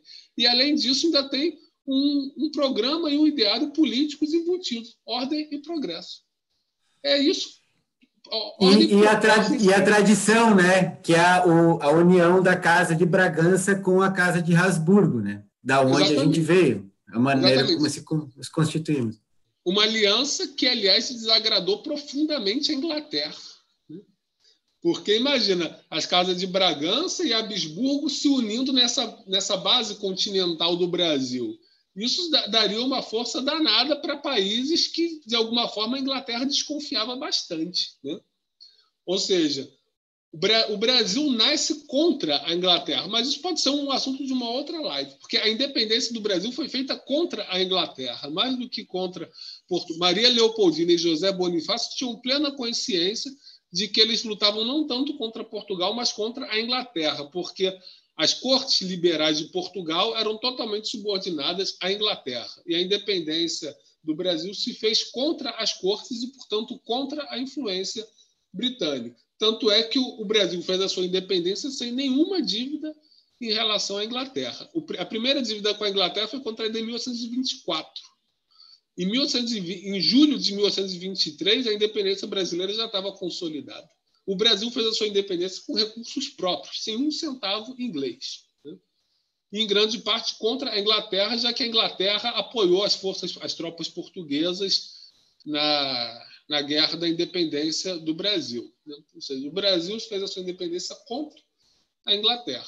Né? E essa aliança entre as casas de Bragança e de Habsburgo feria profundamente os interesses britânicos, tanto no Brasil quanto na Europa. Né?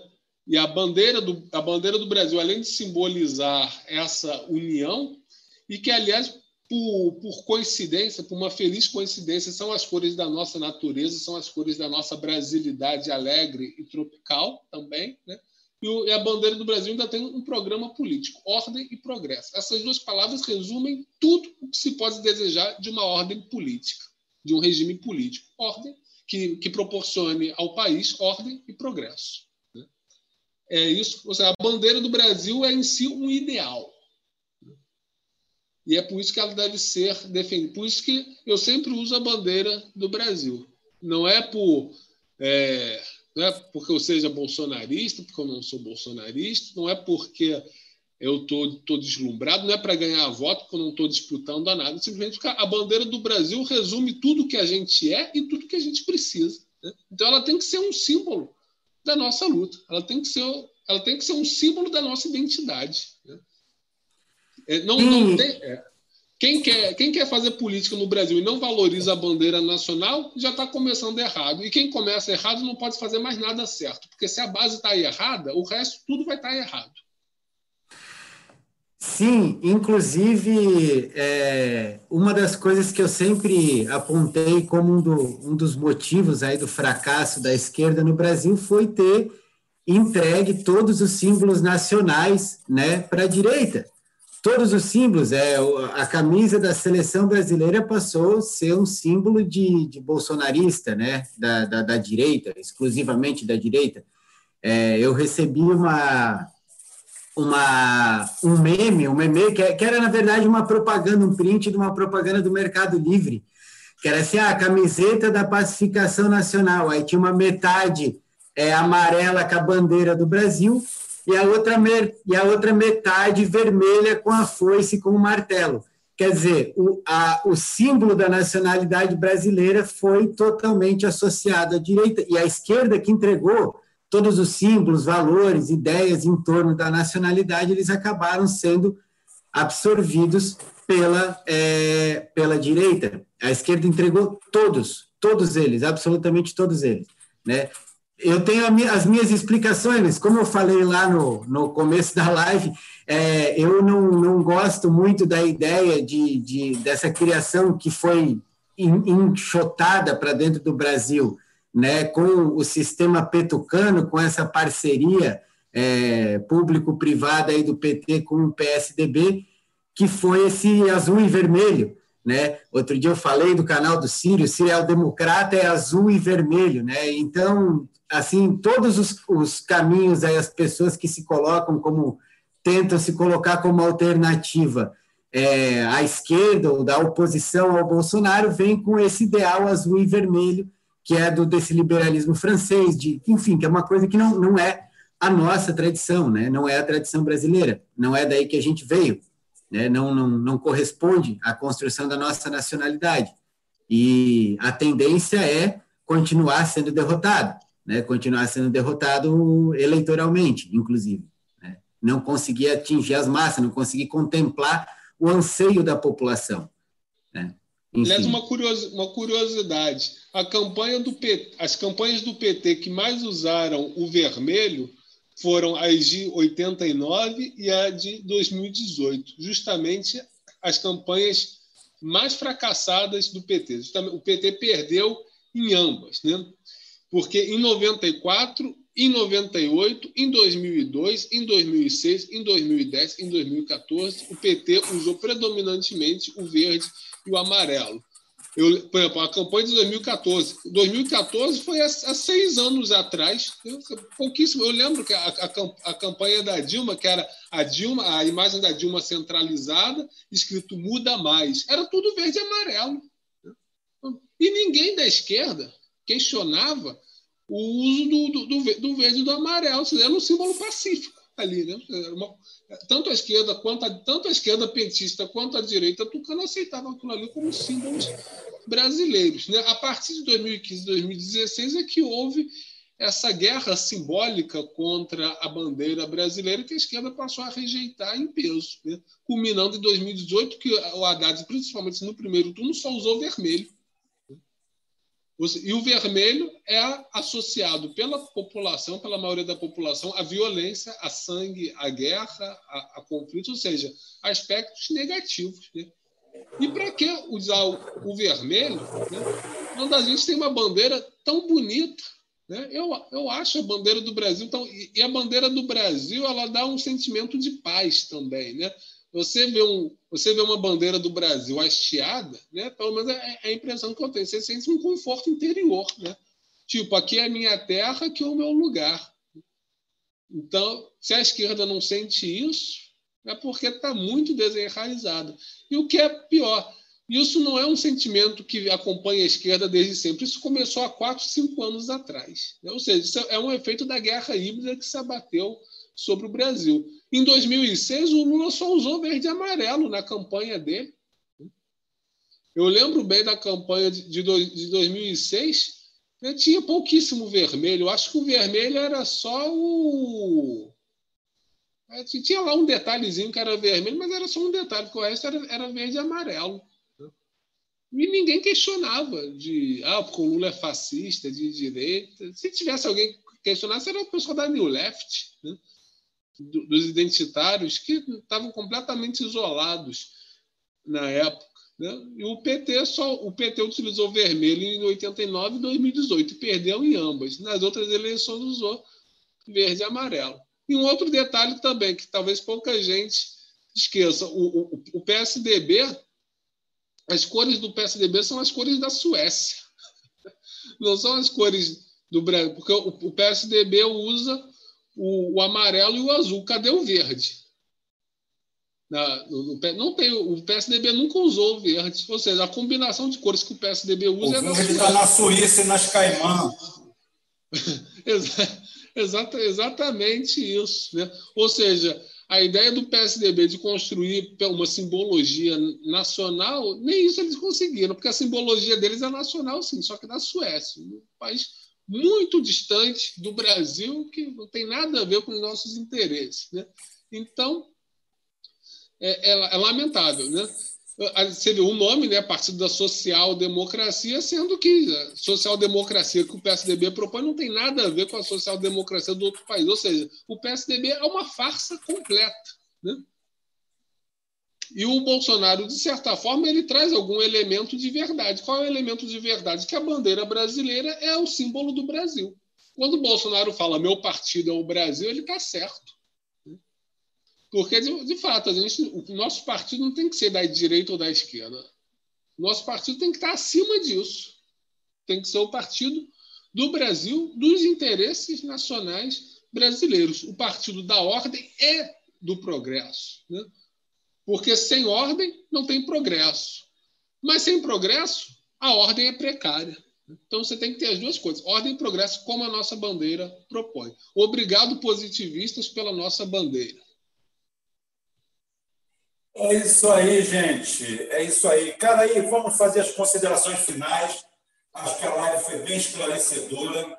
É, como nós falamos aqui a todo momento. É, tem gente aqui falando ah, eu, o Bolsonaro esquece, já caiu, o Bolsonaro não vai ir para esse caminho, não vai por aquele. Isso aí eu deixo para vocês. Exercício de futurologia aqui não existe.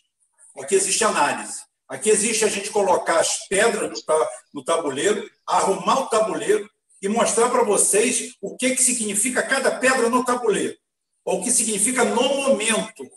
Diferente do xadrez ou de um jogo, um prosaico jogo de dama, as pedras no tabuleiro político, elas têm valores diferentes a cada momento.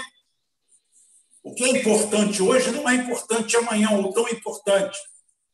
A Dilma vende a Petrobras no pior momento, destrói a Petrobras no momento que a Petrobras mais valia. Hoje, vale um terço daquele valor, como reserva.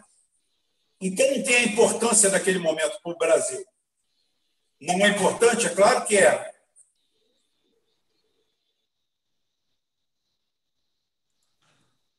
Opa, o Rubão caiu? Não, ah. eu já voltei, já voltei, já voltei. Opa, vai lá. Era um rapaz saindo aqui da suíte aqui, que eu não sei se ele ia sair nu ou qualquer coisa. Já pensou? Estava tomando banho, o, o diretor. Tá? Então é o seguinte, a gente arrumou o tabuleiro e a gente está mesurando o valor às pedras. É isso que nós estamos fazendo. Nós não estamos fazendo aqui exercício nenhum. Alguém pode não mexer no tabuleiro, ou alguém pode chegar, tropeçar e derrubar o tabuleiro. Agora, nós colocamos todas as variáveis, coisa que não passou pela cabeça de vocês. Eu tenho certeza. Tu está vendo a gente aí, agora ele sabe. O cara começa a fazer conta, é realmente. Realmente, eu, é, esse exercício nosso tem a ver né, com, a, com aquele filme que, a gente, que eu sempre cito, a gente cita, que é o Advogado do Diabo, quando o cara começa a espraguejar e amaldiçoar o diabo por ter sido responsável pela morte da mulher dele, porque a mulher dele se suicidou e foi culpa do diabo, foi culpa disso, culpa daquilo, e bota a culpa toda. E o diabo simplesmente abre a tela, tá? O Panacolor da, da época, e fala assim: peraí, vamos ver essa cena de novo. Que o ser humano tem essa capacidade de alterar emocionalmente as suas próprias memórias. Não é só desonestidade, não. É, é, é, é uma coisa que o ser humano tem. A incapacidade de analisar friamente até o que ele fez. Mas peraí, vamos analisar isso aqui. Você foi promovido, você vai para lá e o diabo chega dele. O diabo que fez todo o caminho para ele abriu as portas para ele, colocou ele na capital, deu, deu espaço, status para ele, vira para ele e fala assim: sua mulher está mal. Você não acha que você deveria dar atenção à sua mulher e deixar sua carreira de lado? Que nada. Isso aí é frescura, isso aí é fricote. E a mulher vai e se suicida. E quando se suicida, ele só descobre que o diabo abriu o caminho dele para aquilo ali. Mas não descobre que no meio do caminho tinha a mão dele. Tá? Então, tem muito disso. A gente faz uma análise aqui e bota para vocês coisas que estão passando na nossa frente e a gente não está reparando. Qual foi a última vez que o Bolsonaro falou mal da Venezuela? Qual foi a última vez que o Bolsonaro falou de, de, de comunismo? Qual foi a última vez que o chanceler falou merda? Não é porque o chanceler não tem a capacidade de falar merda, é porque ele fugiu dos microfones. E se ele fugiu dos microfones, é porque alguém mandou ele fugir dos microfones. Aí o Felipe traz a outra aqui que eu não vi, a entrevista, a, a, a mensagem de fim de ano. O Putin manda uma mensagem para o Bolsonaro. Por quê? Se ele nunca citou no nome do Bolsonaro. Então são fragmentos, são evidências, é um quebra-cabeça que nós colocamos aqui em cima e apontamos as peças. E deixamos o resto para o cenário político. Aí eu vou dizer o que, que eu acho. Por exemplo, Rubem, o que, que você faria com a ajuda? pelo menos mais 60 dias. Eu faria isso e pagaria 500 contos, mais 60 dias. Por quê? É um tempo que eu tenho para me adaptar a uma nova realidade. Eu preciso disso. Se ele não fizer, é burrice demais. Tá? Se ele não fizer, é burrice demais. É uma estratégia errada. No momento é errado, porque estamos fragilizados pelo órgão mais fraco do ser humano, que é o bolso. É o órgão mais vulnerável do ser humano, o bolso. E é o que consegue catalisar mais para um lado ou para o outro. Então, isso daí é, é uma condição minha. Não tem dinheiro, imprime. Eu fui o primeiro a defender a impressão de dinheiro. Aí depois eu vi economistas falando isso. Ah, imprime, por quê? Porque o volume de dinheiro que o Brasil tem em relação ao seu PIB é baixo. Então, nós temos a capacidade de imprimir esse dinheiro sem criar inflação. Nós podemos imprimir aí 500 bilhões até um trilhão sem criar inflação. Talvez um risco, um traço, não tem problema. Então você tem condições de oxigenar o sistema. Agora, por que você não oxigena esse sistema com empréstimos? Empréstimo a fundo perdido, empréstimo sem juro, empréstimo em 12 vezes juro perdido, que 30% vão te dar bico, vão achar que estão fazendo grande coisa, pegando 5 mil reais e dando um bico no governo. Não dá. E mesmo ele pegando aquele dinheiro, ele vai botar ele no mercado. Então, você abre o microcrédito, você faz uma. desburocratiza. Pega o cara que tem CNPJ, o negócio libera 5 mil, 10 mil para ele, em duas, três parcelas. Caramba, não cobra juro para ele de volta. Pelo menos a metade vai honrar o compromisso. Ou seja, já cai a outra parte volta em cascata em, em impostos para você. Existe um fenômeno de, de jogar dinheiro no mercado em que ele volta em três, em três rodadas, metade do dinheiro volta para o tesouro, em três degraus.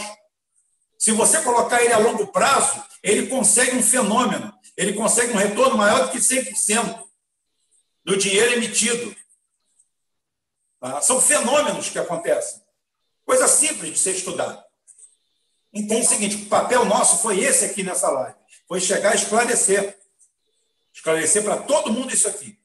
Colocar as pedras foi muito importante. Felipe Quintas foi primordial. Caraí, acho que nós falamos a mesma língua. Vou passar para eles, dar a palavra final aí. A live já vai para quase quatro horas, a gente nem viu e, estamos com 420 pessoas nesse final de domingo, chegamos a 550 mais ou menos, tá? Tá ótima audiência, fantástico, perguntas pertinentes. Teve até um cara ali que é, fez uma declaração de amor para o cara ali, o cara aí respondeu também com amor, com amor, com amor se paga. E aí vamos, cara aí, suas considerações finais, passa para o Felipe e eu dou adeus. É isso aí, Rubem. Quero agradecer aí os nossos ouvintes, agradecer o Felipe, agradecer a equipe toda aí que fica na moderação do chat, ao pessoal lá do nosso supergrupo, é, convidar as pessoas a conhecerem né, o, o Jornal Puro Sangue, www.jornalpurosangue.com. Né, a gente está sempre publicando coisas, textos nossos, coisas que a gente pesquisa por aí que acha interessante compartilhar. É, agradecer você, Rubão, nosso mestre de cerimônia. É, é, muito bom estar aqui, começando mais esse ano, né, nesse esforço uh, coletivo de buscar entender o país, buscar entender o que aconteceu, pensar o que a gente precisa fazer para continuar construindo. É, bom, pessoal aí que não tinha que ouvir uh, os meus xingamentos aí, me, me perdoem pela situação, mas infelizmente é, não entendo por que, que um idiota fica aí no chat me xingando, fica aqui na live falando bobagem o tempo todo. É, tem um monte de canal aí para ele ir, é, não precisa ficar aqui xingando ninguém. E como você falou, o amor se paga com amor, então é assim que funciona. É, é isso aí, é, pessoal. Vamos pensar com racionalidade, buscar conhecer melhor a nossa história, é, conhecer a epistemologia saquarema, né, a epistemologia brasileira, de fato, da unidade nacional, da construção do Brasil como, como uma nação única, o que a gente realmente é, como o que a gente é de fato. É, não sei se Bolsonaro vai fazer a curva em direção à glória ou se ele vai seguir em direção à queda. É, tampouco acredito que uma queda do Bolsonaro é, reverteria automaticamente um, em uma alternativa para o Brasil. Né? A gente ainda não tem é, pessoas ainda que, que estejam com um nível de acesso de propor a, a, o, o, que o Brasil precisa, propor um projeto de construção nacional. Né? É, espero que isso aí venha a surgir nos próximos meses e acredito que tem grandes chances. Né? Precisamos construir novas ideias, construir uma nova intelectualidade, né, que, que construa o sentimento de pertença né, à nacionalidade brasileira, é, em oposição a essa intelectualidade que teve predomínio aí nos últimos 30 e, e tantos anos de negação do Brasil, esse pessimismo programado com o nosso país, com o nosso povo, com a nossa história, é, unificar o país, né, unificar o país em torno de um projeto de desenvolvimento, é, reduzir as desigualdades. A coisa mais gritante no Brasil é a desigualdade social, é a estrutura de desigualdade, e ela vai ser é, é, é diminuída a partir de um projeto de desenvolvimento que junte as forças heterogêneas da nação, construir uma democracia de verdade, construir uma democracia real, né? Porque o que a gente tem hoje, ela não, não dá para chamar de democracia, enfim, e inclusive esse termo está cada dia mais é, em xeque, né? Mais em xeque o que, afinal de contas, isso significa. É, a disputa entre a esquerda e a direita liberais, né? Esses dois movimentos liberais, tanto de esquerda quanto de direita, estão cada dia mais é, desgastados, porque a falsidade deles está tá cada dia mais comprovada. E a gente precisa construir outra coisa. A gente precisa construir outra coisa que seja um projeto com a cara do Brasil, que seja uma cara com o Brasil de verdade. E, e esse projeto vai surgir ele vai surgir porque o nosso povo tem condição de fazer e merece, a nossa nação merece isso. Então, deixo aí meu boa noite, meu feliz 2021. Estaremos juntos aí trabalhando, pensando, indo atrás de construir esse país, que é o que ele precisa. Um abraço a todos, uma boa noite e muito obrigado pela atenção e seguimos junto. É isso aí. Vamos que vamos.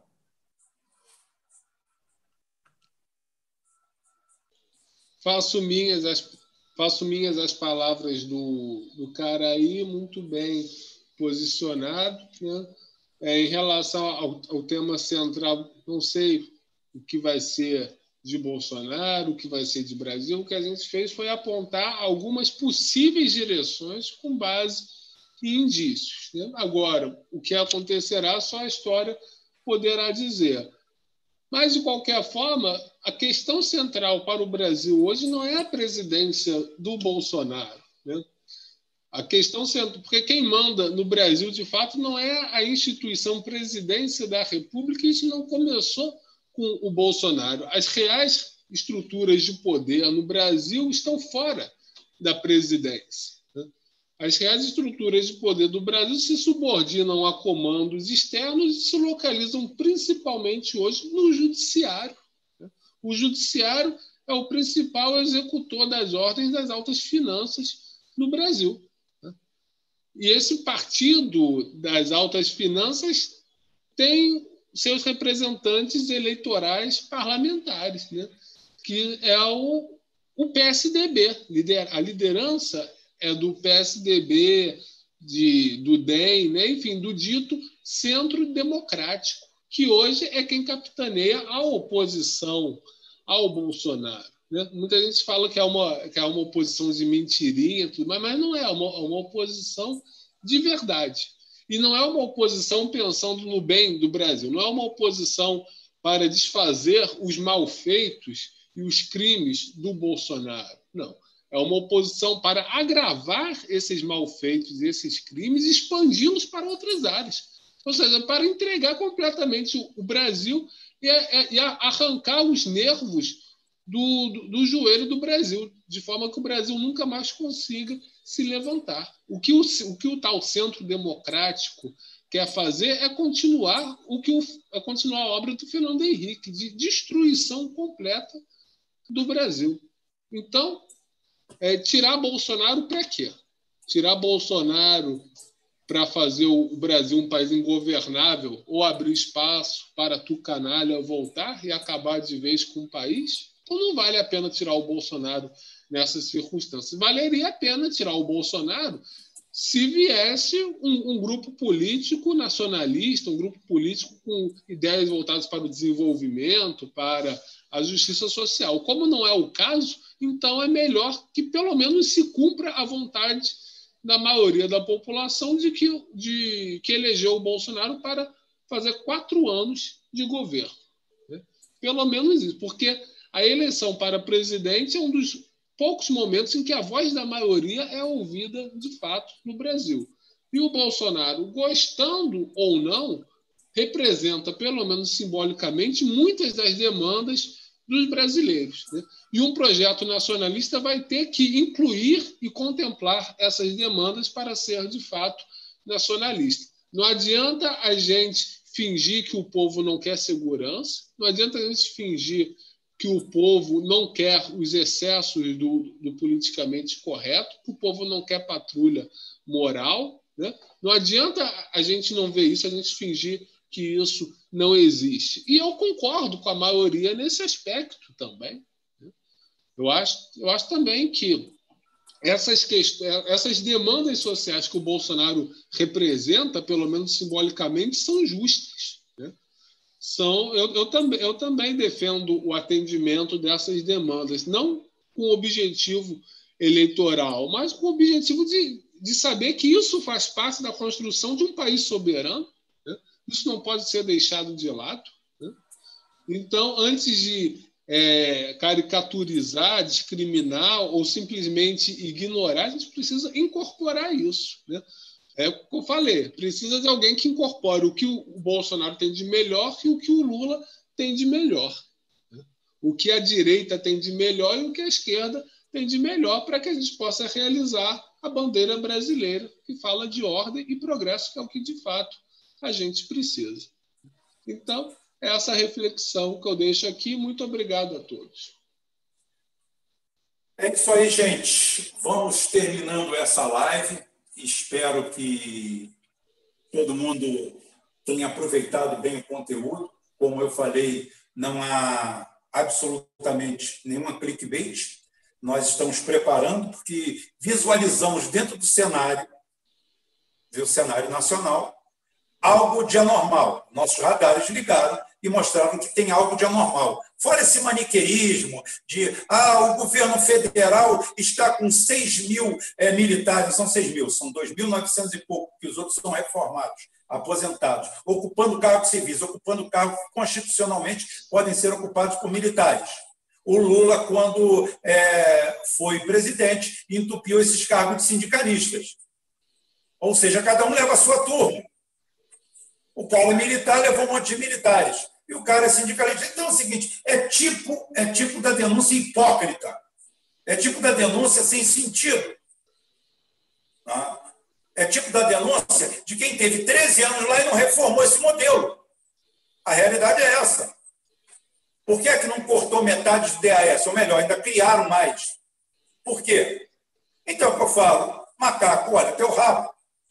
Primeiro, você olha o que, qual é o seu contexto, o que, que você está defendendo. E aqui, nós, como falamos, colocamos o tabuleiro em cima da mesa, mostramos as pedras, mostramos o valor das pedras, e agora todo mundo que mexa nela, inclusive o Bolsonaro. Está tranquilo. Eu espero que o SNI, que a BIM tenha visto o nosso programa, está com uma boa visualização para o nosso padrão, para a nossa qualidade, e leve para o Bolsonaro. Se servir de alguma coisa, vai ser ótimo. Não tem problema. É o que eu falei assim: eu ainda continuo sendo passageiro do avião. Torcer para ele cair porque eu não gosto do piloto é de uma burrice, sabe? É, assim, é, é do óbvio lulante você manter a sua preservação. Então, essa turma que está aí é porque está pendurada, dentro dos cofres públicos, de uma forma ou de outra, em ONGs, em fundações Perseus Abramos da vida, todo mundo em fundação, todo mundo. Se você perguntar para algum deles qual deles teve algum dia na vida um emprego, emprego, vocês sabem o que é emprego? Emprego, emprego, emprego é emprego, emprego. Aquele emprego onde você pega de manhã, vai, trabalha, é, pode ser uma empresa privada, pode ser na sua própria empresa, ou pode ser uma empresa pública, mas não é aquela onde você chega lá e pega um afastamento para trabalhar no sindicato, não, para ficar à disposição do sindicato, como muitos fazem isso, são sindicalistas. Eu estou falando emprego, emprego mesmo. Ah, então, tem muita gente aí que fica falando isso aí, e eu, eu vi até o o Rogério Anitta Bilhão falando uma coisa que é verdade. Muita gente vem aqui criticar a gente, talvez seja até o caso do que veio aqui instigar o, o, o Caraí, e esse cidadão ocupa um mandato, é um DAS, é um indicado, e é desonesto, ele, tem, ele deveria ser, eu sou assessor do deputado fulano de tal, estou aqui, ele é pago com o nosso dinheiro, e esses caras vivem infiltrados pelas lives, por tudo quanto é lado, simplesmente defendendo quem enche seu bolso, como se fosse um ativista normal, como se fosse um militante. E não é. É um quadrilheirozinho, que a partir do momento que ele não se identifica e vem para cá tentando aparentar isenção, ele é um canalha. Mas isso fica para a próxima live. Tá? Amanhã a gente está de volta, gente. Vamos começar logo esse ano com o pé direito é, o pé esquerdo também. Eu espero que vocês comecem com os dois pés, tá? que é melhor de tudo, senão vai começar só com um pé, é terrível. Vamos usar os dois, até para ficar em pé. E até amanhã, se Deus quiser, e Ele vai querer. Tá? E o nosso Kátia Correia, eu te amo demais. Nave espacial do Palhaço Gozo. Nosso carinho está cada vez mais atacado. Depois de mandar um monte de beijo e o, e o Felipe Quintas aceitar e mandar de volta, pronto, ele ficou louco. Gente, até amanhã. Saímos.